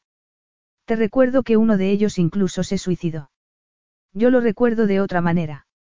Además, ¿quién va a creer a la hija de un borracho? Dijo y rápidamente, añadió. Necesito dinero. Aunque lo tuviera no te lo daría. Entonces, tendré que pensar en hablarle de ti a tu millonario. ¿Sabes a quién creerá? Sara se estremeció. ¿Qué podía temer? Al fin y al cabo, ya no podía caer más bajo ante Cain. Apuesto a que ese puñado de santurrones para los que trabajas, también querrán saber de tu pasado, continuó Derek. Seguro que podrás meter la mano en todo ese dinero que han sacado. La subasta que organizaste recaudó más de 3 millones de dólares. Eres despreciable. Estoy desesperado. Y si no puedes conseguir lo de ellos, será mejor que te aproveches de tu millonario mientras puedas. Necesito el dinero y lo necesito ya. Sara colgó el auricular. El teléfono volvió a sonar varias veces más, pero al ver que era su número, no lo descolgó. Cuando llegó su hora de marcharse, estaba agotada y asustada. Preocupada, recogió sus cosas y salió al vestíbulo. Allí se encontró con Cain, que estaba hablando con Poppy. Sintió una punzada de celos que la sorprendió. Tuvo que detenerse y respirar hondo para tratar de relajarse. Cain la vio llegar y sintió un arrebato de deseo. Aquella semana pasada había sido un infierno, no había dejado de desearla ni un minuto.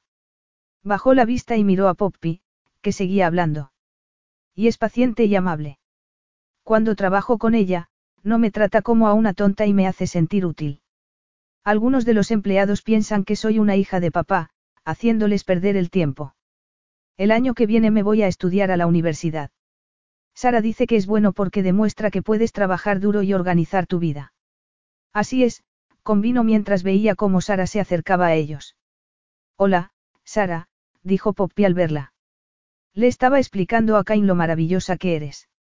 Espero que no sea cierto, dijo sonrojándose. Ahí está papá. Será mejor que me vaya, quiero hablar con él de camino a casa. Poppy se fue a toda prisa y Cain se quedó mirando a Sara. ¿Qué ocurre? Le preguntó una vez en el coche. Nada. Me estaba preguntando por qué habías venido a recogerme. Brent ha vuelto, dijo impasible. Sara sintió que su estómago daba un vuelco. Pensé que iba a estar más tiempo fuera. Desembarcó del bergantín en el Caribe y tomó un avión de vuelta. ¿Por qué? Adivínalo, Sara, dijo mirándola con ironía. Ella se mordió el labio. ¿Ya lo has visto? Todavía no, contestó distante. Su corazón se encogió. No quería hacer daño a Brent, pero si pensaba que estaba enamorado de ella, a la larga iba a ser lo mejor. ¿Qué va a pasar? Luego vendrá a vernos. Quiero verlo a solas. No, dijo él. Sé que no te importa humillarme, pero Brent es tu primo. Tiene que darse cuenta de que no hay esperanza para él y solo lo conseguirá si nos ve juntos. Pero. No estoy dispuesto a ceder en esto, dijo con voz firme. ¿Alguna vez estás dispuesto a negociar? Tienes todo el derecho a preguntar eso, pero no es momento de hablar de eso. ¿Estás de acuerdo en ver a Brent conmigo en la misma habitación? Sí, dijo cediendo. Si no te importa lo que tu primo piense de ti, ¿por qué iba a importarme? Brent llegó a los diez minutos de que volvieran al apartamento. Sara se había puesto unos pantalones de algodón y una camiseta.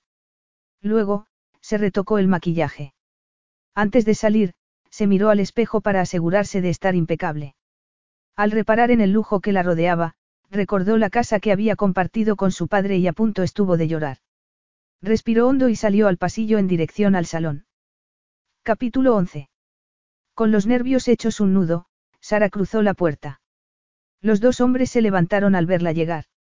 El parecido entre ambos era espectacular. Cain era más alto y Brent parecía haber madurado durante las semanas que había estado fuera. Aquí está, dijo Cain. Por un segundo, Sara deseó que empleara aquella voz cálida y atenta cuando hablaba con ella. Se acercó y la tomó del brazo. Hola, dijo Sara sonriendo a Brent. Hola, ¿cómo estás? Dijo después de unos segundos. Bien, gracias. ¿Y tú? Muy bien, contestó Brent y miró a su primo. ¿Para qué me has hecho venir? Para demostrarte algo. Cain miró a Sara. Trátala bien o tendrás que vértelas conmigo, dijo su primo frunciendo el ceño. Sara es especial. Había conseguido sorprender a Cain, pensó Sara sintiendo alivio. Eso le serviría de escarmiento a Cain para su arrogancia. Conociéndote, Cain, imagino que la habrás hecho investigar, añadió Brent. Ya sabrás que todo son mentiras. Sí, respondió Cain y Sara lo miró. ¿Cómo lo descubriste? Lo siento, Sara, pero te mandé investigar, dijo Brent, dirigiéndole una mirada de disculpa antes de girarse de nuevo hacia su primo. Había oído hablar de los Frencham.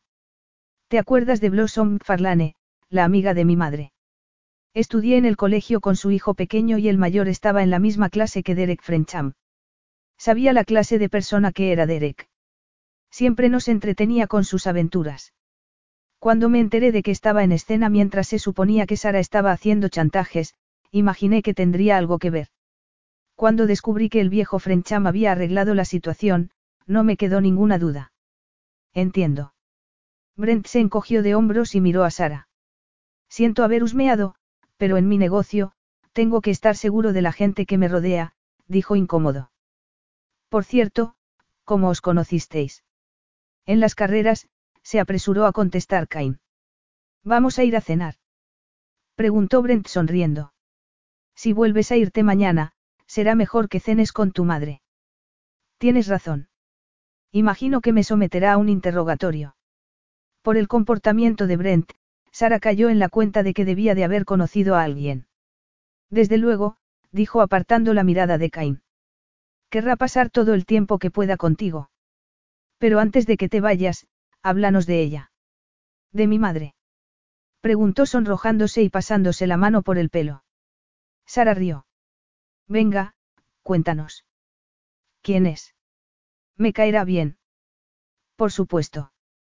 ¿Cómo has adivinado que había conocido a alguien? Es preciosa. Es de Sudáfrica y se crió en una granja. Cuando acabe de hacer el recorrido en barco, creo que iré allí. Quiero hacer un safari y Laura dice que son muy interesantes. Me alegro, dijo Sara. ¿Qué haría ahora Cain? Alejarla de su lado. Brent, ¿crees que podrías decirle a Cain para quien compraste un anillo de diamantes? ¿Cómo te has enterado? Preguntó Brent mirándola. Tu madre me lo contó, afirmó Cain. Le diste su dirección al joyero y los papeles de autenticidad le llegaron a ella. Quería que fuera una sorpresa. Tuve que superar algunos inconvenientes y encontrar una foto de la boda de mis padres para que el joyero pudiera ver cómo era el anillo de compromiso de mi madre. Cain, recordarás que lo perdió al poco de morir mi padre y le dije entonces que cuando tuviera el dinero le compraría otro. Bueno, pues mandé que le hicieran uno exactamente igual.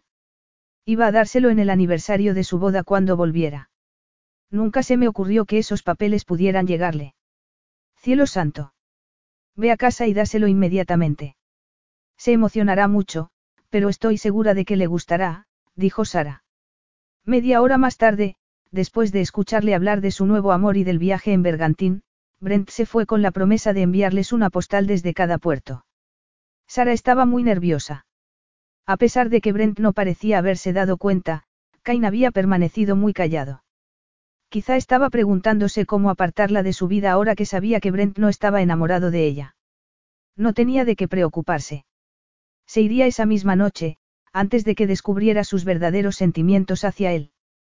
Se fue a su habitación y empezó a guardar su ropa en la mochila. Estaba a punto de terminar cuando Cain apareció en el umbral de la puerta. ¿Qué crees que estás haciendo? Irme. No puedes retenerme aquí por más tiempo, dijo, tratando de recuperar su orgullo. Claro que puedo, dijo él, entornando los ojos. Pero es evidente que Brent no corre ningún peligro conmigo. Espero que ahora esté satisfecho. Incluso sabía la historia de los chantajes. Además, el anillo de diamantes ya no es problema. Cain se quedó pensativo antes de hablar. El asunto ese de su nueva relación podría ser una farsa. Te quedarás conmigo hasta que me convenza de que Brent no alberga ninguna esperanza. Así que guarda eso, dijo señalando la mochila. Nunca te perdonaré por esto, dijo Sara con la sangre hirviendo y se acercó hasta la puerta. Brent no sabe la suerte que tiene. Lo he salvado de una arpía. Solo me comporto así con la gente a la que desprecio, dijo y cerró la puerta dando un portazo. No quería decirle que él era la única persona que conseguía enfadarla tanto. De repente, Sara se encontró en mitad del pasillo y se dio cuenta de que lo había encerrado en su habitación. Había hecho el ridículo más absoluto. Avergonzada, abrió la puerta. Cain no se había movido del sitio y tenía una expresión divertida en la cara. Nada más verla, volvió a fruncir el ceño. Por favor, vete. Pasó a su lado y Sara contuvo las ganas de abrazarlo, desafiándolo con la mirada. Cuando te enfadas, tus ojos desprenden llamas y dan ganas de besarte, dijo y Sara se quedó a la espera de que lo hiciera. Pero estás cansada y apuesto a que no has comido. Guarda tus cosas mientras encargo la cena. Cenaremos pronto para que puedas irte a la cama. Una sensación de vacío la invadió al verlo salir de la habitación. Incluso cuando estaba furiosa con él lo deseaba. No podía haber futuro para ellos. El misterio del anillo de diamantes se había aclarado, pero la historia de los chantajes se interponía entre ellos. A menos que el testimonio de Brent hubiera servido para hacerle cambiar de opinión. Aún así, deseaba que Cain la creyera sin necesidad de recurrir a pruebas. Pero ¿en qué estaba pensando? Tenía más posibilidades de alcanzar la luna de que Cain la creyera. Se sentó en la cama y se quedó mirando la mochila. Había llegado el momento de enfrentarse a los hechos. Aquella obsesión no podía ser amor. Tenía que ser una sensación más agradable que la pasión que la consumía. Ni siquiera estaba segura de que Cain le gustase. Aparte de un pasado triste, no tenían nada en común. Cada vez que lo miraba, sus latidos se aceleraban y, aunque la hacía enfadarse hasta el punto de casi perder el control, también la hacía sentirse viva. Además, era de admirar su sentido del honor y su determinación para proteger a su primo. También tenían otra cosa en común, el sexo. Pero era lo suficientemente madura como para saber que una relación necesitaba mucho más que una ardiente pasión. Se retocó la pintura de los labios y salió decidida a ignorar la fuerza de aquella pasión reprimida. Cain estaba hablando por teléfono y colgó nada más verla llegar. Sara se quedó mirándolo y en aquel momento descubrió que, a pesar de todo, lo amaba. Te debo una disculpa, dijo él. O varias, aunque esta es la primera.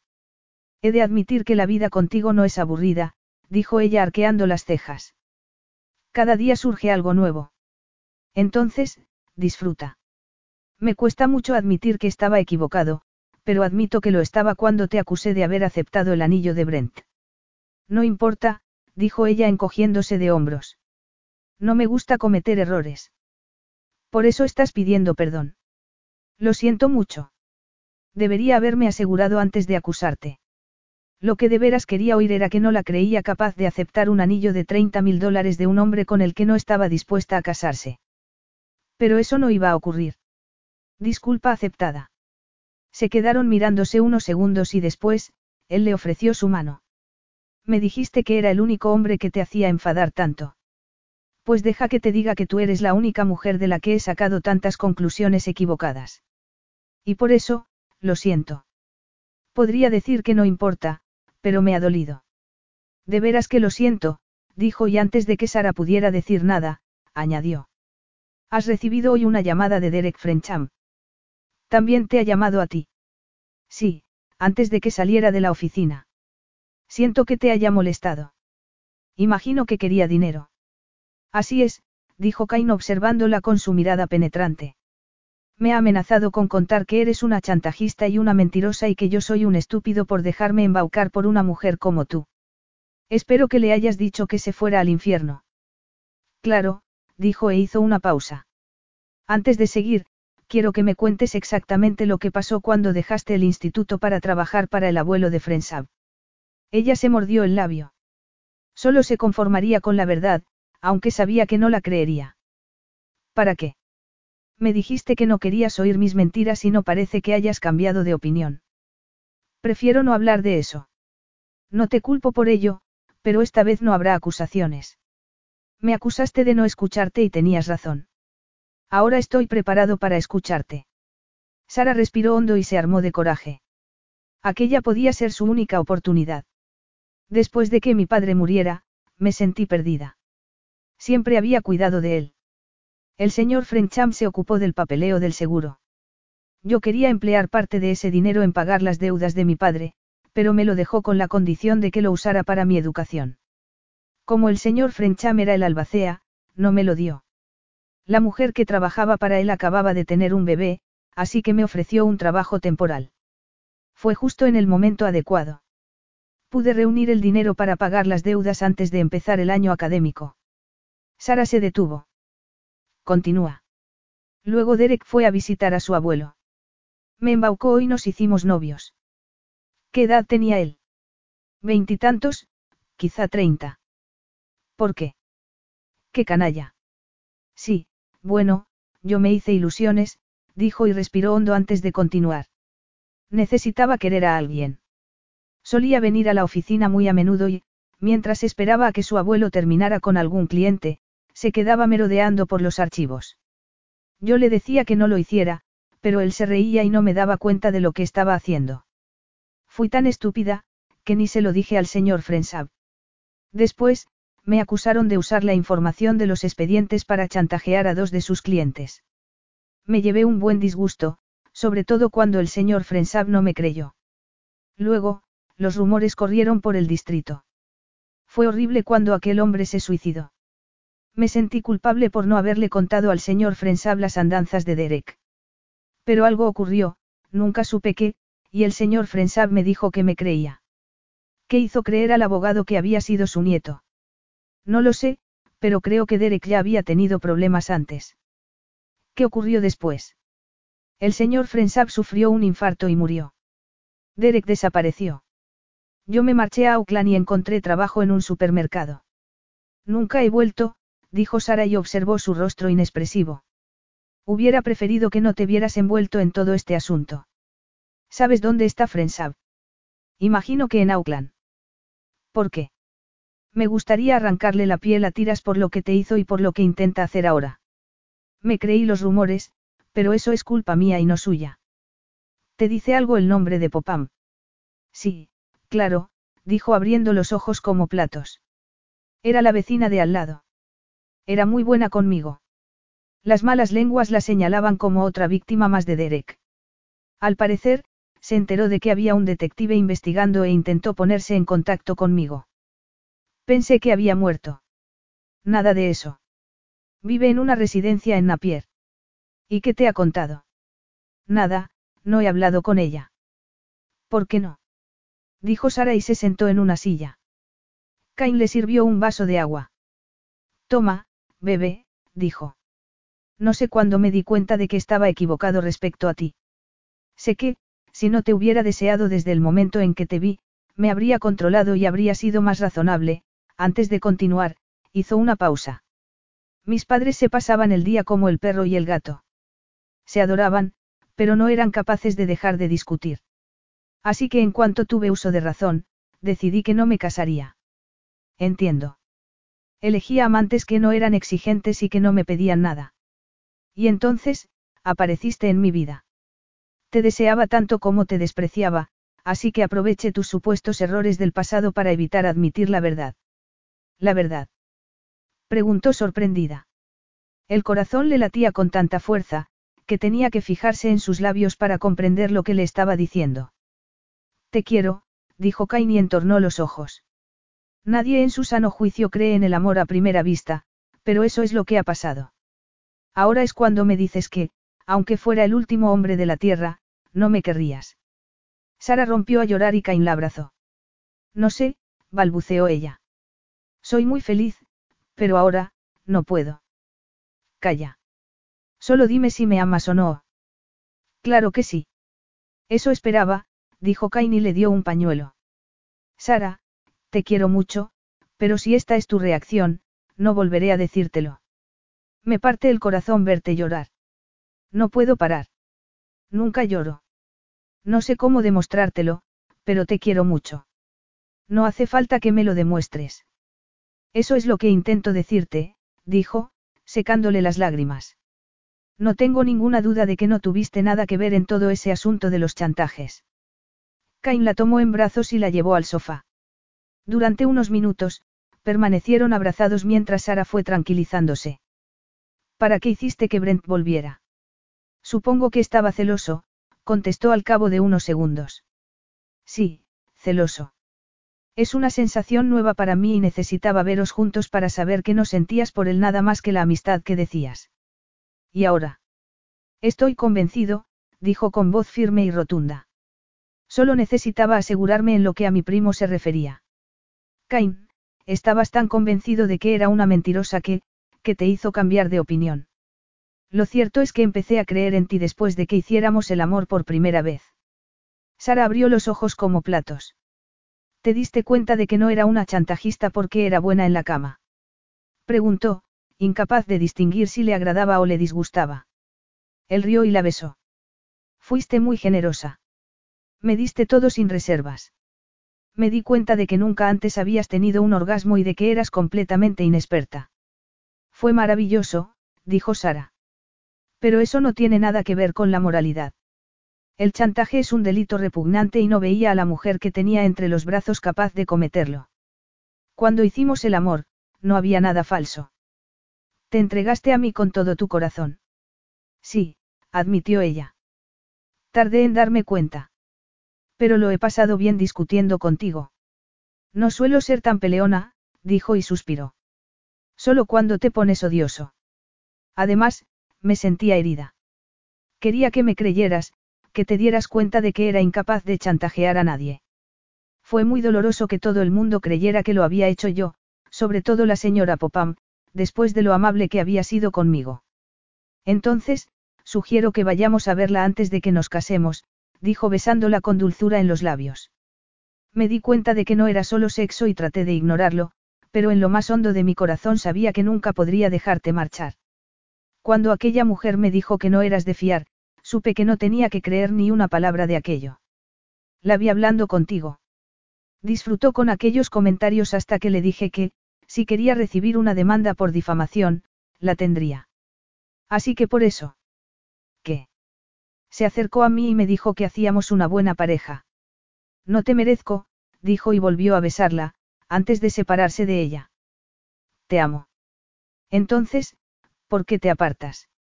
Porque te deseo y sé que estás cansada y hambrienta, dijo Cain y la sonrisa desapareció de sus labios. En cuanto oí la voz de Frencham, supe que no era de fiar. Nunca más volverá a molestarte, ni irá por ahí contando más mentiras, añadió y acarició su pelo. Durante el tiempo que hemos estado juntos, cada palabra y cada hecho me han demostrado lo honesta que eres. No me importa lo que diga la señora Popam. Tú eres la prueba de tu inocencia. No merezco que me perdones tan fácilmente, pero tengo que admitir que me alegro. ¿Cuándo te casarás conmigo? Tan solo hace unas semanas que nos conocemos. ¿Estás seguro? Por supuesto, dijo Cain con aplomo. Quiero pasar el resto de mi vida contigo. En aquellos ojos que antes encontraba fríos e inexpresivos, Sara vio su futuro, un amor que nunca moriría. Contigo por siempre jamás, dijo ella conteniendo las lágrimas. Cain acercó la cabeza a la suya y sellaron con un beso la promesa de una feliz vida en común. Fin.